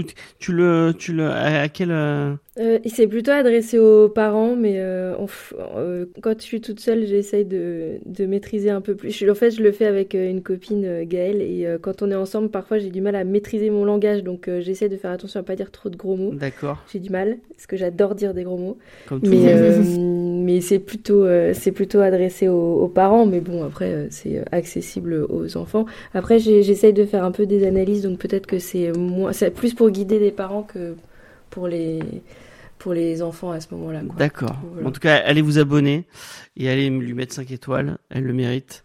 C'est très très cool. Euh, vous retrouvez Faye dans Geek en série. Euh, le prochain arrive fort. Il est en, il est en préparation. Euh, vous verrez, ce sera génial. Euh, donc, euh, dans 15 jours, euh, dans une semaine, 15 jours? Dans une semaine, du temps que tu le montes, on l'enregistre demain? Ouais. Et puis ça sortira, on fera des petits indices et puis voilà. Et ça va être un peu méta parce que ça parle le podcast. Dans Mais le podcast. chut, mais commence pas à donner des indices alors qu'on n'a pas fait. Attention, attention. Euh, et euh, puis moi, moi et Faye, du coup, je sais. je- Faye et moi, on dit. Faye et moi, je sais parce que je sais pas si tu viens finalement parce que t'as dit que t'avais- pas. Trop- J'ai pas fini de lire, je finirai. Euh, Et puis pourquoi Attends, maintenant qu'on n'aime pas une œuvre, Non. on n'a plus le droit de venir. Ouais, surtout quand j'ai autant apprécié les. Ça dépend de euh, Voilà. Euh, mardi, on vous parle de monstres de Barry Windsor Smith et euh, j'ai pris une clacasse dans la gueule en lisant ça cet après-midi. Euh, j'ai fermé, euh, j'ai fermé mon PDF euh, avec des, des larmes, euh, des larmes aux yeux. Mais tu pleures tout le temps, je, mais je pleure tout le temps. Tout le monde va dire je pleure tout le temps, mais vraiment une une très très belle œuvre que je conseillerais à hum, Aux enfants? Non, pas trop aux enfants, non, pas trop. Euh, mais que je conseillerais à, à, à ma chère amie Sophie. Il y a un petit côté euh, Stephen King euh, qui, je pense, lui plaira. Alors, j'ai pas du tout pensé à ça. Ouais, hein. mais parce que t'es pas arrivé au moment, je pense. euh. Ah, je sais pas, parce que moi, je trouve que le début, il y a des scènes, ça m'a fait penser au film Martyr. Ah bah c'est très bien comme rêve ça. Oui, c'est bien comme rêve. ouais. Et j'ai pensé à Mais X-Files aussi. par contre. hein. Ça parle d'expérience nazie. Bah, euh, j'ai pensé va- à X-Files aussi, donc euh, voilà. C'est- Bah, Ouais, tout ça me parle, hein, nazie et de parentalité, vous verrez. euh. Mais euh, j'arrivais pas à entrer dedans. Euh, En plus, euh, Barry Windsor Smith, euh, superbe, c'est très très très beau graphiquement. Donc euh, voilà, Euh, mardi dans Comics Discovery en live. Je n'ai toujours pas le droit, je pense, de teaser les prochains épisodes. Non Euh, puisque nous avons décidé d'une thématique, mais apparemment. Attends, on a pu... On va... Tu te tais, on n'a pas discuté entre D'accord, on ne dit rien. On ne dit rien.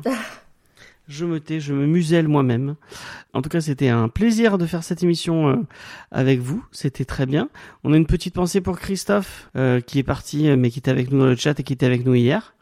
Euh, voilà, on vous dit euh, à la prochaine fois et euh, merci de nous avoir écoutés. Ouais. Et euh, juste, normalement, la semaine prochaine, on devrait être moins chargé, on pourra reprendre la, la, la diffusion tous ensemble de la vie des, des riches contre le pauvre. Ah oui, c'est vrai. Parce qu'on n'a pas pu Et le faire homard, ce hein. week-end, donc euh, Et, ça reviendra le week-end prochain, notre, les amis. notre vision de Newport Beach euh, en direct avec vous, vous verrez, ça, ça va être génial. Bah, on rigole bien, faut venir. On rigole beaucoup, effectivement. I'm looking through you. Where did you go? I thought I knew you. What did I know? You don't look different, but you have changed. Et j'ai laissé personne dire au revoir.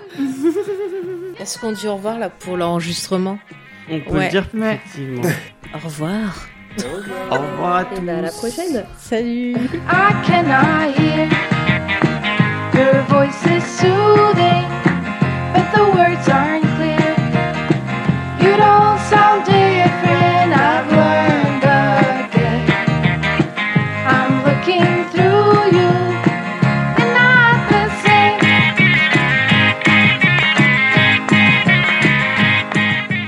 Salut, faites gaffe aux tempêtes, faites gaffe au sable et à l'épice, pas d'abus. euh, Salut. Soyez prudents sur la route euh, quand vous prenez votre ornithoptère. Et n'ayez pas peur. Overnight, you're thinking of me the same old way. You were above me, but not today. N'oubliez pas, euh, Anakin l'a dit, le sable c'est pas bien, ça gratte partout. I'm